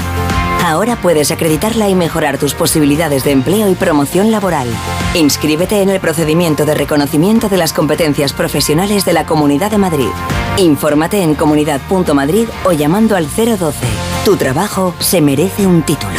Campaña financiada por el Ministerio de Educación y Formación Profesional y por la Unión Europea Next Generation. Comunidad de Madrid. Pedro Lanceros Reformas. Reformas integrales. Pedro Lanceros Reformas. Rehabilitación de edificios. Pedro Lanceros Reformas. Le ayudamos a hacer de su casa su hogar. Lanceros Reformas. Nuestra experiencia y su fidelidad, nuestro éxito. pedrolanceros.com. Reformas. Nadie en esta tierra. Víctor del Árbol regresa al género negro. Una historia sobre el camino que recorren los sueños hasta convertirse en pesadillas. Nadie en esta tierra. Un libro de destino. ¿Comprarías una prótesis de cadera por internet y dejarías que te la colocara alguien que no sea médico? No, ¿verdad? Entonces, ¿por qué compras la ortodoncia, el blanqueamiento dental o la férula de descarga si los tratamientos bucodentales son complejos y han de ser personalizados? Consulta con un dentista de tu confianza. Pon la salud de tu boca en buenas manos. Colegio de Odontólogos y Estomatólogos de Madrid. Star Wars, Indiana Jones, El Rey León, Piratas del Caribe. Las mejores bandas sonoras de John Williams y Hans Zimmer, interpretadas por la Hollywood Symphony Orchestra. 16 de marzo, Teatro Real. Entradas en nkprodarte.com o en taquillas. Smartick, 15 minutos y listo. El tiempo que necesitan tus hijos para aprender matemáticas y lectura. Smartick, 15 minutos y listo. Lo que duran las próximas tres canciones. Smartick, 15 minutos y listo. Entra en smartick.com y pruébalo gratis. Si tiene joyas de firma o artículos de oro y plata, llame al 91 534 6706 o vaya a la Plaza San Juan de la Cruz 9. Si tiene joyas de firma o artículos de oro y plata, llame al 91 534 6706 o vaya a la Plaza San Juan de la Cruz 9. Le pagarán el mejor precio al momento. Y también bolsos de Vuitton, Chanel y Hermès. Te compra tu coche, te compra tu carro, te compra tu buga. Te compra tu furgo, te compra tu moto, te compra tu auto, caravan. ¿Te han hecho una oferta? Te la mejoramos. Has oído bien. Mejor precio garantizado y compromiso de pago en 24 horas. Ven a vernos.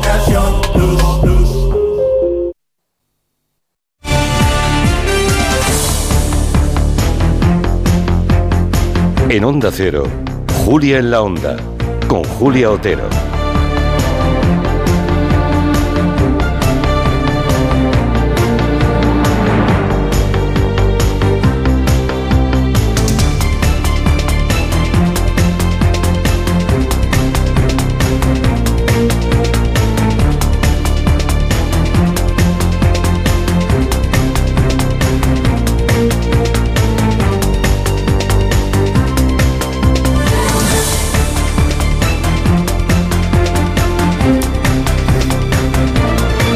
Vamos a empezar el tiempo de gabinete. Antes hemos estado hablando mucho de EPOC, sumándonos a una campaña que es con un par de pulmones, una campaña que promueve la compañía farmacéutica GSK.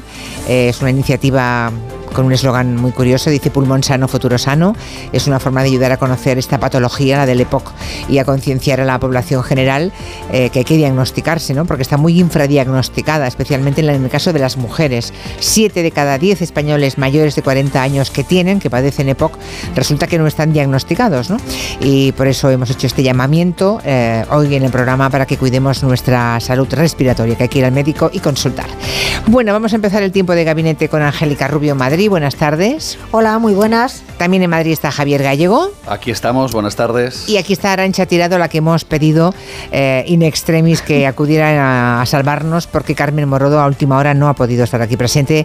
Te agradezco, Arancha, que hayas venido. No hay- Muchas gracias. Gracias a vosotras. Bueno, ¿qué es hoy el feminismo? Nos preguntamos. La división con la que el patriarcado se frota las manos, ¿a qué obedece?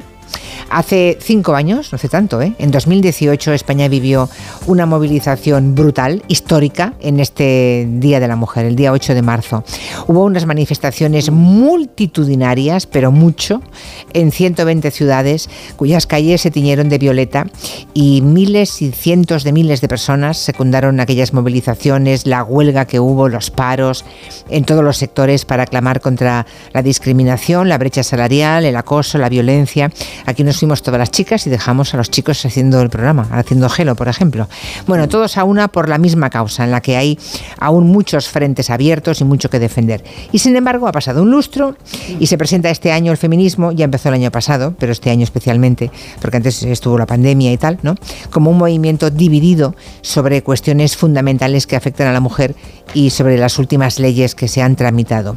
Y hoy queremos preguntarnos cómo es que hemos llegado a esta división y si hay algún caballo de Troya lleno de misoginia, por supuesto armado de misoginia, que la está fomentando, porque aquí hay algunos que se frotan las manos y eso debe darnos que pensar. Asun Salvador, buenas tardes. Hola Julia, buenas tardes. Y como ejemplo de este momento en el que estamos, se puede mirar a los episodios especialmente de las últimas horas. Ayer en Consejo de Ministros se presenta la ley de paridad sin contar con igualdad. Por la tarde en el Congreso, las respectivas ministras de Igualdad y de Derechos Sociales, Montero y Belarra, ambas de Unidas Podemos, se quedaron solas en la bancada del Gobierno defendiendo que la ley del solo sí es sí se quede como está. Su grupo votó en contra de modificarla, modificarlas lo que ha propuesto el, el PSOE en este caso para corregir defectos que ha causado la norma, como la rebaja de penas a algunos agresores, pero más allá de gestos, de ausencias, no estuvo tampoco Sánchez ayer por la tarde y de quién votó qué y con quién quedan los reproches que se dirigieron ambos partidos en el gobierno, como el de la diputada Lucía Muñoz de Unidas Podemos a la bancada socialista. Se han aliado con Vox y con el PP para que vuelvan a preguntarnos si cerramos bien las piernas, cuántas veces dijimos no o con qué fuerza nos resistimos. Y el portavoz socialista en el Congreso, Pachi López, respondió llegando casi a la descalificación. Una intervención que no reconoce que la parte penal de la ley ha creado problemas es una intervención que está fuera de la realidad. Y una intervención que acusa al Partido Socialista de pactar con el Partido Popular y con Vox cuando saben que es mentira es simplemente impresentable. Hoy se han repetido las acusaciones y la mañana ha dejado también otros episodios que evidencian las diferencias en el acto institucional, por ejemplo, promovido por el Ministerio de Igualdad. Un grupo de feministas han increpado a la ministra Irene Montero por la ley trans y al final han acabado entrando en una especie de intercambio de pareceres. La única condición aquí es que este sea un espacio seguro, donde se respetan los derechos humanos, donde no se dice que las mujeres trans no son mujeres.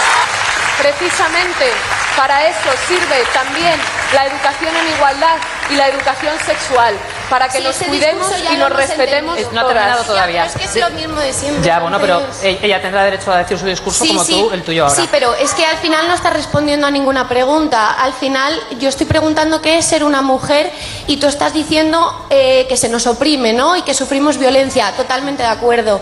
El hecho es por qué sufrimos eso las mujeres, ¿no? El momento ha sido bastante tenso. El presidente Sánchez, mientras tanto, hoy trataba de devolver la atención a la importancia de seguir trabajando por la igualdad efectiva entre hombres y mujeres, algo sobre lo que también han llamado la atención un grupo de mujeres de perfiles muy distintos en otro acto del día en este caso en el Congreso de los Diputados. Mujeres como la expresidenta del Constitucional, María Emilia Casas, que fue también la primera mujer que obtuvo en España la Cátedra del Derecho del Trabajo y de la Seguridad Social, gracias, ha contado ella esta mañana, a que ella tuvo la oportunidad que muy pocas mujeres tenían en su época de ser educada en igualdad. Tuve la suerte de haber sido educada en igualdad, es decir, la suerte de haber tenido unos padres que me dijeron que podía ser igual que un hombre, que no tenía que eh, concebir mis esperanzas en un matrimonio y que alguien me sacara las castañas del fuego, que lo tenía y podía hacerlo yo misma. Y en segundo lugar, el conocimiento. El conocimiento. Yo creo que es un tema absolutamente esencial para, para el empoderamiento. Y el mundo en el que vivimos, ha advertido, ha vuelto a colocar a las mujeres en una situación de inferioridad que hay que corregir a través de la educación. Hay algunos datos, por ejemplo, en su sector, hoy accede- acceden a la carrera judicial muchas más mujeres que en la época de la magistrada Casas, pero muy pocas llegan a puestos de responsabilidad. Ejemplo, en el Consejo General del Poder Judicial hay 61 hombres y 14 mujeres. Nunca lo ha presidido una mujer. De media, en general, las mujeres en España cobran un 12% menos que los hombres por hacer el mismo trabajo, tienen pensiones inferiores y dedican más tiempo a los cuidados, entre otras cuestiones que evidencian que queda por hacer y mucho. Pero sin embargo, este año hablamos más de esas divisiones y del desdoble de manifestaciones esta tarde en muchas ciudades de España. Gracias, Asun. Hasta, Hasta mañana. Bueno, y no solamente desdoble, pero aquí hay un oyente que dice que, a ver si la encuentro ahora, que mm, el bloque abolicionista, el tema de la abolición de la prostitución es un tema también de discusión, ¿no? El bloque abolicionista, al que deduzco que, que pertenece esta oyente, dice, ha tenido que irse a otra provincia. O sea que la manifestación diversa convocada engloba todo menos, menos feminismo. Bueno, es un tema, este del abolicionismo y no abolicionismo, que, mm, en fin, eh, a mí me han educado para decir que la educación que he recibido no había ninguna duda de que el feminismo era abolicionista de la prostitución por lo que representa de humillación para las mujeres. Ahí hay un cambio que seguramente debe ser generacional. Le pregunto a, primero a Angélica Rubio, ¿tú crees que hay, mm, eh, es evidente que un movimiento que incluye a la mitad de la población, somos muchos millones, tiene que ser forzosamente transversal y muy distinto y muy diverso, ¿no? Cada Pero- vez es... Perdón. Pero ¿hasta qué punto? Claro, ¿hasta qué, hasta qué punto? O sea, ¿qué, ¿qué está ocurriendo? ¿Qué crees que está ocurriendo? Cada vez es más transversal, afortunadamente. Es Sí. verdad que a nivel global y en España en particular, el movimiento feminista lo lideraron siempre las formaciones de izquierdas, porque los partidos conservadores, como su propia palabra indica, pues tienden a conservar el status quo y en España además los partidos conservadores procedían del franquismo y todos sabemos que las mujeres en este país durante muchísimos años tenían los mismos derechos que tienen hoy en Arabia Saudí exactamente los mismos, ¿no? Eh, entonces, por eso el movimiento feminista ha sido tan fuerte en España. ¿Qué está ocurriendo ahora? Bueno, a mí me gustaría diferenciar de lo que está pasando en la política a lo que está pasando en la calle. Es verdad que hay una traslación, que si hay división y hay enfrentamiento en, en, eh, en los partidos políticos que han defendido al feminismo, eso se acaba trasladando. Pero en la calle eh, la división no es afortunadamente tan fuerte. Es decir, la inmensa mayoría de las mujeres son conscientes de que la lucha por la igualdad ha de ser una lucha constante y permanente. Y que además el triunfo del feminismo ha venido dado porque ha sido una lucha pacífica, sensata y cargada de razones. Que cuando se va al histrionismo, a la radicalidad, al esperpento, tanto en el feminismo como en cualquier otro sector de la vida, no se gana nada. ¿Qué es lo que está ocurriendo? Yo creo que llega el momento de que es necesario hablar en plata. Pues lo que ocurre es que hay un sector de la izquierda a la izquierda del PSOE, digo un sector, porque la postura de Izquierda Unida no está ahí, y la postura de la vicepresidenta Yolanda Díaz con el proyecto Sumar tampoco está ahí, pero hay un sector de Podemos, liderado por Pablo Iglesias, por Irene Montero, por Johnny Belarra, que han convertido el feminismo en un combate contra todo y contra todos. Es mi opinión particular y lo veo Bueno. así. Muy bien, pues como primera aproximación al tema me parece bien. No sé si mm, le hacemos un sándwich a, a Javier Gallego o vamos con, con Arancha Tirado. Lo digo Bueno. porque te, te colocamos en medio. Venga, desde tu, punto, desde tu punto de vista, ¿cómo lo ves? Pues eh, a la pregunta que tú has planteado al comienzo de cómo se ha llegado, cómo Sí. se ha llegado a esto, ¿no? Sí. A esta división de este, de este movimiento, en vez de sumar, de, de integrar o de, de atraer, de persuadir y de unir, pues bueno, pues eh, evidentemente no ya entre eh, el movimiento feminista marcadamente de izquierdas, eh, sino que quizás en general también se está viendo como algo dogmático polarizado, excluyente. ¿Cómo se ha llegado a esto? Hombre, pues incluso en la propia respuesta a tu pregunta de Angélica, ¿no? ya, en, en esa politización, es decir, no aquí la izquierda es la única que, y en cambio, pues los otros, bueno, pues eso precisamente provoca el efecto de no unir y el efecto excluyente. No quiero provocar a, a Angélica, pero es que en esa etiqueta, en esa politización de ciertos movimientos, evidentemente se va en contra de la transversalidad buscada para que eh, sea un movimiento más general y más unido.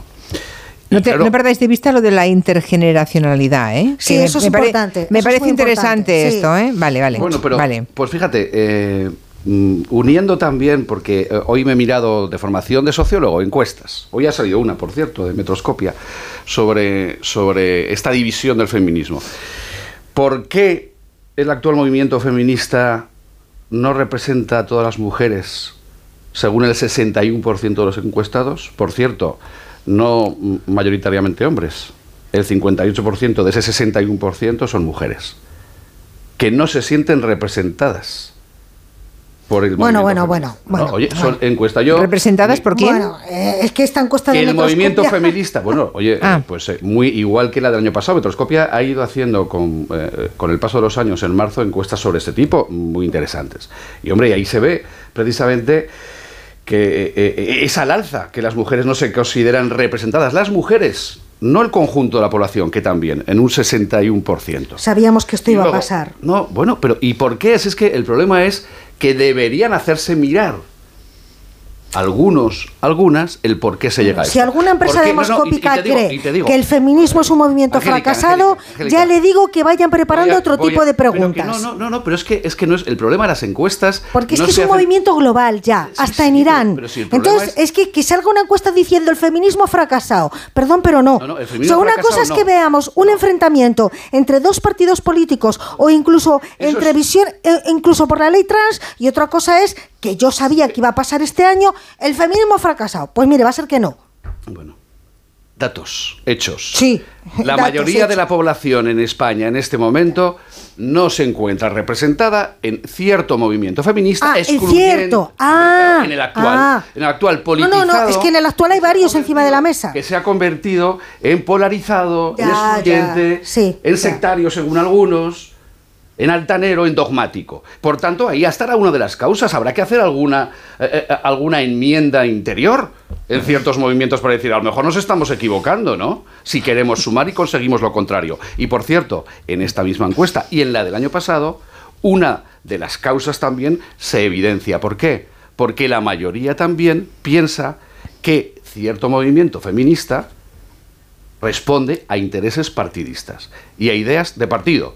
Quizá ahí está una de las causas. Hombre, claro, es que hubo un comunicado oficial del Partido Popular, siendo presidente del gobierno Mariano Rajoy, descalificando el 8M y la manifestación. Está por escrito comunicado oficial del Partido Popular En esa en el manifestación. último año de gobierno de Mariano Rajoy. Entonces, claro, es que En esa, en- ¿qué en vamos esa manifestación eh, Vamos a, refería Julia hace a- cinco a años. un ya- tema, a un tema Sí, de gabinete, callo, a un tema ya. muy interesante de gabinete. Pero- no hablemos de política, no, no hablemos de política. Que hablen solo los mismos. En esa Claro que manifestación es a la- a la que se política, refería claro. Julia hace cinco años, que fue evidentemente mucho más eh, poliédrica, porque había muchas sensibilidades. Sí, yo tengo amigas que asistieron a esa manifestación y amigos que ahora no irían ni van a ir. Sí, pero recuerda ¿Qué que entonces No, no, no, tampoco pero- lo- desde el gobierno se promocionó nada hace cinco años. Bueno, ¿eh? pero, Que pero- sacaron un comunicado en contra. Pero, pero habrá Ya. que hacer un reconocimiento de los errores que yo he puesto o he intentado poner sobre la mesa, Mm. y no solo con esta encuesta, de por qué se ha llegado a esto. Porque, hombre, se habrán hecho cosas mal para ser, vuelvo a decir, Pero se habrá excluyentes- hecho cosas doy- mal quién? excluyentes, ¿El feminismo o Está algún partido arancha, ¿eh? político? Está arancha, Sí, está arancha tirado. Eh, por el medio intercalo algunos mensajes. Eh, mensajes de, de hombres que nos escuchan, por ejemplo, dice Pepe. "Ah, es muy interesante, por no decir otra cosa, ver cómo aquellos que durante años han rechazado el feminismo ahora parecen estar muy preocupados por su división. me parece, me parece un, un tuit de una enorme agudeza, ¿verdad? Que es un poco lo que intentaba decir antes también con lo del caballo de Troya. Otro más, dice, la historia del movimiento y de la teoría feminista está llena de tensiones y disensos. Nunca fue un todo homogén- homogéneo y unitario. Es un pensamiento y una filosofía democráticas, no una religión basada en dogmas. El problema es que estamos olvidando conversar. Bueno, también me parece, me parece interesante, es verdad. ¿Cómo va a ser ah, uniforme un movimiento de la mitad de la población? Es imposible. Por tanto, consideremos que entra de la- dentro de la más absoluta normalidad ese consenso, ese- esa falta de consenso. Sí, de hecho este último tuit va muy en la lógica de lo que yo quería plantear como premisa, que el movimiento feminista, o por decirlo más ampliamente, la lucha por la igualdad entre hombres y mujeres, nace con diferentes posturas, nace eminentemente de una lucha de mujeres trabajadoras con una orientación ideológica socialista y luego comunista, y nace también desde sufragistas de una extracción de clase diferenciada de la pequeña burguesía con una serie de reivindicaciones diferentes. Y luego el propio feminismo va experimentando toda una serie de modificaciones, debates, olas, etcétera, hasta llegar a lo que tenemos hoy en día, donde me sorprende hasta cierto punto, porque entiendo el país en el que vivimos, donde todos nos encanta llevarlo a nuestro ombligo y pensar que lo que sucede aquí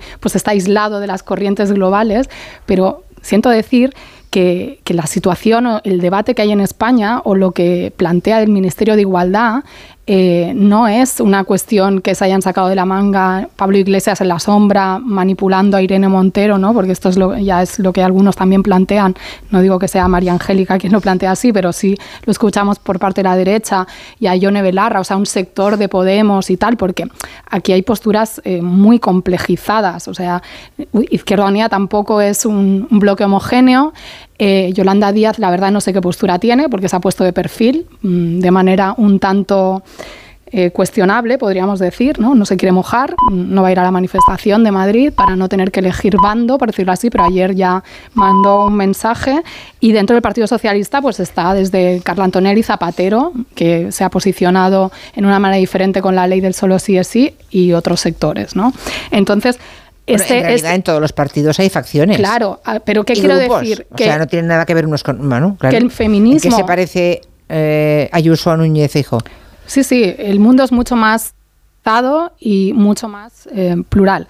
Pero ¿qué quiero decir? Que eh, lo que está defendiendo el Ministerio de Igualdad hoy en día, este feminismo que decía María Angélica, que, que, ha convertido ciertos personajes de Podemos o de Unidas Podemos en, en un instrumento de combate, no es más que lo que es una visión feminista hegemónica fuera de nuestras fronteras, hegemónica en la literatura feminista.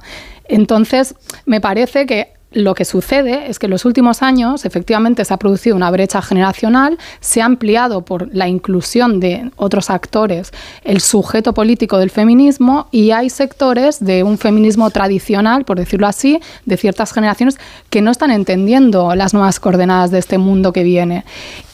Más allá de tratar de entenderlo y ser un poco flexibles, se están enrocando en un debate esencialista donde eh, patrimonializan el feminismo y acusan a los otros de que no reconocen su trayectoria de lucha y los otros sectores pues eh, eh, se reprochan que, que, que, no están entendiendo ese mundo. Bueno, hay ahí eh, un, un embrollo muy grande, pero que creo que parte de, sobre todo, no ser capaces de tener una visión un poquito más amplia. Eh, a mí me da mucha tristeza escuchar a mujeres que se dicen feministas decir que las mujeres trans no son mujeres, lo cual es una involución histórica en la lucha por los derechos de, de las mujeres trans. Eh, a mí me parece también una simplificación eh, esta idea de un feminismo que quiere ser un poco estético, de cuotas, de, luchar por romper los techos de cristal, que no entiende que dentro de, del mundo de las mujeres hay divisiones de clase, es decir, que tenemos opresiones compartidas, pero no las vivimos igual, que una mujer trans seguramente reciba más violencia adicional por la condición de ser trans, que una mujer trabajadora tiene más posibilidades de ser violada, acosada o abusada por sus superiores y una mujer empresaria seguramente no va a temer porque un subordinado la pueda violar, acosar, etcétera, o que a la hora de abortar pues también hay diferencias de clase, por tanto, a mí me parece que, el feminismo, esto de que tiene que ser interclasista, transversal y tal, es muy bonito para hacer eh, pues, odas a, la unidad, pero es inevitable que no pueda haber unidad cuando hay planteamientos tan divergentes. Sí, pero el éxito depende de que haya la máxima transversalidad también. ¿eh? Evidentemente, luego añades,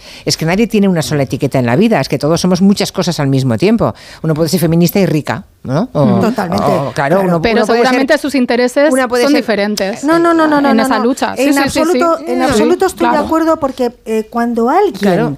parte de un principio básico que es defender la igualdad entre los seres humanos y la Exacto. igualdad de derechos. Eso implica igualdad igual, de clase, que y, no haya distinciones de clase. Esa es la auténtica la igualdad, igualdad, entre seres humanos. Una persona, Absoluta. una persona rica puede perfectamente defender la igualdad de derechos con la misma intensidad que una persona no, que no lo es. No, Por, yo, sí, hombre, sí está dispuesta a, rom, a, cambiar Ana, el sistema económico yo que, lo que no genera sus privilegios. Lo que no estoy dispuesta a que esto se convierta en un reparto de medallas y de etiquetas. No. No estoy dispuesta. Por cierto, voy a dejar claro una cosa. Irene Montero. tú también la estás haciendo, o sea, el reparto de etiquetas lo hacemos Irene ambas, ¿eh? Montero, ministra de Igualdad, tiene personalidad propia. Y yo jamás se me ocurrirá decir ni de Irene Montero ni de ninguna otra mujer que es la mandada de no sé quién. Ahora bien, decir que Pablo Iglesias no manda en Podemos es negar la realidad. Y ahora bien, una cosa es que digamos cómo están los derechos de las mujeres en este país, qué hay que reivindicar, y otra cosa es que no pongamos encima de la mesa que hay un partido político que ha llevado al enfrentamiento este tema y en mi opinión por intereses electorales no por defender el feminismo. Es que estamos en esto año es así y esto por intereses electorales porque no me parece de recibo no me parece de recibo que ayer en el Congreso de los Diputados las representantes de Unidas Podemos digan que el PSOE es un partido fascista. No me parece de recibo. Y eso significa que no estamos hablando de feminismo, estamos hablando de campaña electoral. Entonces, hoy, 8M, deberíamos hablar de feminismo. Todos y todas. El PSOE, Unidas Podemos, la vicepresidenta Yolanda, que coincido contigo en que se ha puesto de perfil y no me parece de recibo. Pero, oiga, delimitemos esto. O hablamos de campaña electoral o hablamos de feminismo. Bueno, por aquí eh, hay, hay mensajes interesantísimos. ¿eh? Yo creo que eh, em, todo el mundo tiene clarísimo eso de divide y vencerás. La división siempre es la Eh. derrota ah, política del adversario. Está clarísimo. To- Todos lo ven muy bien. Todas las oyentes y oyentes, hombres y mujeres que están escribiendo, creen que es un ruido propio de época electoral, pero que hay que minimizar el ruido porque finalmente lo que importa son la, la defensa de los valores que, que trae el feminismo bajo el brazo. Y vamos a ver si luego cuando oigamos la voz en el 638 442 081 a ver qué, nos eh, encontramos, ¿no? Pero em, dice uno que se define como futbolero. Me pregunto a veces si los que son antifeministas no tienen madres, hijas, nietas, tías, amigas. Dice, ¿es que no quieren lo mejor para ellos? De, de verdad que no lo entiendo.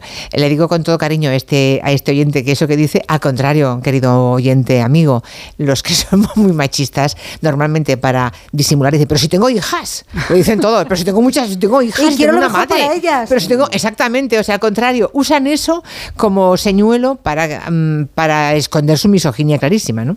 O sea, que tener hijas efectivamente no te convierte en feminista, ni mucho menos. Es posible que ayude a algunos hombres, a algunas personas, pero no es, no es garantía. Sí, yo quería responder un poco a lo que decía María Angélica. Em, a ver, yo creo que es importantísimo en este momento histórico precisar, quizás no otorgar medallas o etiquetas, pero sí precisar que es una lucha feminista y que no es una lucha feminista o hasta qué punto una lucha feminista se queda en la superficie y se convierte en lo que los anglosajones llaman este purple eh, washing, ¿no? O sea, este lavado violeta que hacen las grandes empresas en el 8 de marzo, ¿no?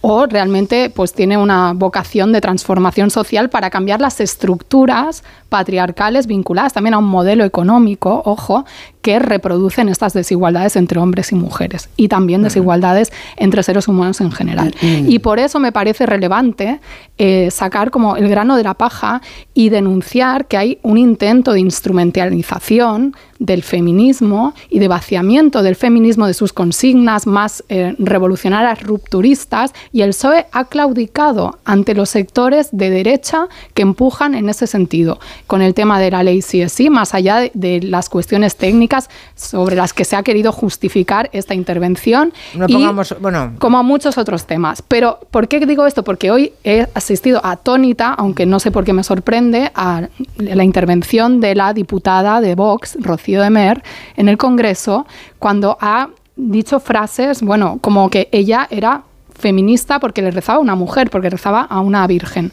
Bueno, ¿Ha eh, dicho eso? Ha dicho eso. O sea, ha dicho, yo soy tan poco feminista, si encima, si yo le rezo a una mujer. Oye, pues tiene, tiene mérito, ¿eh? Claro, sección femenina, Ah, totalmente. ah, un poquito de, por Pe- favor. pero no solo bien. eso, sino ha hecho una cosa todavía más grave, que es acusar al Ministerio de Igualdad y al Gobierno en general de defender un feminismo del IBEX 35 y de la señora Botín, arrogándose ellos, Vox, el partido de las élites, el partido de los aristócratas, Mm. la defensa de un supuesto feminismo de la clase trabajadora.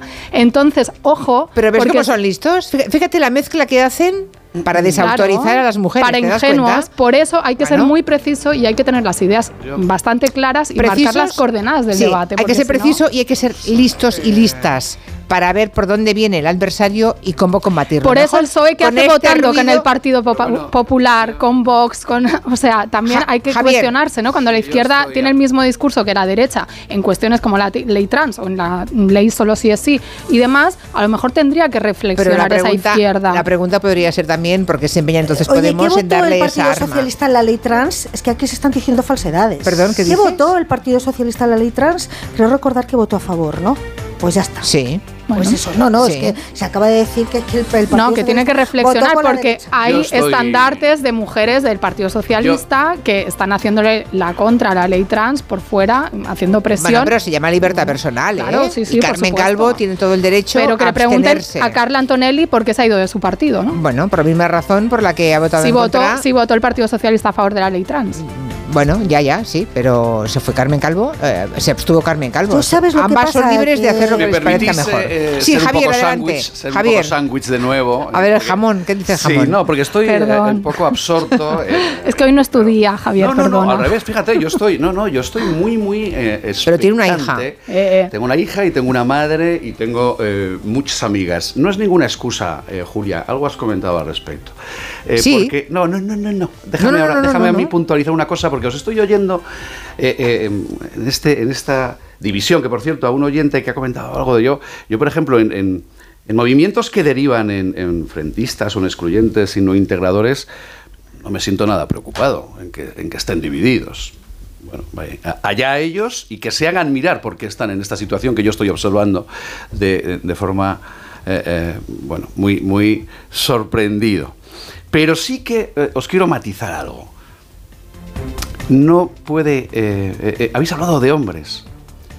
Nadie, ninguna mujer y ningún hombre representa a todas las mujeres. Ni a la inmensa mayoría de mujeres, ni a la mayoría de mujeres, ni a las mujeres.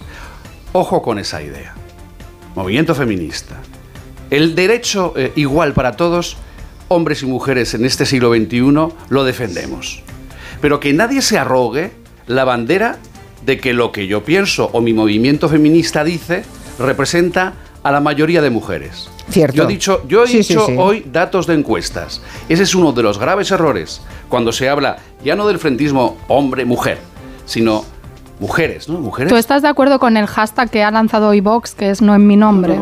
Es que no, ni, ni- Twitter. ni lo he leído, ni tengo por qué ahora mm, eh, eh, opinar sobre un hashtag de un partido político. Yo estoy Bueno, diciendo, yo estoy diciendo que a mí lo que me duele cuando, por ejemplo, habláis, y por eso te contestaba y me, me he acordado cuando dices, hombre, yo tengo una hija y una madre, una madre que, que a los 16 años empezó a trabajar. Eh, eh, y no sé si es una de estas encuestas, no se siente representada por el movimiento a sus 84 años feministas. Pero a los 16 años tuvo que ponerse a trabajar, como una jabata, para sacar adelante a una familia cuando mi abuelo enfermó. Y no se siente representada. Entonces, ¿quién habla en su nombre? Esa pregunta, por favor, pensémosla. Nadie tiene el derecho, mujeres, movimientos, en hablar en nombre de la Pero mayoría me recono- de las sí, pero me reconocerás, me reconocerás, eh, Javier, que eso em, lo hacen en todos, se hace en todos los liderazgos, particularmente en los políticos. Cuando eh, cualquier dirigente critica o censura lo que ha dicho mm, o aprobado en una ley el adversario político lo que dice, usted está hundiendo a España eh, y todos los españoles bueno, saben que usted tal y se lo dicen unos a otros, usted es antifeminista.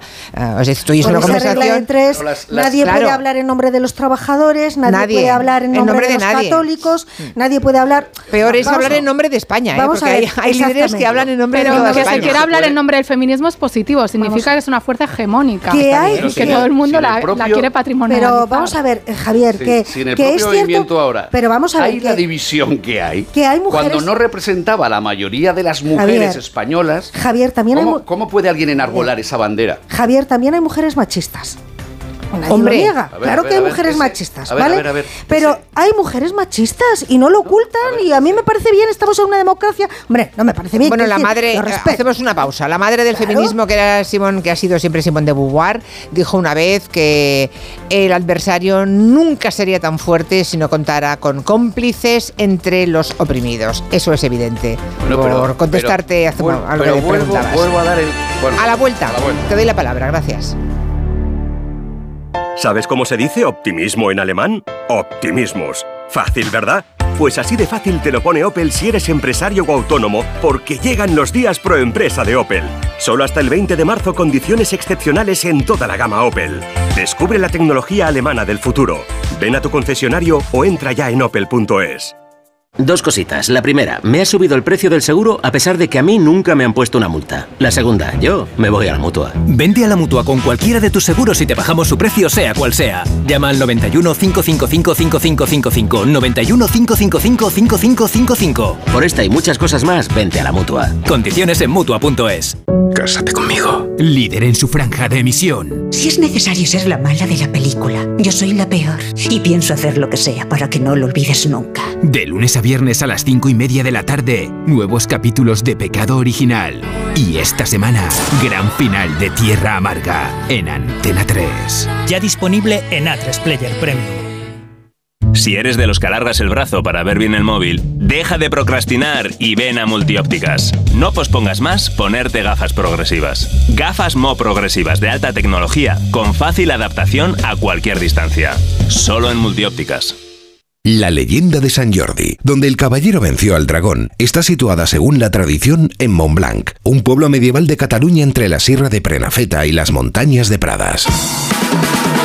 El próximo 11 de marzo descubre sus rutas naturales, su patrimonio, la tradición del calzot y el legado de sus festejos medievales en Gente Viajera, con el patrocinio de la Generalitat de Cataluña. Este sábado a las 12 del mediodía, Gente Viajera en directo desde Montblanc, en Tarragona, con Carlas Lamelo. Te mereces esta radio. Onda Cero, tu radio. Los que vivimos en una casa hemos podido. Y los que vivimos en un edificio también. Con Smart Solar de Iberdrola tú también puedes ahorrar hasta un 70% en tu factura de la luz con la energía solar. Vivas en una casa o en un edificio. Más información en iberdrola.es, en el 924 24 24 o en nuestros puntos de atención. Cambia la energía solar con Iberdrola, empresa colaboradora con el programa Universo Mujer. Muchas gracias, cientos de gracias, miles de gracias. Que digo miles, millones. Concretamente 8,5 millones de gracias. Porque en 2022, 8,5 millones de personas marcasteis la casilla de la Iglesia en la declaración de la renta. Y más de 84.000 lo hicisteis por primera vez. Siempre junto a los que más lo necesitan. Por tantos. Abres la orden de pedido y metes el numerito. ¿Qué numerito? Son ocho dígitos y seis letras. ¿Cómo? Lo tienes en el mail. ¿Qué mail? Yo no tengo ningún mail. ¿Qué mail? ¿Qué mail? Si la tecnología se pone difícil, pásate a la tecnología eléctrica con la gama Citroën Pro en los Business Days. Ofertas únicas con stock disponible hasta el 20 de marzo. Citroën. Condiciones en citroen.es.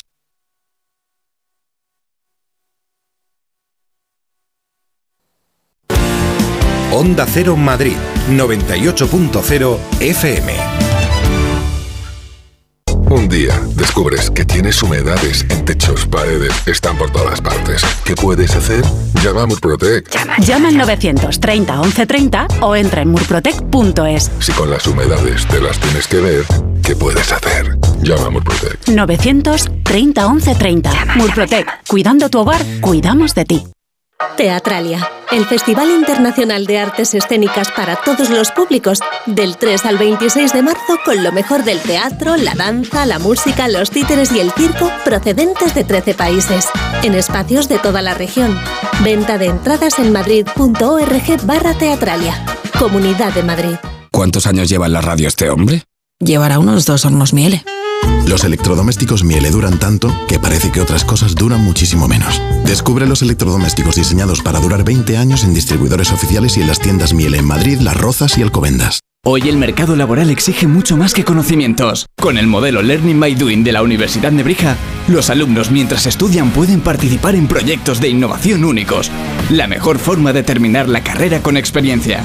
Infórmate en nebrija.com. Universidad Nebrija, haz algo único. Empresa patrocinadora del quinto centenario Antonio de Nebrija.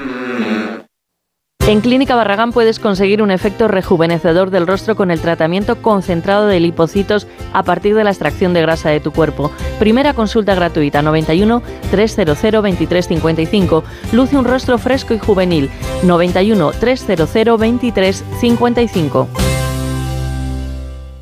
¿Alguna vez has soñado con ser más alto? Con los zapatosmásaltos.com podrás crecer hasta 7 centímetros sin que nadie sepa cómo. Diseño, calidad y comodidad de altura. Solo tienes que visitar www.masaltos.com y elegir los que van más con tu estilo. Recuerda, ya puedes ser más alto sin que nadie sepa cómo. Masaltos.com A la hora de alquilar, ¿experimentas el pánico de elegir el inquilino adecuado? ¿O confías en la selección de un inquilino solvente y fiable a los especialistas en protección a propietarios? Cada día somos más los que disfrutamos de la protección de alquiler seguro. Llama ahora al 910-775-775. Alquiler seguro. 910-775-775. Compramos tu Rolex de acero de los años 70 y 80. Especialistas en Rolex desde hace 30 años. Compramos tu Rolex de acero de los años 70 y 80. Pagamos el mejor precio. Compramos tu Rolex de acero de los años 70 y 80. 915346706. Plaza San Juan de la Cruz 9. 915346706. No lo olvides. Compramos tu Rolex de acero de los años 70 y 80.